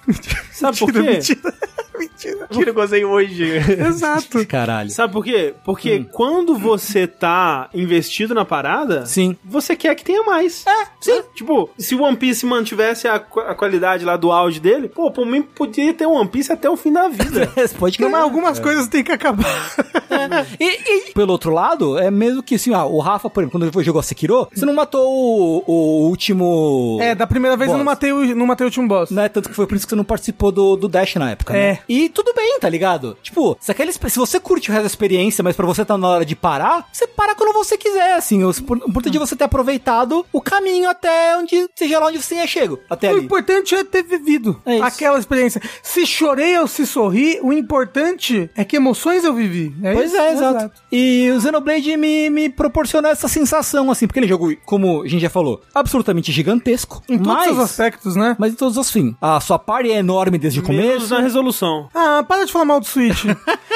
e assim, ó, um puta é, jogo pro catálogo do Switch, assim, tipo, uma Ah, adição não. assim. Animal. Não, é, o jogo tá ali pra humilhar Pokémon. Exato. Só pra isso, ele foi É, lançado para com esse fim, porque, né, além de tudo, ele jogou com uma escala, né, o Xenoblade primeiro já tinha isso, mas Uhum. o 3 é igualmente tem uma escala absurda, assim, você anda pelas graminhas ali, pelos campos verdejantes, e tem umas montanhas gigantescas, tem uns monstros imbecil de gigante, é tudo, a escala de tudo é muito grande, você se sente pequeno naquele mundo. É, mas é, eu, eu tava falando ele é gigantesco em tudo mesmo, tipo, é uma história gigantesca. Uhum. É um sistema de batalha gigantesco, sabe? De complexidade, de, de Com muitas atributos, camadas, sim. Uhum. de camadas. É muito personagem, é muito mapa. E, e- só que acho que tudo isso pro bem, entendeu? Sim, Porque sim, é sim, tudo. sim, Uhum. sim. é- é- eu falo mais usando beijo primeiro, né? Que foi o que eu mais joguei.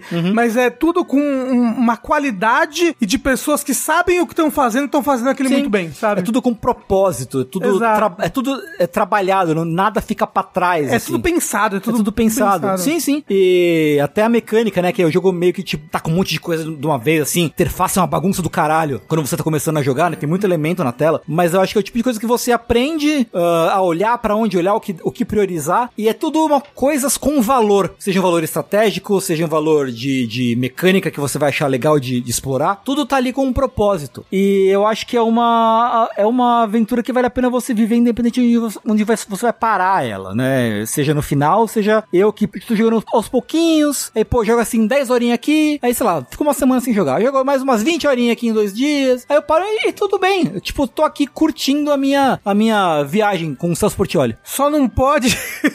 só não pode deixar essa pausa muito grande pra você não acabar esquecendo a história. Ah, é, sim, sim, sim. E assim, aproveitando aí que o Rafa falou, a história, como eu já comentei antes, muito boa, um jogo muito bem escrito, com personagens personagens bem escritos e muito críveis. Interessante. Né, não tem aquela burrice seletiva que existe às vezes em videogame. É, eu joguei umas 35 horas e a história não para de me surpreender. Cada pedaço novo, que de tempo em tempo tem uns teco bom de história, né? Sim, Cada pedaço desse eu ficava, caralho, sim. como é que pode? É. O- o- onde estava a- o tempo todo um jogo assim? Não é? Eu mencionei isso no, no, no podcast, no dash de, de momentos e categorias e, né, essa coisa toda. Você falou de um capítulo O específico. capítulo né? 5 desse jogo é um esculacho, assim, ele é muito bom, é muito diferente de muita coisa que eu já vi, em, em- especialmente em JRPG na vida. É, então, assim, eu acho que é um jogo que todo fã de JRPG devia pelo menos experimentar, botar o pezinho na água, assim, e ver o que acha. Eu- É, eu- Você diria que é um clássico instantâneo? eu acho que é o clássico instantâneo. Eu acho que diria que é um clássico É, eu, instantâneo. eu acho que todo mundo que gosta, pelo menos, de JRPG jogou, sai com uma, uma opinião, pelo menos, muito É. positiva. E eu acho que é um jogo que não tá no radar de muita gente, porque justamente é um exclusivo do Switch. E é um Né? 3, né? E é uma um três. franquia que todo mundo sabe que. Eu, eu acho que é uma franquia que assusta muito alguém que nunca jogou um JRPG. Sim. Sabe? Sim. É, né? Porque vê aquilo e fala, "Ei, números, meu Deus, é matemática. Esse, pelo menos, eles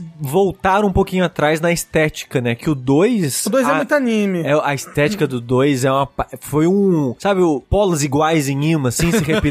É isso, eu olhava Eu- pro é, dois não eu é, ficava com é. raiva. Pois é. o 2 não me atrai. Todo mundo diz que é um jogo ótimo, que a história é ótima, mas a- a- o design dele me afasta bastante. Muito. E não, e é o mesmo design do 3 mesmo? Não- não Certeza? sei, eu acho que Talvez- não- Por quê? talvez Porque seja. o negócio do 2 é que o design dos personagens foi feito por um mangaka lá. que faz hentai, não, não é um negócio desse. Eu acho que é, um, é um mangaka famoso. Uhum. Entendeu? E eu não sei se foi esse mesmo mangaka que fez o 3, porque os designs do, do 3 são muito melhores, Não, é, sabe? Os, os- os designs do 3 no geral são mais sóbrios. São, Exato. são bem, bem mais. Então é isso que eu acho, assim. Eu acho que, cara, pra mim foi uma experiência excelente, mesmo não tendo terminado nenhum dos outros jogos. Eu fui de cabeça no 3, assim, e É que é, que- é experiência que é muito de foda. boa, né? Ele tem referências, mas é de É, boa. Uhum. pelo menos até onde eu conversei, até onde eu joguei e tal, não senti falta de nenhum. Não senti falta de contexto em nada do que eu joguei ali. Então, cara, é, se você tem um Switch, se você tem um Switch Pro, de repente, né? Dê uma chance, porque eu acho que ele é um, um dos melhores JRPGs da última década, talvez. Sabe? Tá aí. Xenoblade 3. Chegou a hora. Todo mundo sabe o primeiro lugar do sushi, né? É, Pera, já- pera. co- Ficou, é, o, é o último que ficou pra trás. É só o que falta. Não, pera. Não sei. Eu não sei, tá, não, tá, não, não, não, É não, mesmo? sei. O André. Então então- fala, André, qual que é? Immortality. Immortality. Ah, lógico. Eu tava muito na dúvida entre Immortality e o Pentiment, mas eu vou de Immortality porque o Pentiment foi um jogo que ficou muito comigo. Uhum. Mas Immortality, sem sacanagem, quase todo dia eu penso nele. Tá aí. É um jogo que quase todo dia eu penso nas transições, eu penso no conceito do jogo, eu penso no trabalho de ter feito três filmes, eu penso na qualidade da escrita, eu penso na qualidade das atuações, Hum. eu penso nos segredos que tem, eu penso na mensagem que ele tá tentando passar. É, é um jogo que ele não, não sai da minha cabeça. A mensagem do jogo é essa, né? Justamente, é o que o jogo meio que quer, assim, É. ficar com você pra sempre. Exatamente. É, e é assim, Ser pra mim. imortalizado. né? Exato. Como E você- Uhum. pra mim ele conseguiu. É, no, no- faz o quê? Uns três meses aí que o jogo saiu, um pouco mais talvez, eu não Mas, sei. eu acho. é um jogo que eu só penso nele. Uhum. E a, a Thalissa até ficou brava comigo que no aniversário do Rafa, eu cheguei lá e eu só, tipo, pá. Cara, e- o Sushi eu e só- o Heitor falaram de Mortality a tarde inteira. Ah, isso é muito divertido, gosto. Não é, mas ficaram os dois ali, tipo... "Ah, tá, tá, tá, tá, tá, tá, tá, tá, tá", E eu do lado fechando o ouvido, assim, porque eu não É. tinha jogado. Assim, sou eu. Qualquer pessoa que fala de Mortality, eu, eu- eu já instalei o jogo. Uma hora eu vou abrir ele pra jogar. Eu já instalei o jogo. Uma hora... Mas ele é realmente fantástico. Alguns diriam, né? O que é, Eu- eu- Immortality não morre no finalista.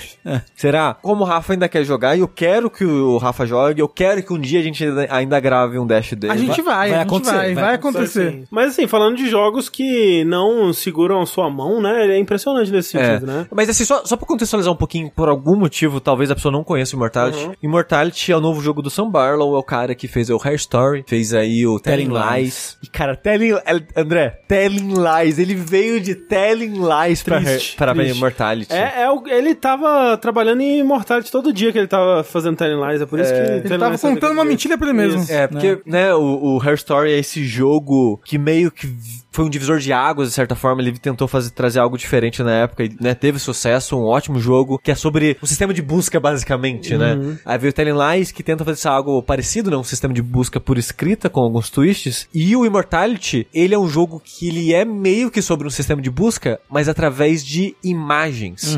Então, como é que funciona? A história, o contexto da história é: tem essa atriz, a Marissa Marcel, ela atuou em três filmes ao longo da vida dela e desapareceu. Os filmes nunca foram lançados, É, né? Exato, os filmes nunca foram lançados e ela desapareceu. Uhum. E você, de alguma forma, tem acesso aos arquivos desses filmes e você tá tentando entender o que aconteceu com ela vendo os filmes e o backstage dos filmes. Aí tem parte de entrevista, tem parte de ensaio, tem parte de. Leitura de roteiro. né? Leitura de roteiro. Então tem muitos aspectos além dos filmes nesses arquivos. O twist é, você não tem tudo direto ali bonitinho na ordem pra você ver quando você quiser. Você começa pela entrevista de lançamento do primeiro filme dela. Um programa de talk show É, é americano, sempre, assim, se- né? como- sempre do mesmo lugar que começa? É, Sim, meio Jô Soares, assim, né? Aham, aham. O jogo, quando você abre o jogo, ele tem todos os vídeos Ah, é. com o ícone pra você ver. Mas quando você dá play pra assistir, ele automaticamente vai pra esse Ah, ok, vídeo, ok. que é sempre o primeiro vídeo. Ok. Sim. que é, né, esse meio que um Jô Soares dela falando após ter gravado o primeiro filme. É, tipo, você vê esse vídeo dela dando essa entrevista sobre esse. nos anos 60, né? Ela falando sobre esse filme Ambrósio que ela tá gravando, que é meio que um. sei lá, um thriller erótico aí de um grande diretor e É, tudo mais. bem inspirado em Nome da Rosa. Isso é assim, inspirado. né? É, o livro chama O Monge, o livro original. É. E aí. Se eu ganhasse uma moeda pra cada vez que o nome da Rosa foi mencionado nesse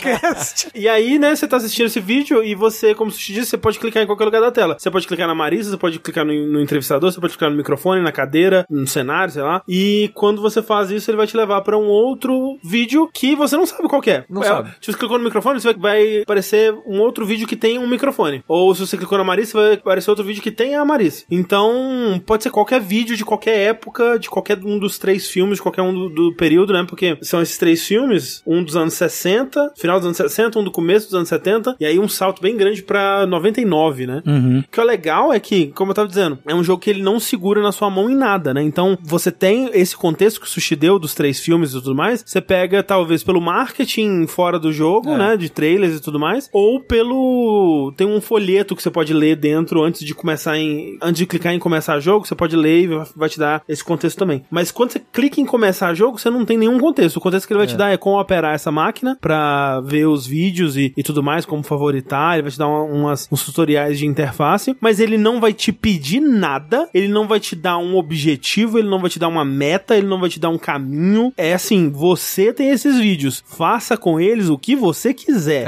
É. E eu até recomendo não ler o sobre, que tem spoiler. Ah, É, tem. então Na minha ele- opinião, é um pouquinho de spoiler. Ah, algumas eu nem coisas, li, né? então não É porque sei. eu entendo o que, que é o sobre? É Como esse assim? pa- É tipo um panfleto que dá o contexto sobre essa história. Tipo, ah, Ah, tem a ok. Marisa Marcel, os É. três filmes Entendi. e tal. então, hum. entendi. Só que ele vai entregar um monte de coisa que você descobriria vendo os vídeos. Ah, é. É.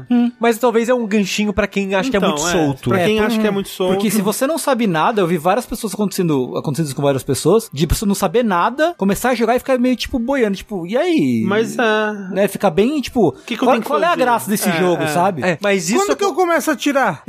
Mas isso aconteceu no Hair Story. Aham. E tem a, a famosa Sim. eh, troca de mensagens no, no fórum do Steam, de que o jogo ele não tem um fim clássico, né? O Aham. Hair Story. E o Immortality também. Eu acho que o Immortality tem mais um fim-fim, mas né... Né, enfim. No Hair Story, o cara perguntou, mas tá tipo, eu tô vendo os vídeos aqui, mas quando que acaba o jogo? Ah, quando você tiver satisfeito, você tá satisfeito, você para de ver os vídeos. Uhum. Uhum. Aí o cara responde, né, o que fez a pergunta original. Quando eu sei quando eu tô satisfeito. Caralho. Aí tipo, Filosófico. Caralho. E tanto no Hair Story, quanto no Telling Lies também, mas também no Immortality, é muito você seguindo a sua curiosidade. Então Uhum. você clicou num vídeo e, sei lá, o diretor, ele falou uma coisa que te chamou a atenção. Aí você, hum, né, vamos ver o que mais que esse diretor disse. Ou então ele tava segurando um crucifixo, alguma coisa assim. Nossa, né, que, que curioso, será que esse crucifixo aparece em outro lugar? E aí você vai aos pouquinhos desvendando, eu acho que é uma primeira camada, né, o que que você tá assistindo, né? Tipo, É. Uhum. o que que são esses filmes que eu tô vendo? Tipo, Exato. Qual que é a história desses filmes? O que que eles estão tentando contar aqui? Quem que são as pessoas envolvidas, né? Só que aí, à medida que você vai entendendo isso, você vai vendo também, como o Sushi falou, coisa de bastidores, porque o filme não tá editado, né? Então é uma cena contínua de uma câmera. Então, o take que foi filmado inteiro começa com o cara fazendo claquete no começo, geralmente, e termina com o diretor dizendo corta, né? A cena, ela, ela começa e, e acaba acaba antes, né, disso, né? Então, às vezes você tem os atores conversando sobre alguma coisa no começo, rindo e tal, e aí eles entram no personagem, fazem a cena, e depois saem do personagem e começam a conversar sobre outra coisa. Tem uma cena que eu acho incrível, incrível, tipo uma das minhas cenas favoritas, que é do Ambrósio, que é uma cena que tem uma das personagens, que é uma, uma garota que ela vai, né, enfim, ela... É um outro personagem. Um outro do- personagem, né? Uhum. Que ela tá na igreja e a cena é ela ouvindo o sermão, né, do padre. E o, o foco é ela, a cena é ela ouvindo, o Ouvindo, sermão, no né? primeiro plano, né? É, e ela tá, tipo, lá, era pra tá- ela tá lá ouvindo o sermão. E aí o padre tá falando lá de, de pureza e do, do pecado e os caralho a quatro. E ela começa a chorar, tipo, ela devagarzinho, assim, é uma cena longa, ininterrupta. Ela devagarzinho, ela começa a tremer o lábio, você vê que o olho vai ficando umidinho, aí lágrima cai, ela começa a se emocionar, assim. E aí você, tipo, caralho, né? Que atriz, né? Atriz, porra, impressionante. E aí o diretor fica puto, corta, ela tá chorando, se recomponha, pelo amor de Deus, é, vamos gravar a cena. Não era uma cena do filme, era a atriz. E essas camadas, tipo, o que que eu tô vendo? Eu tô vendo a pessoa de verdade, essa interação que esses personagens estão tendo. É o personagem deles, é um histórico que eles têm de, de fora da filmagem, é, é Uhum. E- outra coisa. E às vezes eu acho muito interessante a camada de atuação até. Exato. Sim. Porque às vezes, como o André falou, começa a cena, tá o, o personagem ator. Claquete é o personagem do filme. É. E às vezes a atuação se mistura tanto que você fica, tá, pera, isso aqui. Porque você começa a de- notar umas coisas meio estranhas, né? Que se É. destacam. Aí você fica, não, mas tá, pera, isso aqui que eu vi é a atuação do filme, a atuação de fora do filme, é uma terceira coisa que eu Hum. não tô pegando. E isso através só da atuação, É. da maneira que as pessoas se portam e reagem, sorrisinhos, olhares maliciosos. Que não sei se a gente disse isso, mas o jogo ele é inteiro filmado com atores de verdade, né? Inclusive, essa é uma das partes mais impressionantes, né? Porque, como é um filme dos anos 60, um dos anos 70 e um dos anos 90, tenta replicar técnicas de filmagem, né? O tipo de câmera que se se usaria, técnicas até pra efeitos especiais, né? Então, os dois primeiros são filmados em película com o estoque de filme que usaria na época. Eles usam pra compor cenário aquelas pinturas matte, né? Matte paintings, assim, que você pinta o, o cenário, tipo, ah, você tá, vai filmar num, num cemitério, né? Aí você tem lá realmente o propzinho de uma tumba e uma coisa que vai te levar pra cripta, assim, uma entrada. Mas em volta, chama um pintor que vai ilustrar numa tela de acrílico toda uma, uma, uma gárgula e outras tumbas, assim, em volta, uma lua muito louca, e aquilo fica sobreposto na tela e é filmado tudo junto, né? E tipo, Era antes da tela verde. é, é, exatamente, era antes da tela verde, eles faziam isso. E, e tem cenas desse filme que elas são filmadas assim. Eles não tomaram o caminho fácil de fazer isso no computador ou eh, fazer esse efeito de uma forma mais É replicar digitalmente, né? replicar digitalmente. Não, eles fizeram match paintings, assim, pra compor o cenário. Tipo, é muito impressionante, sabe? Todo o detalhe de A produção. qualidade também de tudo é, muito boa. Sim. Sabe o que é louco? Esse jogo, tal qual o Paintment, lançou no Game Pass direto, né? Lançou, Lançou. direto no Game Pass. E, tematicamente, os dois se conectam de certa forma. temas Eu não vou parecidos, falar né? Uhum. muito pra não dar spoiler nem de um nem de outro. Mas, tipo, eles lançaram muito próximo, sei lá, um mês de diferença cada jogo. E eu fiquei, caralho, mas os dois jogos estão meio que conversando sobre temáticas parecidas. Mas por tudo isso que a gente falou e mais do que a gente não falou, porque eu não vou falar como e por onde, mas tem segredos. É, existem outras camadas ainda que a gente não vai falar aqui pra preservar a, A inocência. a inocência do A virgindade, né? Rafa. Sim. Mas assim, uma coisa que até o Tengu, você tweetou, acho que recentemente, Immortality é um jogo de terror? Sim. É, tipo, ele é, aterrorizante. Ele é, eu acho ele não, aterrorizante. Eu, eu joguei ele todo acompanhado da Thalissa, pra que história de mistério, assim, de meio detetive, entre aspas, eu gosto de jogar com ela pra gente ir discutindo, né? E Sim. teorizando junto. E tinha umas cenas assim que era, tipo, tensíssima. Não, ele é um jogo adulto, né? Em todos os sentidos, né? Ele é adulto porque ele tem temas adultos, ele tem cenas muito fortes em, em questão de violência e putaria também. Tem muita putaria. putaria. Tem um momento que ela vai lá e aí ela paga a boleta e toma um litrão Pior que adulto. ter, deve ter um momento assim. Muito É, adulto. eu, ah, é, é, assim, tem muita gente que não concorda. Pelo, pelo, eu fiz uma breve enquete no Twitter, mas. Mas é, mas é o que é terror, sabe? Terror é jumpscare, porque, tem, É, porque tem gente que é isso. Hum, É, e, tem, tem, gente. e tem jumpscare no jogo, É. eu acho. Tem, de É. Eu, certa- eu classifico é como jumpscare. consegue, é, de certa É, forma, né? Mas pra mim o terror eu, co- eu coloco isso da, da, da tensão. Sim, terror da- psicológico, é o Silent Hill criação novo. do, do clima, tensão, É. ambientação, você ficar tipo apreensivo. Tem cenas que te deixam desconfortável pra caralho. É, assim. tem tudo isso. É. Sim, Mas tipo, o Restore também tinha essa brincadeirinha de ter momentos meio tensos, É, é, assim. né? É, ele leva um pouco desse conceito da Her Story ao- às últimas consequências É, em alguns é, aspectos. né? assim, toda a qualidade da produção, concepção e tudo no, no Immortality, eu não consigo ver um jogo melhor com essas Hum, ideias. Quem E sabe a- o próximo do Sambalo aí, né? ah, mas aí ele manda um Telling de novo. É, é. Que é só tristeza. Agora, penso quão injusto é o tanto de prêmio que esse jogo perdeu no Ah, The é. Game Awards. Absurdo. Assim, a- Ah, a, Menon Gage, que é a atriz que faz A a, Marissa. protagonista, é a Marissa. E a Harlota, né? Que é- Harlota, É. Nossa, as duas. As duas. Nossa senhora! As duas mandam muito. Muito. Muito. E, e em pensar que a, a Marissa aparentemente não tá tendo muito chamado pra papel porque ela tá streamer agora. Ah, é? Ela tá fazendo live na Twitch quase todo dia, eu Mas acho. é bom também, né? Às vezes é o que ela quer também. E foi com ela, Rafa, que eu descobri que esquilo é uma palavra muito difícil em francês, Ah, é porque verdade. ela era professora de francês. Ah, olha aí. Tanto que no comecinho eu fui assistir ela jogar Paintment. Olha aí, né? pô, a potencial, a potencial. É, que ela começou, tipo, lá uns, uns dois dias atrás, eu acho, três dias atrás. E ela tava. Acho que apareceu alguém no chat falando em francês. Ela começou a falar em francês com a pessoa. Depois ela, gente, essa foi minha aula de francês. Eu, co- eu cobrava 40 dólares por hora. Hum. Caralho. E tá aqui um- uma palhinha grátis pra vocês. hein? Fantástico. o próprio francês dela parece, pra mim, parece que ela cresceu na França, assim. Mas Foda. é. O jogo do ano do sushi, então, Immortality. Immortality. E o seu, Rafa? Ah, eu duvido alguém adivinhar qual que é Qual o meu será jogo que do é? Ah. ano. O anel do velho. Eita, é o famoso gay roludo. Finalmente chegou o gay roludo. Anos esperando esse gay roludo chegar. Vários gente. anos esperando. Eu, acho bom eu dar um- era um deles ali na fila. rapidinho, rapidinho. André, você colocou ele na sua lista? Coloquei aí o Colocou. terceiro. Ah, Terceiro. tá. Ele foi é pro verdade, é terceiro. verdade. Que eu fiquei, o André não colocou? Só pra dar um contexto, Guerroludo é porque quando ele foi.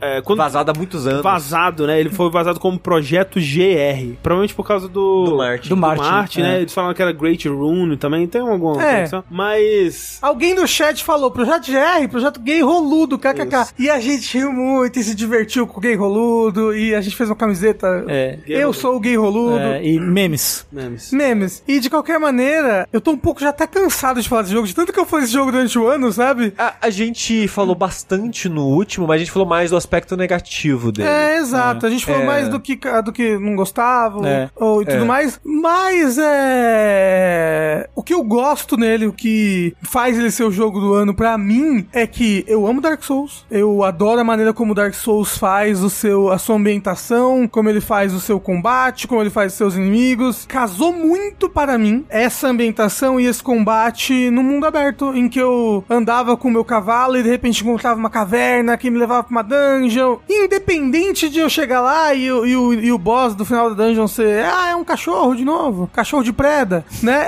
É, eu me divertia muito, sabe? As armadilhas, os, os inimigos novos, ou tipo, tá andando durante a noite e de repente pousar um corvo gigantesco, esses, Tem esses momentos, muitos de momentos, surpresa. né? É. Ele, tem, é, ele tem muitos momentos bons. E aí, isso somado a ele ter, para mim, as, as melhores dungeons da série, assim, melhores level designs, assim, de, de cenário, Stormveil Castle, assim, que pra mim explodiu a minha cabeça, assim. Eu, eu adoro o conceito de dungeon em si, sabe? De ser um. Aquilo ali é uma fortaleza do inimigo, um lugar labirintesco em que eu vou ter que descobrir o caminho ali por dentro e é um local cheio de aventuras e perigos. É, é Zelda me pega muito nisso. Acho que o Zelda que implantou em mim esse amor. E A, a qualidade dessas Legacy Dungeons, eu, eu acho que é o, que é o que faz o Elden Ring subir muito pra mim. O mundo aberto me divertiu por muito tempo, mas o que faz ele ser um jogo que eu amei foi a qualidade dessas Legacy Dungeons, o, o design dos monstros, o design dos, dos chefes, o, o design das armas, das armaduras, e até mesmo depois, porque quando eu joguei pela primeira vez eu perdi muita coisa da história, mas tal qual os outros jogos da série, né? da- dos outros jogos do estilo aí da From Software, com o tempo e a comunidade juntando as coisas e contando as histórias, eu fui tipo, pô, caralho, né? Teve tanta coisa, tanta história interessante, é tanto personagem, é filho de fulano com ciclano, é os conceitos de como o mundo funciona, ou de como o mundo foi antes ele é agora, e como ele pode ser depois desse, desses eventos. É fascinante. Foi um jogo que ele me. ele sugou a minha vida durante esse ano. É, do momento em que ele lançou, até mesmo antes dele lançar, né? Eu estava fascinado por ele, estava obcecado. Fiquei completamente obcecado enquanto jogava. Eu zerei, eu zerei ele duas vezes seguidas, praticamente. Que eu, no momento que eu terminei de zerar ele no PC, eu comecei a fazer live nele, dele, e fiquei jogando só ele até zerar. Eu acho que eu demorei mais de umas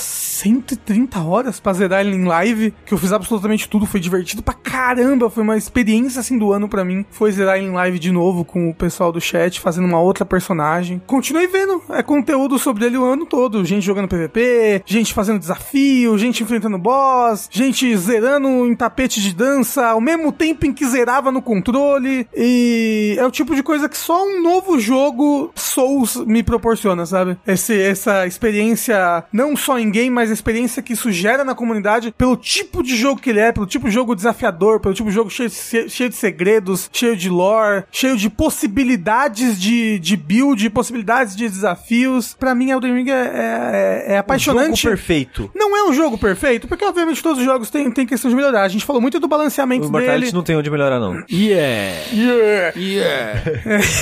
mas ele é um dos meus favoritos da From Software. Pensando em retrospecto, eu ainda acho que eu gosto mais de Bloodborne por causa da temática de Bloodborne me pega de um jeito assim absurdo. E O combate é mais amarradinho. O combate do, do Bloodborne, ele é. Mas é aquilo. Ele é um combate mais amarradinho e melhor, o do Bloodborne, porque ele é um combate com menos possibilidades de diferenças do Mas que. aí o- não foi eu que mandei o Elden Ring ser mundo aberto, É. então de Não, contexto. não, não, não, não, não, não. Tô falando em diferenças de builds, entendeu? O Bloodborne, você. Mas Mas isso é que por eu- isso que Sekiro é o melhor jogo da From Software. Então, exatamente, mas é por isso que eu não gosto tanto de Sekiro, porque ele é o mesmo jogo toda vez que eu jogo ele. E o. o Bom. o- o- Cara, bem, mas, mas ele. é- Eu joguei ele uma vez só. Na segunda vez, foi, foi uma boa experiência, mas eu não tenho a menor vontade de jogar ele de novo. Enquanto cada vez que eu joguei Bloodborne, foi uma experiência diferente, porque eu fiz uma build diferente, eu pensei do jeito diferente. E o personagem acaba jogando de uma maneira diferente. Eu tenho que pensar em É. estratégias táticas diferentes. E o, o Elden Ring faz isso comigo de uma maneira muito maior. É que eu não- que, eu não- que- que é eu- uma maneira que eu gosto muito, sabe? Eu não coloco pra mim repetir o jogo como uma qualidade dele necessariamente, mas se tem um jogo da From que eu quero jogar menos que qualquer outro de novo é Elden Ring. Assim. é. Mas aí que tá, quando você sabe o que você quer dentro do jogo, ele não é um jogo tão grande assim. Mas, mas você jogou de novo 132 horas. mas, mas- mas eu quis. eu quis fazer todas as dungeons de novo e tudo Eu mais. não quero. É, Sim. E assim, qualidade de jogo pra mim é mais importante que variedade de build nessas coisas, porque todo jogo da From, pra platinar, tem aquilo de ah, fazer final A, B, C e D. Ou faço save scan. Tá justo. Pra platinar com um personagem só. Sekiro, eu fiz questão de cada final fazer um novo save. Mas então, mas pra mim é diferente. é, eu, eu, eu, eu valorizo mais é, criação de personagem e criação de build, me diverte mais do que só um gameplay muito bom. Porque Sekiro, ele é talvez o perfeito. sumo dos videogames. É, eu, ah, talvez, tipo, o Sekiro é, tipo, muito bom. É absurdo o quão bom é o combate Sekiro. Mas, assim, ele não me diverte tanto quanto eu poder, em uma build, fazer um mago e fazer a aparência dele do jeito que eu quero. Porque eu gosto de planejar antes, entendeu? Eu gosto de abrir a wiki e fazer o nome do personagem vai ser tal, ele vai ser dessa aparência, ele vai usar essas duas armas aqui, ele vai usar tais magias. Eu gosto, eu gosto de criar o personagem, sabe? E aí depois executar ele, chegar no final do jogo, assim. Mata ele. Não, então, não, não sou o André que solta os cachorros na rua, mas che- chega no final do jogo, eu taco aquele meu personagem pronto, tanto que o Bloodborne, uma coisa que eu gosto muito da Callis Dungeon, dele é que terminei o meu personagem, agora eu tenho... eu- Onde jogar. Exato, porque o, Blo- o Bloodborne é uma coisa que eu fico triste, não é Bloodborne, Dark Souls, Dark Souls 1, 2, 3, Sempre tem coisa que a só pega no final. esse tem coisa que você só pega muito no final do jogo. Tipo, porra, eu queria muito fazer uma build do martelo do, do, do último boss, sabe? Que é legal pra caramba. É o martelo do último boss, porra. É muito.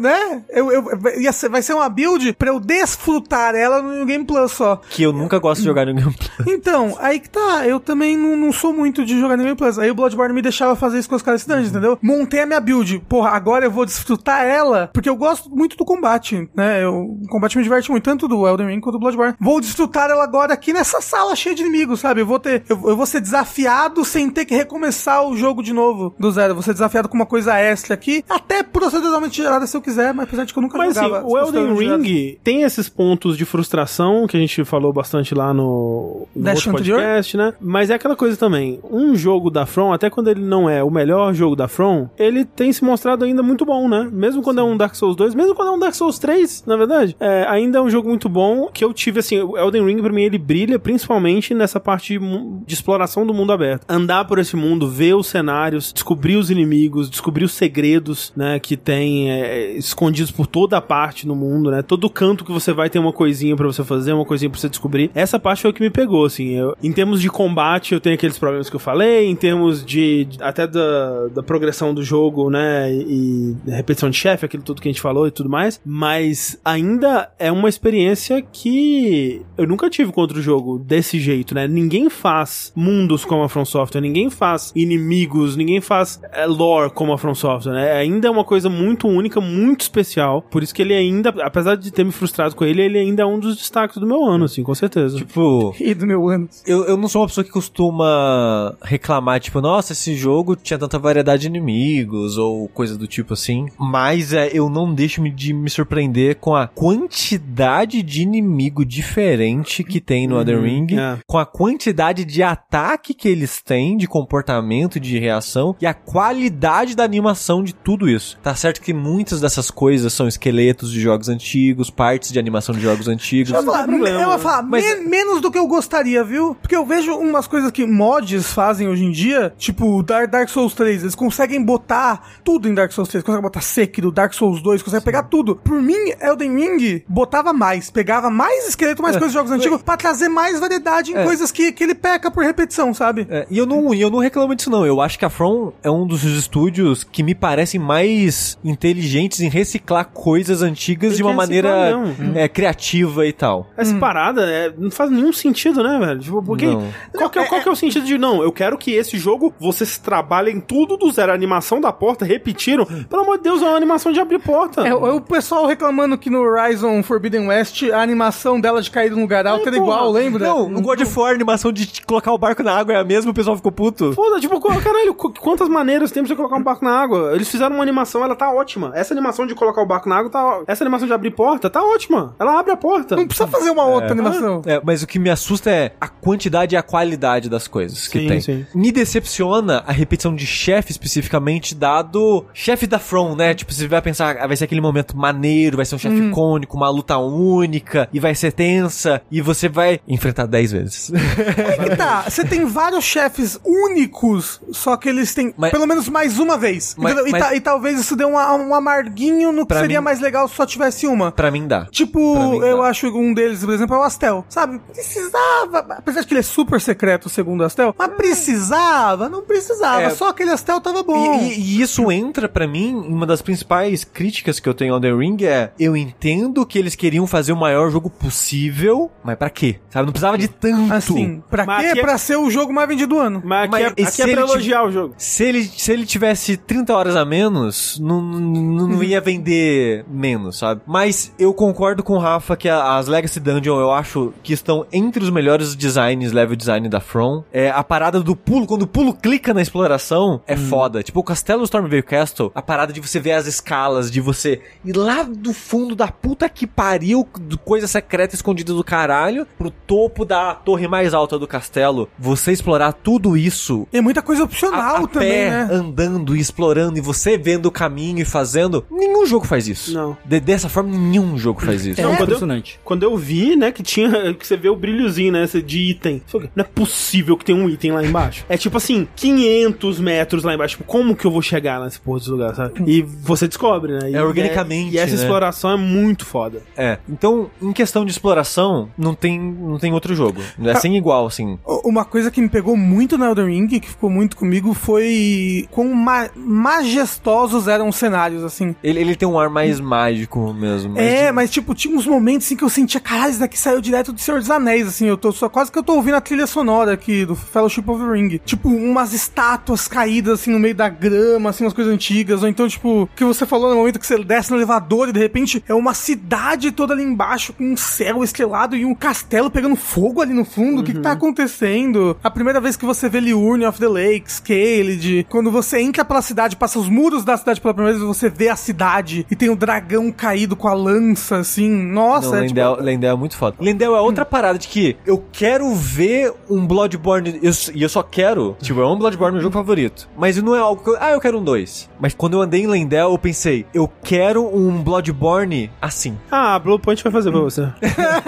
Porque, pra quem não jogou, é uma cidade que você sente que é uma dificuldade. É verdade. Uhum, é. Quando você tá rejogando pela segunda, terceira vez, você consegue ver as limitações de videogame de ah, mundo de porta fechada, caminho que não faz sentido, esse tipo de coisa. Mas quando você tá jogando pela primeira vez, o que você vê ali quando você tá lá no topo da cidade, na muralha, quando você chega, você vai andar no telhado, você vai andar dentro das casas, você vai andar do lado de fora, você vai andar nas ruas, você vai andar no esgoto, você vai andar na puta que pariu do subsolo da casa do caralho, 3km abaixo do, su- do solo. Exato. Você Você vai, vai- subir no dragão. Você vai subir no dragão, você vai subir na lança e ficar no dragão, você vai subir na, na parada. Você explora cada cantinho da cidade e você sente que a cidade é uma cidade. Ou, ou ima- então, E- porque e, tipo- uma Yarna assim, porra. Não é minha Alex Dani favorita do Elden Ring, é a minha área favorita da From hoje em dia. E eu quero ver um Bloodborne assim, porque o Bloodborne, você, quando você. A cidade não é uma cidade, sabe? Não, Não. não, não faz Ah, são- sentido. São, caminhos só. É, mas não né? faz muito sentido como uma cidade. Lendel faz meio que um sentido como uma cidade. E eu quero ver um Bloodborne em que Yarnan é uma cidade, sabe? E você Hum. vai em- nos cantinhos e no- nas coisas. Que nem Eu, eu tava gen- vendo gente comentando de esses dias no Twitter de em vez. Sei lá, da Rockstar investir 20 anos de desenvolvimento, rios e rios de dinheiro pra fazer uma cidade gigantesca, eu quero ver esse dinheiro num bloco.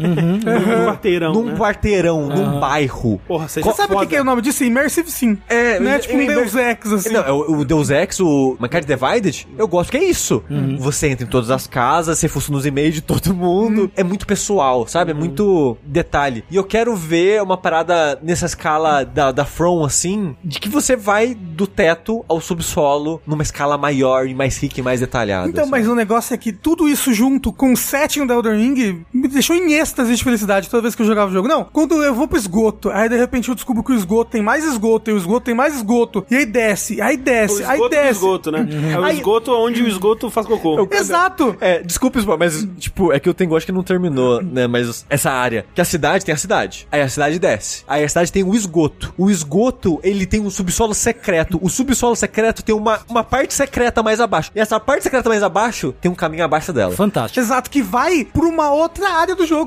É, então pe- pensa assim, pensa que você tá numa montanha muito alta, tipo, é Lendel, Tengu, tem aquela área de Lendel que você não acessa, né? Uhum. Aham. Que é uma montanhona altona. Sim, sim, sim. Então pensa que você vai a pé, lá do topo até o fundo de Seofra. Carai. É, Carai. a- Lendel é tipo isso, o que você tem ali. Consegue, né? É. Só que aí que tá, uma coisa que eu gosto de videogames, é muito segredo. Então quando você tá jogando pela primeira vez, e aí você, e se eu rolar aqui? Eita, era uma parede secreta. Nossa, será que eu consigo cair aqui? Será que eu consigo pular ali? Será que eu consegui? Aí de repente você vai indo, vai indo, vai É. indo, de repente você descobre, você descobre uma cidade inteira submersa, e você fala, caralho. É, a parada do Elden Ring é que as coisas secretas não são tão escondidas assim, mas ainda tem aquele gostinho de Uhum. caralho, eu acabei de encontrar uma área gigante escondida. Uhum. Eu acabei de encontrar uma dungeon secreta com um chefe muito foda. É muito louco o quanto de conteúdo opcional o o É, Elden Ring tem. Não, assim, tem muita coisa. Muita coisa. Então, tipo, Elden Ring, meu jogo do ano, é... Muito feliz, From Software, por favor, continue me dando jogos. Me dá robozinho! E agora vai ter o jogo do robozinho, vamos que vamos, porque eu tenho certeza que esse jogo do robozinho vai vai ser muito surpreendente, porque a From Software é uma empresa com muito mais dinheiro hoje em dia do que ela era no último jogo do robozinho, e esse jogo vai ter um orçamento foda pra caralho, cenário irado, eu, eu tô animado. 2024, hein? Então, Tamo aí. Não é esse, é esse ano agora? Não vai. Então, Ah, é. então ficou terceiro lugar meio de sushi e primeiro do Rafa. Exato. Décimo. décimo. Então vamos lá pro meu primeiro lugar. Eu não sei o que esperar. Não sabe, não? É, Eu sei qual é o primeiro,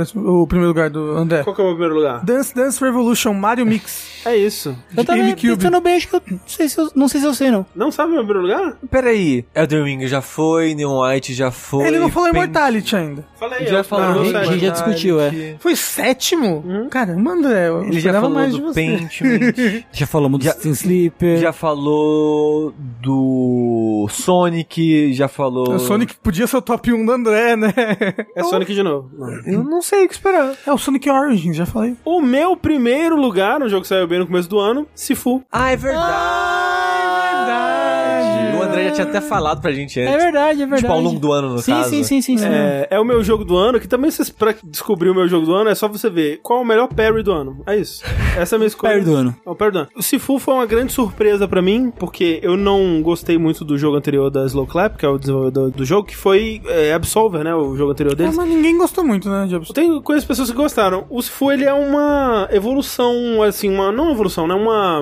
Uma iteração em cima daquelas ideias de, de combate à mão que eles introduziram no Absolva, né? Pra quem não conhece, Sifu é um jogo em terceira pessoa de Kung Fu, que inclusive já começa com uma história de vingança, né? Que me prende absurdamente, que você vê o seu mestre sendo. o seu, o seu Shifu, né? Sendo executado ali por seus aprendizes. E você, criancinha, assiste tudo isso e você jura vingança. E você vai treinar a sua vida inteira pra é, obter essa vingança, né? E é uma coisa meio que o Bill, assim. E às vezes a vida inteira, literalmente, né? Porque apesar de não ser um roguelike, isso me preocupava um pouco quando ele tava sendo anunciado, que parecia um pouco roguelike. Mas é, assim, é um beat'em up arcade. Uhum. Vamos, dizer, é mais fácil pensar assim, que é. É. um jogo com fases fixas, com os inimigos fixos, que acabou só as- a ficha de continua e você tem que começar de novo. Exato, ele tem muita repetição instituída ali, né, no seu, no seu game design. E ele é, ele é curtinho, né? Então por isso que ele precisa dessa repetição. Porque ele tem, no, no fim das contas, cinco fases, que vão ser cinco chefes, e é meio que isso o conteúdo do jogo. Essas fases são curtas, né? Normalmente elas são tipo 15 a 20 minutos no máximo uma fase. E ele tem esse sistema de morte que é a cada vez que a sua barra de vida é esgotada, você pode renascer ali naquele momento, no mesmo lugar, você continua de onde você tava, só que você volta com um pouco mais velho, né? Você volta com alguns anos a mais. Acho que é 10 anos? É, começa com um, e aí, à medida que você vai morrendo, quanto mais frequentes eh, são as suas mortes, mais você envelhece entre elas, né? E, e- e aí, assim, tem um artefato mágico com você, uns amuletos que justificam isso, mas eu sempre gostei de ver como, tipo, ok, ao invés de vir aqui com 20 anos, eu decidi treinar até os 30, porque com 30 foi que eu consegui derrotar esse grupo, esse chefe e tudo mais. É, Mas- Mas, mas co- como se cortasse pra versão correta da história, que na verdade não... Se eu tivesse vindo com 20, eu teria morrido aqui. Quando eu vim com 30, eu consegui. Mas aí o chefe tá mais velho também? Não, não. Ah, É como só uma assim? maneira que o André enxerga. é tipo, Ah, tá. Tem, tem um aspecto sobrenatural meio mágico nessa, nessa parada. E aí, se você chega aos 70, eu acho, e você morre de novo, aí você morre morrido mesmo. É, que eu acho que E são tem 5 ou 6 vidas, né? É, isso, é, são é, os, os medalhõezinhos, né? Sim. Vão, vão quebrando, exatamente. E aí você tem que começar a fase de novo. E isso. Não faz o jogo, né? Você pode até ter o esquema do. de- Então, é, você pode começar o jogo de novo, mas o lance é, quando você passa uma fase, vamos dizer, você passou a primeira fase com 40 anos, né? Você morreu várias vezes, lá você começa com 20, e você passou ela, morreu várias vezes, você terminou ela com 40 anos. Você pode começar a segunda sempre com 40 anos. Então, tipo, fica salvo esse ponto pra você, pra você sempre poder começar de segunda, se você quiser, sem punição, exceto o fato de que você vai começar com 40 anos. Então, o que você pode fazer e o que o jogo te incentiva a fazer é sempre voltando nas fases pra conseguir terminar elas com a idade melhor. E eu só passava pra próxima fase quando eu conseguia terminar com 20, que é sem morrer nenhuma vez. Porque, né, ok, você começou a- a segunda fase com 40 anos, na próxima você já vai estar com, sei lá, 50, 60, né? E aí fica meio que inviável, o jogo vai ficando cada vez mais difícil E e você você, tem que vai morrer começar do mais. zero. É, e aí o ideal, né, é que você só avance quando você tiver uma idade boa ali pra conseguir avançar, né? E aí ele usa essas ideias, né, de repetição e de da morte como punição e de você tentar conseguir passar para as próximas fases com uma idade baixa, como forma de te aprender a lutar o kung fu, que é o sistema principal dele, né? E assim, em termos de sistemas de combate dos videogames, esse jogo fica é só atrás de Sekiro pra mim. Porque ele é uma mistura, um- ele tem algumas coisas de Sekiro nele, mas ele mistura com umas coisas de Batman também. Tipo, ele tem uma coisa de quebrar postura, né? De você bater nos inimigos até você poder quebrar a postura deles e, e executar. Mas ele também tem é, um foco maior em combate com grupos, ele tem um foco maior em. é, O parry não é a sua única resposta a, a situações. E assim, ele, embora ele não tenha realmente o mesmo polimento e a clareza do, do combate que Sekiro tem, eu acho que ele compensa isso de, de outras formas, né? Então, isso que eu falei do parry não ser a única ferramenta, ele tem, por exemplo, o parry, que é você apertar o botão de defesa quando o ataque tá vindo no timing certo. Tem a defesa, que você segurando a defesa, você vai defender alguns golpes por um tempo ali e não tomar o dano deles. E ele tem o botão de desviar também, né? Que é quando você segura o botão de defesa e aí você mexe o analógico pra alguma direção pra executar uma defesa. E nenhuma dessas é uma ferramenta perfeita, né? Tipo, o parry tem a a questão do timing, você precisa estar muito seguro em relação ao timing do ataque do inimigo pra defender. A defesa, ela funciona só por um tempo, né? Então você não pode sempre usar ela. E, a, e o desvio, ele é muito bom e ele é muito versátil, ele é fácil de usar, mas se você só se desviar, você não vai estar construindo, é, enchendo a barra de, de postura do, do inimigo, né? Você também tem que atacar e tem que defender e usar parry e tudo mais. E tem que a parada que é se vem de baixo, se vem de cima, se é médio. Exato. E aí que entra uma das minhas coisas favoritas do jogo, que é o lance do aprendizado mesmo, assim, porque é quase como se os inimigos mais fortes, principalmente, a maioria deles e chefes com com certeza, quase como se todos eles tivessem seu próprio Mikiri do Sekiro, né? Que é assim, é um ataque que você tem que reconhecer quando a animação dele tá começando e o que ele vai fazer ali pra você responder da maneira correta. E essa resposta, se você tiver que pensar sobre ela, você já perdeu. E é, é aquilo, você tem que internalizar aquilo quase como uma memória muscular. O Sifu não é um jogo de necessariamente conseguir reagir ao que os inimigos estão fazendo pra você. Você tem que aprender, você tem que treinar, errar, morrer, tentar de novo até aprender. Tipo, é, Ou decorar. decorar, exatamente. Tipo, você tem que ver o que o inimigo tá fazendo, entender, tipo, ó, essa animação significa que ele vai fazer isso, que ele vai atacar embaixo, em cima, e embaixo, alguma coisa assim. E aí você responde aquilo numa coisa meio que memória muscular, que ele tem que estar dentro da sua alma. Tipo, chega um ponto que você vê que o inimigo tá vindo para cima de você, você já prevê os ataques dele. E eu nunca me senti tão próximo de um mestre Kung Fu quanto eu conseguia responder a, a, de fato a múltiplos ataques de múltiplos inimigos dessa forma. Era uma coisa, tipo, é, é- é incrível a experiência de você dominar esse jogo. É diferente de qualquer coisa que eu joguei em termos de, de jogos de combate, sabe? Mas realmente requer uma, uma certa frustração, né? Requer uma, Repetição. Hum. uma repetição, né? E essa repetição, ela pode ser frustrante, especialmente quando você chega num chefe e você tipo, pô, não, agora eu passei a fase, tô, tô bem, cheguei nesse chefe. Caralho, eu não sei o que fazer nesse chefe. Mas é tão satisfatório quando você destrói a porra do chefe sem ele encostar em você depois, porque você entendeu o que tem que fazer, você entendeu o que que a resposta de cada movimento, você aprendeu a ter paciência, você aprendeu a encontrar o momento certo de atacar, você aprendeu a, a usar as habilidades que você tem, que tem habilidades de comandos também, tipo, pra cima, pra baixo e ataque, ou coisas do tipo assim. Então, putz, é- é- essa parte da aprendizagem de você se sentir um mestre realmente de Kung Fu, porque essa é a premissa do jogo, né? É Você passar a vida inteira, uma vida inteira dedicada ao Kung Fu, e é isso é exacerbado, claro, pela parte visual do jogo, que eu acho incrível, toda a estética, o estilo de arte dele, eu acho maravilhoso, o jeito que ele usa cenário, né? Toda a parte de animação do, do, do jogo eu acho maravilhosa, porque, sabe, você tá indo numa, numa sequência de combate que tem mesas em volta de você e objetos, e você pode pegar os objetos, você chuta banquinho, assim, pra derrubar inimigo, tipo Jack Chan, você passa por cima de mesa pra espalhar os inimigos e,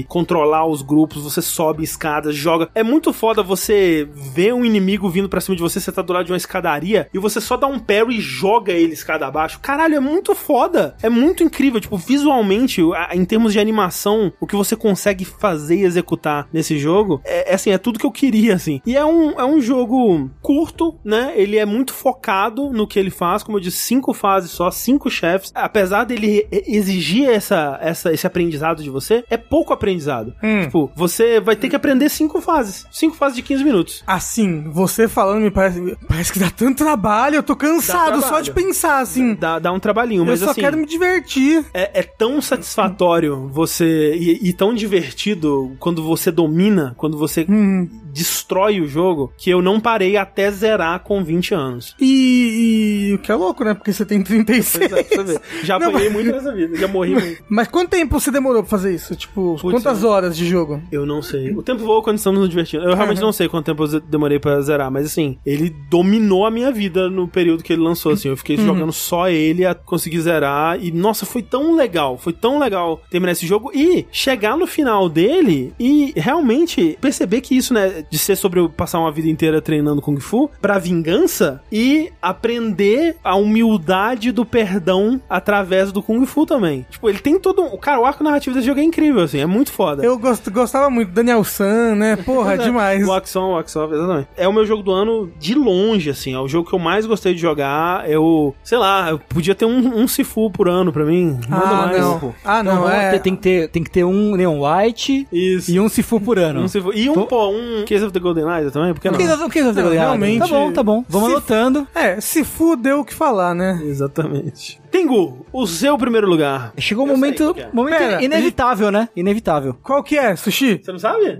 Como assim, gente? Vocês estão de sacanagem. Pera, pera, vou tentar, vou tentar. Como assim, cara? É óbvio. É, É muito o óbvio. primeiro lugar do Tengu. Expansão de Final Final Fantasy Fantasy esse XIV não teve expansão não esse teve, não ano. posso. Ah, é Teve um Final Fantasy novo. Porra, Chaos. É, pô. Ah, Ah, esse Tengu é muito maluquinho. Ah, É Muito, ó, ó, mandei uma bola curva, hein?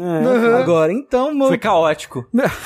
o meu primeiro lugar é Stranger of Paradise Final Fantasy Origin. Sim, também disparado pra mim, eu acho. Porque é o jogo que mais me divertiu tranquilamente nesse, nesse ano. E história à parte, porque a história, no fim das contas, ela acaba ficando boa, mas ele é o meu jogo do ano especialmente por causa do gameplay dele, que é simplesmente absurdo. Ele é tão bom que está melhor do que um Nioh, eu diria. Ah, eu discordo. Aí eu discordo. Aí, aí. Eu acho divertido o combate? Acho divertido. Mas eu não acho as animações, os tells, as situações muito claras Hum. ou fáceis de reagir e entender. Eu acho ele um pouco, pouco claro. Justo. Os, os- os chefes difíceis. É porque é muito escuro o jogo. Também tem isso. Mas, tipo, momento a momento das fases, se você tá num nível ok, é, é divertido, é legal, você vai rápido e tal. Os chefes, quando eles começam a exigir, tipo, quando você chega no- na última, que você tem que enfrentar o cara que vira a última lá, puta que pariu! É muito caótico, é muito difícil de. Tá ótimo. É muito difícil de você entender e reagir bem e jogar bem, porque é, é difícil de entender até o que tá acontecendo, o que o chefe tá fazendo. Eu acho que em termos de, de fluxo de combate, velocidade, eu gosto muito. E ele tem tanta possibilidade de, de você personalizar a sua experiência de combate, a sua classe, assim, por assim dizer. Porque, obviamente, tem a classe, mas você tem muitas coisas que você pode pegar, habilidades de uma classe que você desbloqueia pra todas as outras. E aí, se quiser, você pode jogar o jogo inteiro de uma classe só que você vai conseguir se divertir. Isso porque tem umas- uma, porrada de classe, assim. Uhum, Pô, é foda. É muito foda. É, é um jogo foda. É um jogo- Não, é, eu acho que assim, é, é muito divertido a mecânica dele, a história fica boa. É, o Você, final. você gostou das referências aos outros Final Fantasy? É legal. Tem, isso é bacana, né? É legal, é legal, é legal. Eu não sei o que achar do próximo DLC ser sobre o Final Fantasy 2. Ele, ele, ele é mais ou menos sobre o 2. Na verdade, é mais estranho, porque ele conecta com o Dissidia. Eita.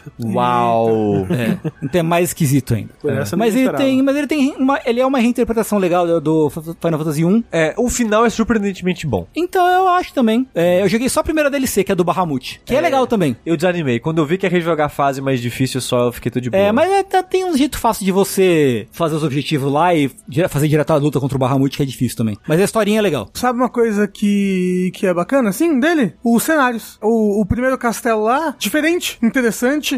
E aí você vai pra um outro castelo que é bem diferente também. Uhum. Sim. E você anda por vários lugares do castelo, é bacana. Colocou um castelo, ganhou um Rafa. É verdade, eu, gosto de castelo. Tem, tem, par- tem um parry gostoso no jogo. E tem um É o- mesmo? Fale mais sobre isso. Tem um É. parry gostoso. Tipo, Porque tem dois, dois tipos de defesa. É verdade. que é o escudo, que, tipo, ele se defende assim tal, ele se defende normal, mas tem o Soul Shield, que é um bagulho que é o bola, ele serve pra algumas coisas. Se o inimigo soltar uma magia roxinha em você, com- que o nome é roxo, você, se você usar o Soul Shield, você absorve Absorve. pra você, pode usar de volta. E ele funciona como parry, só que se você ficar segurando o Soul Shield, a sua estamina vai caindo. E cai rápido. E cai bem rápido. Muito rápido. E se você acaba a sua estamina, você tá fudido porque você vai tomar um combo e vai morrer. Então É- você acaba usando o Soul Shield mais como um parry mesmo, entendeu? Certo? E é tipo, é um, uma animação gostosa, é um som gostoso. Hum. É. E quando você dá Soul Shield, você recupera o seu MP. Então, quanto mais agressivo você jogar, mais recursos você vai ter pra ser mais agressivo ainda. Sei. É. Ele, Então ele é bom. tem um, um loop de combate que quando tá fluindo assim é muito gostoso. Quando você termina o jogo, você ganha mais opção ainda de, de, de Personalizado. personalização, porque você pode ganhar ponto pra distribuir atributo. Ah. Uhum. Então, tipo, força. Eu quero fazer um mago com força no máximo. Pode Uhum. fazer um mago com força no máximo. Mas pode, tipo,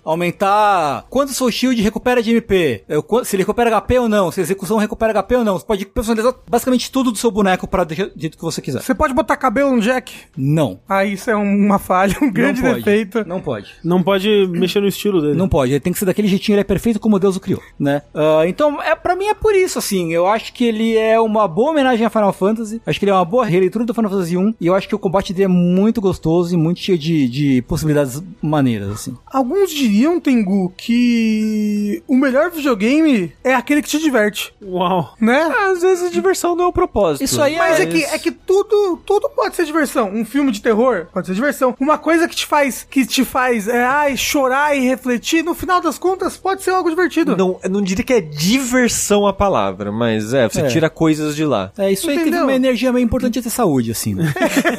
Ah, não, não, Tengu. tudo bem. Eu tô- Tudo bem, tudo bem, tudo bem.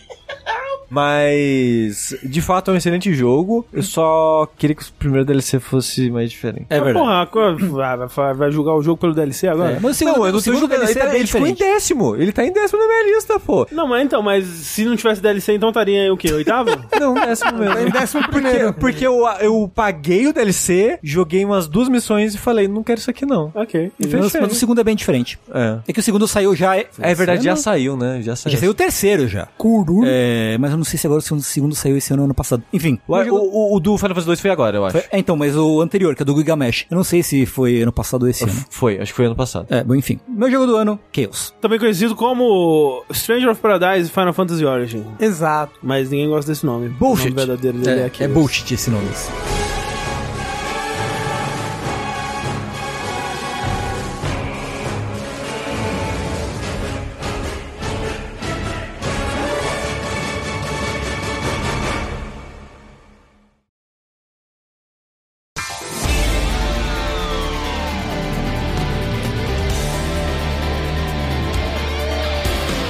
Definidos, enfim, os nossos top 10 individuais. Que bom que não são meia-noite e 37. A gente tem muito podcast pela frente ainda. E agora, dado né, que todo mundo expôs aí suas paixões de 2022, a gente vai destruir o coração de todos nós e tentar juntar tudo isso num top 10 do site. Que vai deixar todo mundo... Razoavelmente Satisfeito. Exatamente. Então, pra começar, eu queria sugerir da gente fazer o que a gente faz sempre, que é pegar os jogos que se repetem pra gente ter uma base, né? Então aqui, ó, Elden Ring é o único que se repete nas quatro. Sim. Immortality e The Case of the Golden Idol são os únicos que repetem em três e que se repetem em duas. Nós temos Sonic, Frontiers, Paintment, Stanley Parable, Chain Deckles, Pokémon Scarlet Violet, Vampire Survivor, Citizen Sleeper e Stranger of Paradise, que dá 11 jogos, Hum. né? Uhum. Sim. Agora, vamos ver aí quais jogos que só aparecem uma vez na lista de cada um que a gente gostaria que aparecesse na lista final. O Rafa, por exemplo, o Monster Hunter tá em segundo da lista dele. Mas eu acho que como ele é uma expansão e como ele é uma coisa muito minha e como Elden Ring, que é o meu primeiro, é uma coisa que aparece nas quatro listas, eu não faria um case pra ele, tipo, tipo Kirby in the Forgotten Land, é uma- um gosto muito meu. O Mario Plus Rabbids, eu acho que como só eu joguei, acho meio estranho botar ele na lista. God of War Ragnarok, só eu que gostei mais dele do que os outros. Soldiers, Liu Gator Game, eu acho que o que eu queria que tivesse na lista está aí. O que eu acho que merece muito estar na lista, pra mim é Elden Ring e Case of the Golden Idol. Acho que são os que eu mais, assim, tipo, É, acho que e tem o que Stanley estar nessa Parable. lista. Ah, e o Stanley Parable, verdade, verdade, Stanley Parable. Pra mim, O André que vai eu fazer um vou- case pro Sifu. O André vai- vai- né? Então, o que eu quero fazer mais questão que apareça, que eu acho que faz mais sentido, é o Neon White. Uhum. É, que eu acho até que é mais fácil porque mais pessoas da mesa jogaram e gostaram, né? Mas o Sifu é o seu primeiro, André. É, É, e- o seu jogo favorito da vida. É, o meu jogo favorito da vida. Eu vou, Não eu é vou, seu jogo favorito da vida. É, eu vou colocar os dois aqui, que são os, o- os dois únicos da minha que eu lutaria pra, pra ficar, mas vamos ver também, né? O que, que vem por aí. É, dos meus, eu só tentaria fazer um case pelo Patrick's para box, mas também não ligaria de, de não aparecer também não, porque eu sei que é muito nichado comigo. Patrick's para box pro sushi e você tem Ó, da minha, os jogos que só estão na minha são só o Signalis e o Xenoblade 3. Eu, eu faço um case passando Blade 3. Então eu gostaria que fosse o Xenoblade Eu, 3. eu também, eu também. os signales menos. Menos, pode ser menos. Tá. Eu acho que ele é uma representação mais poderosa do. E tá mais alta na minha lista também, o Xenoblade. Então, por enquanto, nossa lista está Elden Ring, Immortality, The Case of the Golden Idol, Sonic Frontiers, Paintment, Stanley Parable, Chain Deckles, os Pokémon Scarlet Violet, Vampire Survivor, Citizen Sleeper, Stranger of Paradise, Neon White Sifu, Patrick's Parabox e Xenoblade Chronicles 3. Tem que botar o Ultra Deluxe no Stanley Parable. Que não é o Stanley Parble. Stanley Parble Ultra Deluxe. Não, esse é Stanley... Stranger of Paradise e Ultra Deluxe. Sim, sim, sim. Stanley Parable, Final Fantasy Origin. Tinha que estar filmando, agora. Ó, agora a gente tem 15 jogos. Tá. Desses 15 jogos, agora começa a treta. Qual desses vocês votam pra tirar? Pokémon. Pokémon. É, eu acho que Pokémon. Eu acho que. Eu acho que não é um jogo. Assim, o Tengu e o Rafa acho que tem mais voz nisso, porque vocês que votaram no jogo e tal. Sim. Mas eu acho que é um. Não sei se representa tanto a jogabilidade. É, eu, eu- eu concordo. Assim, mesmo que representasse, eu não acho que ele merece. Eu também acho que ele merece, não. Tipo assim, ele é um jogo divertidíssimo, um dos jogos mais divertidos do ano, talvez, mas é, eu acho que o Pokémon no momento não tá merecendo. é, não assim. tá, não. É, ma- Então, mata. Matou Pokémon. Um outro jogo que eu ia sondar a mesa aqui. Embora seja o meu número um, eu sei que Sifu tem sentimentos negativos pro sushi, né? Tem. Eu não, eu não quis me, me alongar muito porque não era um momento e a gente já tá no podcast muito longo, mas não clicou comigo. Eu, eu tenho. Na verdade, eu não gosto de Sifu. Exato. Não é que tipo, ah, é ok. Tipo, eu não gosto de Sifu. Sim. Então isso é, isso é forte, assim. É Isso forte. É, mas eu tenho Muito gosta forte. de Sifu. Eu, também. eu- eu sou, eu sou assim. Ambivalente. Eu sou mais, Médio. mais- um pouco mais pra positivo. Sei, sei, Tá, sabe? tá morninho ali. Tá morno, né? E você não jogou, né, Rafa? Não, mas eu não. Eu, eu- o negócio dele de ter que repetir e ficar perfeito Hum. me, me deixa já nervoso, só de pensar, sabe? E pra mim nem é esse o problema. O problema pra mim é que ele é muito punitivo. Uhum. É, ele é. Porque você morre rápido É. e depois que você morre, a punição por ter morrido é muito grande. É, Ela aumenta à medida que você morre. No começo ela não é tão grande. Ah, mas à a- medida a que puni- você vai morrendo. Mas é, te- Muitas vezes pro mesmo inimigo, por exemplo, aí vai ficando É, maior. O, o Mas é- chefe, quando você chega no chefe, você vai morrer. É, mas se eu exato. morro num, num chefe, eu tenho que fazer a fase toda de novo? Sim, Sim. potencialmente, dependendo da sua performance, o jogo todo. Se você quiser melhorar a sua idade nas outras fases. Mas assim, à medida. Tipo assim, você conseguiu uma, uma idade boa na primeira fase, você nunca mais precisa refazer ela. Uhum, entendi. Ma- Mas, ma- André, se você tivesse escolhido entre Neon um White e Sifu. Então, o que eu queria dizer é: o único jogo daqui que eu acho que alguém nessa mesa tem sentimentos negativos sobre é o Sifu, né? Ah, mas aí até aí eu não sei se é um argumento pra tirar ele da É. lista. Tipo, eu É louco que- tiraria o, que o- o Patrick Sparabox dali antes, porque só eu joguei e é tipo muito um jogo tá ali só porque eu, né, eu- tá na minha lista. Então eu, eu só sugeriria que tipo é um jogo muito im- muito importante, querido pra mim de 2022, mas não não faço questão dele estar no top 10 do site. É, e esse jogo realmente é é foda eu opinar porque também dos que estão na lista agora é o único que eu não joguei. Nada. Quer dizer, Stranger of Paradise também não. Então são os dois. É, o então, Patrick Patrick Parabólicos eu não joguei. Eu Então, realmente não tenho nem como por é, tipo, mim opinar. pode É. tirar. É. só um jogo que eu faria um case, mas eu sei que é, que é um case perdido, Acho sabe? que se vai pra representar o site como, como todo, talvez, talvez é, seja justo tirar. Então tiramos do Patrick Sparabox. Quantos nós temos agora? Um, dois. É, então três. faltam tirar mais três, né? É. Eu acho que dos, dos que estão aí no super- a- a- na ala superior aí, né? é, eu acho que não tiraria nenhum, sinceramente. Da ala inferior, ah, Você não tiraria Sonic Frontiers? não. Não, só falando assim, só dando uma eu não ideia. tiraria, É, não, Tá eu bom, não tá tiraria, bom. Não, lógico que não. Sonic é mó legal. Ó, eu vou dizer, da ala superior, por mais que tenha sido um momento divertido do podcast e, e muito querido pelo Sushi e o Rafa, eu tiraria Stanley Parable. Nossa, não. Eu queria tentar manter. Uhum. Também queria. Eu tiraria. Ah, não. né, que tá na, na, na ala superior. Sinceramente, eu acho que eu não tiraria nenhum. é- Fingindo É, que não tem ala superior. Tá bom. não Então vai. Dos jogos que tem mais de uma lista, assim, os que eu menos sou ligado a seria o Vampire Survivors e o Stranger of Paradise. Só que eu acho que eles devem integrar a lista, sabe? De alguma maneira. É, eu acho que dada a conjuntura, assim, me dói o coração dizer isso, mas eu tiraria o Vampire Survivors. Ai, eu não tiraria. É tipo, então- com, com dor, sabe? Com muita dor. Mas qual que você tiraria, O então, Vampire Sushi? Survivors teve um, teve um momento que eu pensei, vai ser o meu jogo do ano. Eu também pensei isso em algum momento. É, então, o foda pra mim, ó, o- jogos que eu realisticamente tiraria. Se eu fosse escolher três. Aham. Stanley Parable, Sifu e Stranger of Paradise. Mas, assim, Stranger of Paradise é o número um do, do Tengu, né? É. Eu tiraria com muito, muita dor o Xenoblade, Hum, mas isso, não é porque eu não joguei o suficiente. Sim. Se eu tivesse jogado mais, eu estaria mais forte pra manter ele na lista. O Sifu, talvez o Sony. Cara, com, com sofrimento eu aceito tirar o Xenoblade, porque basicamente você jogou, mas eu joguei mais, É assim. porque a gente tá Mas precisando... é- o negócio é que eu acho que a qualidade de Xenoblade parece ser tão alta. é, e eu não tô falando só do Tengu, não. Assim, tipo. Não, sim, eu é, sei. Me, me- me parece que é um jogo que ele, ele deveria integrar uma lista de top 10, Não, entendeu? eu, eu sei. E Integra a lista pessoal do Tengu. Sim. Mas a parada é Elden Ring, Immortality, Case of the Golden Idol, tipo Pentiment.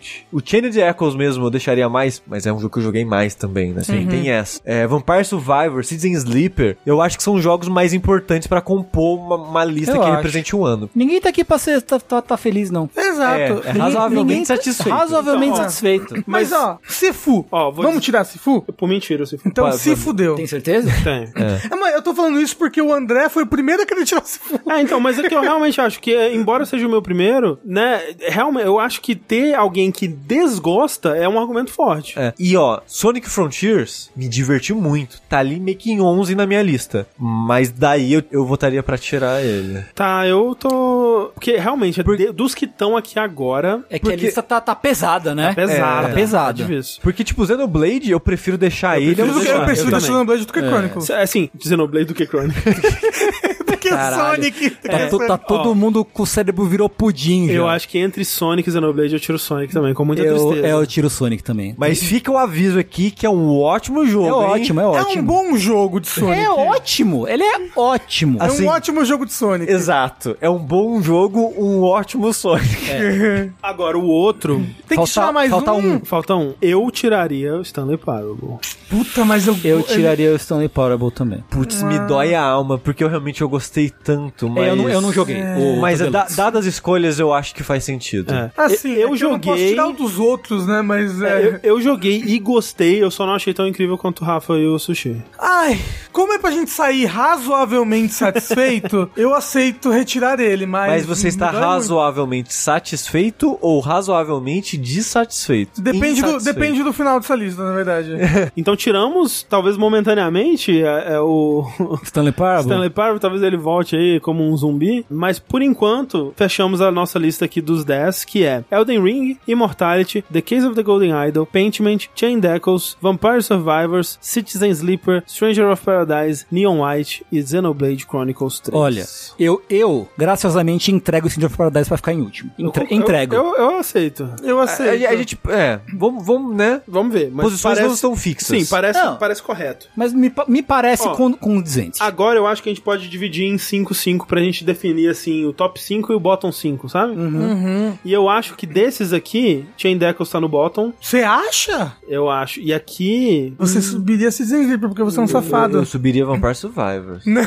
Eu ah, subiria. talvez, talvez, talvez. Eu, ó, eu subiria tanto o Vampire Survivor, quanto o Citizen Sleeper, quanto o Neon White. Mas você, você, você acha que esses jogos estão acima do Chain Jackals? Não. Então, Na por que verdade, você não. podia- Na verdade, não. Você, Sushi? Ó, eu acho que eu tô entre Vampire Survivors e Citizen Sleeper pra subir pra quinto. Entre Vampire Survivor e Citizen Sleeper, eu subiria Citizen Sleeper. então vamos subir. Eu, eu é. aceito Citizen Sleeper. Ó, então nós temos no bottom 5, né? Vampire Survivors, Chain Deckles, Neon White, Xenoblade Chronicles 3 e Stranger of Paradise. Qual que é a ordem do bottom 5 aqui? Olha, eu trocaria o Chain Deckles com o Vampire Survivors. Eu também. Eu acho justo. Eu acho que ele tá acima do Vampire Survivor. Chain Deckles em sexto.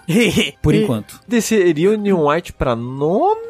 Hum, é, é. Eu subiria o Xenoblade 1, hein? Colocaria o Xenoblade em sétimo. O que, que você acha? Eu, pra- assim, pra mim é win-win. Eu não sei o sushi com relação Eu, eu a isso. acho que o sushi vai fazer eu um não case. acho errado. Mas Vampire Survivors é um evento, gente. É mais do que um jogo. É, É, tem, tem valor histórico. né? eu acho que ele foi um evento. Acho que quem joga hoje em dia vai perder parte né? de, dessa magia. de fato, de É, fato. Eu, eu isso acho é. que eu gosto mais dele por ter vivido o, o Early Access dele do que só jogar no lançamento. Sim, sim. É. Mas eu, eu acho, como o Tengu falou, eu, eu tô de boa com as duas coisas. Uhum. Vocês acham que essa é a ordem do bottom 5? Chain Jackals, Xenoblade Chronicles 3, Vampire Survival, Neil White e Stranger of Paradise? Eu não sei o que eu mudaria, mas eu tô com um leve desconforto. Vamos ver É então. isso. É assim, estamos aqui pra isso. Porque eu sinto que o André quer subir esse Neon White. Não, tô de boa com o Ah, Neon é? White nessa Ok, posição. É. ok. Tô de boa. Assim, Ah. subiria. Dada oportunidade. Já que você jogou essa ideia. Não, mas acho que tá de boa. E aí no top 5 agora, temos Elden Ring, Immortality, The Case of the Golden Idol, Paintment e Citizen Sleeper. Ah, é fora da minha opinião, é muito invasada porque Elden Ring foi o meu primeiro, mas pra mim, eu acho, ok? Que o primeiro do ano é ou Elden Ring ou Immortality. E eu não sei, eu acho que pela reação de vocês, o Paintment acima do Case of the Golden Idol. Eu concordo. Eu, concordo, eu acho que Citizen Sleeper é o único que tá na posição correta aqui. Sim, que ele, ele chegou na, na rebarba ali já. É. E aí eu faria isso aqui, ó. Perfeito. Immortality em primeiro e Elden Ring em segundo, eu acho justo. O, o meu coração diz que esse é o correto, mas eu sei que o Rafa tá sofrendo muito por Não dentro. tô tá sofrendo, é porque assim, eu, eu, eu. Ouvindo vocês falando sobre esse jogo, eu. Vai jogar e achar ele superestimado. Não, não vou, imagina. Eu acho que ele é um, um material jogo do ano, fácil, assim. Ah, mas assim, eu, eu- ouvindo vocês falando de Paintment, eu pra- eu acho que se vocês botassem ele em primeiro do ano, eu aceitaria. Não, Pelo eu- pelo quão bem vocês falam dele. Eu, eu, os três primeiros aí, Immortality, Elden Ring e Pentiment, sendo sincero assim, são meus três primeiros e como eu disse naquela hora, os três flutuando ali, pra mim, são, são meus três favoritos do ano. E, Independente da ordem, eu fico satisfeito. Aham. Mas é que desses daí eu só joguei Elden Ring. É. Mas, tipo, tanto Immortality quanto Pentiment, eu, eu acho show também o primeiro, assim. Primeiro pra mim é Immortality no meu coração, assim. e você, André? Eu- Não, André, não vai botar Paintment em cima de Elden Ring. Eu não vou deixar. Não, não queria não. Ah, tá eu, tô, bom. eu tô, na verdade, pensando se Elden Ring não tem que ser o primeiro mesmo. Porque Assim. é o que a gente mais concorda, mas- mas também Mas é o que a assim- gente tem muita crítica, né? Mas assim. É, mas é porque a gente é muito apegado a- ao estilo de jogo e tal. Mas olha só, abre o canal do YouTube TV do Jogabilidade, a gente tem... É o único jogo que... que... De fato, assim, é o jogo mais jogado. Os quatro Não, e jogaram. os quatro fizeram live, sabe, do jogo, assim. É o jogo... É, Eu fiz live é. de Elden Ring? Fez o lançamento. Você fez no lançamento, só. E você achou horrível a, a experiência. Foi horrível. Foi Você horrível. odiou todo, horrível? cada, cada segundo. É mesmo? Foi É porque a gente ficou obrigando o André. A gente não ficou obrigando, mas ele se obrigou a querer ir direto pro primeiro chefe vencer. Ah. lembra? Você lembra? Você não lembra Ah. disso? Não. O, o- você sabe o Mortgage? Sim. Ma- Mar- eu sempre um não esqueço o nome do É o Mortgage. Ele, tipo, eu vou direto Mortgage. pra onde o jogo está mandando. Ele foi, chegou lá nível 1, aí, tipo. Tomou um cacete. Exato, e aí ele falou: Não, eu vou vencer. E ele ficou, tipo, quatro horas de gameplay tentando vencer e não vencia. E a gente ficou, tipo, na mesa, assim, tipo, parado, chorando, sofrendo, assim. Foi presencial? Não lembrava. Foi. Foi. Eu não tava. Assim, se não foi presencial, eu estava presente em espírito. É. É, mas enfim. Assim, eu colocaria Elden Ring O primeiro. meu lance, tipo, eu fiz live de Elden Ring em, tipo, meio que me obrigando a jogar. Sim, É, sim. era a maneira que você conseguia jogar o jogo. Exato. Sim, sim, sim. Eu sei que o Tengu não fez por amor, ele fez por. Não era amor, era cilada. Não, não, não. Você fez por. Obrigação. Não era obrigação, era a palavra. Dever. Por dever. Dever, isso. exato. É, Mas a parada é, isso não quer dizer que o jogo merece estar em primeiro, assim como um jogo aparecendo nos quatro, na lista dos quatro, não merece fazer ele aparecer em primeiro, só por isso. Porque, por exemplo, se um jogo tá em décimo na lista dos quatro, ele não vai ficar em primeiro, Às vezes, ele, possivelmente. é né? às vezes ele mereceria. Dito isso, eu tenho que arranjar argumentos, né? Não, mas dito isso, eu acho que o Elden Ring é um ótimo jogo. Mas dito ele, isso, a ele gente poderia vai falar estar em só de primeiro, porque a gente tem muita opinião positiva sobre ele, mas a parada é, ele é um jogo tão grande e a gente tem tanta opinião, ponto, sobre ele, que é positiva, é negativa, vai pra todos os lados. Eu acho que se a gente for fazer um- uma escala kármica aí, entendeu? Do bem e do mal, sobre o que cada um pensa Se sobre pudesse esse jogo. escolher entre o bem e o mal. Exato, eu diria que você pode ser o que você quer. Já Até é. onde vai a sua fé? Eu acho que Immortality merece o primeiro lugar. Levando em consideração que o Tengu não jogou Paintment nem eu. Eu joguei, eu joguei um pouco do Paint. Ok, mas tipo que não saiu na sua Então- lista. Você não Ah, jogou a ponto de ir pra sim, sua sim, lista. Sim, sim, sim, sim. Então, peraí. Não. O Paintment com The Case of the Golden Idol trocar? O que vocês acham? Paintment em quarto, The Case of the Golden Idol em terceiro? Porque o Ga- Case of the Golden Idol é mais gente. É, os tem quatro sentimentos gostaram. Positivos, né? É, Exato. os quatro gostaram muito. É o nosso primeiro A10. Exato. É, Eu, eu acho que sim, hein? Tá bom, ok. Eu acho que ambos são jogos muito bons É O aqui. Sushi está tendo um ataque. É, fulminante pare- do parece coração. errado. Então, mas aí que tá. Os três primeiros são os três primeiros do sushi. Então ele tem que estar menos satisfeito que isso. Então, então é isso aí. Tá tem que botar certo. o que você gosta da Não, mas Brasil. realmente deu um apertinho aqui agora. Hum. Parece errado. É certo, mas parece errado. Eu estou razoavelmente satisfeito. Então a gente chegou numa lista provisória dos 10 colocados aqui em ordem. Vamos do décimo pro primeiro. Em décimo, Stranger of Paradise. Em nono, Neon White. Em oitavo, Vampire Survivors. Em sétimo, Xenoblade Chronicles 3. Em sexto, Chain Deckles. Em quinto, Citizen Sleeper. Em quarto, Paintment. Em terceiro, The Case of the Golden Golden Idol. Em segundo, Elden Ring. Em primeiro, Immortality. Eu tô satisfeito. Ah, então, pera, então tem que mudar. Né?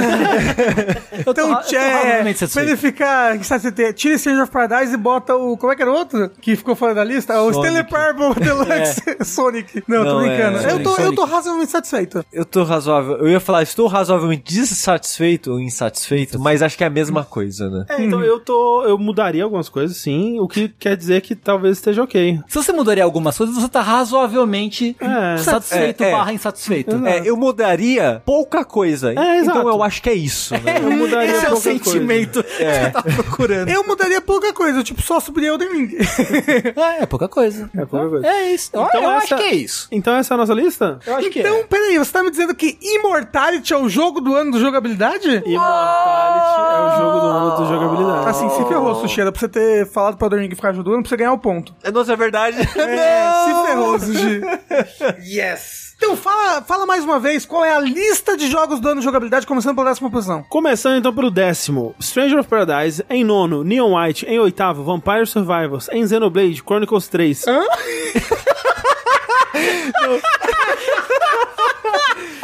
Depois de eu tomar esse pra Xenoblade do que pra Chronicles, vem aí a sequência. Em Xenoblade, Chronicles 3. É aquele negócio lá, o André. Aí, eu, qual letra que pega? Sete. Isso que não é gravar até uma da manhã. É. Em décimo, Stranger of Paradise em nono, Neon White em oitavo, Vampire Survivors em sétimo, Xenoblade Chronicles 3 em sexto, Chain Deckles em quinto, Citizen Sleeper em quarto, Paintment em terceiro, com a medalha de bronze, The Case of the Golden Idol em segundo, com a medalha de prata, Elden Ring e em primeiro, com a medalha de ouro, Immortality. Que nem jogo é, é filme. É, jogabilidade é foda, né? Fica Jogabilidade é foda, foda, jogo viu? como jogo. Nem jogabilidade tem esse. O nome é jogabilidade e bota Ih, filme. Cadê a porra da jogabilidade? do O jogo? ano que vem vai ganhar o quê? Avatar 3? de Jogo do ano? E olha só, essa é a nossa lista, como a gente disse, uma lista gerada a partir de alquimia Isso. Safadeza. e safadeza, né? É apenas a lista do jogabilidade. Se é uma lista que nem a gente é completamente satisfeito, imagine você. Exato.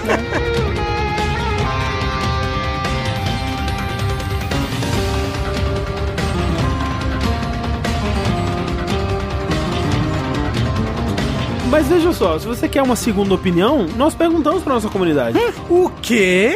Nós perguntamos para a nossa comunidade quais eram os jogos favoritos deles e estou aqui com as respostas. Vocês querem saber? Eu gostaria Eu muito. gostaria de saber. Você Então, pode falar sobre o processo? Como é que foi? Eu tô curioso. é, você fez uma matemática? Exato. Eu abri um formulário do Google com caixas de texto para as pessoas escreverem os jogos, né? Então elas não escolheram de uma, de uma seleção nem nada, elas escreveram os jogos lá. Foi lá no Discord, né? Do jogabilidade. É, a gente postou lá para os nossos apoiadores do Discord, exato. E aí as pessoas escreveram seus jogos em cada uma das 10 posições, né? E aí só a primeira posição era, era obrigatório. Então se a pessoa tivesse jogado só três jogos no ano ou alguma coisa assim, colocava só os três jogos lá. E aí, os resultados dessa pesquisa eu compilei dando um valor a cada posição. Então, a posição 1 vale mais do que a posição 2, que a posição 3, que a posição 4. E aí, somando todas essas pontuações, Você fez meio uma assim. médiazinha. uma médiazinha ponderada ali, uma coisinha, né, dando um valor a cada coisa. E temos aqui o resultado dessa matemática louca. Lembrando que nunca deixo matemática na minha mão. Mentira, mas eu fiz direitinho, eu conferi várias vezes. Em décimo lugar, Horizon Forbidden West. Olha só. Olha aí, tá aí. Um jogo que ninguém aqui jogou. É, ninguém É. jogou. Não sei dizer nem se é bom. Em nono lugar, Tunic. Tonic. É, eu achei que ia estar analisando André. É um jogo que mais gente gostou do que o jogabilidade gostou, sabe? Ele, tipo, muita gente fora de nós quatro aqui gostou demais de Tunic. É, eu gostei, mas não tanto assim também. É, É. então, mas teve gente que foi jogo do ano, foi Tunic, É, sabe? Ah, Em oitavo lugar, Marvel Snap.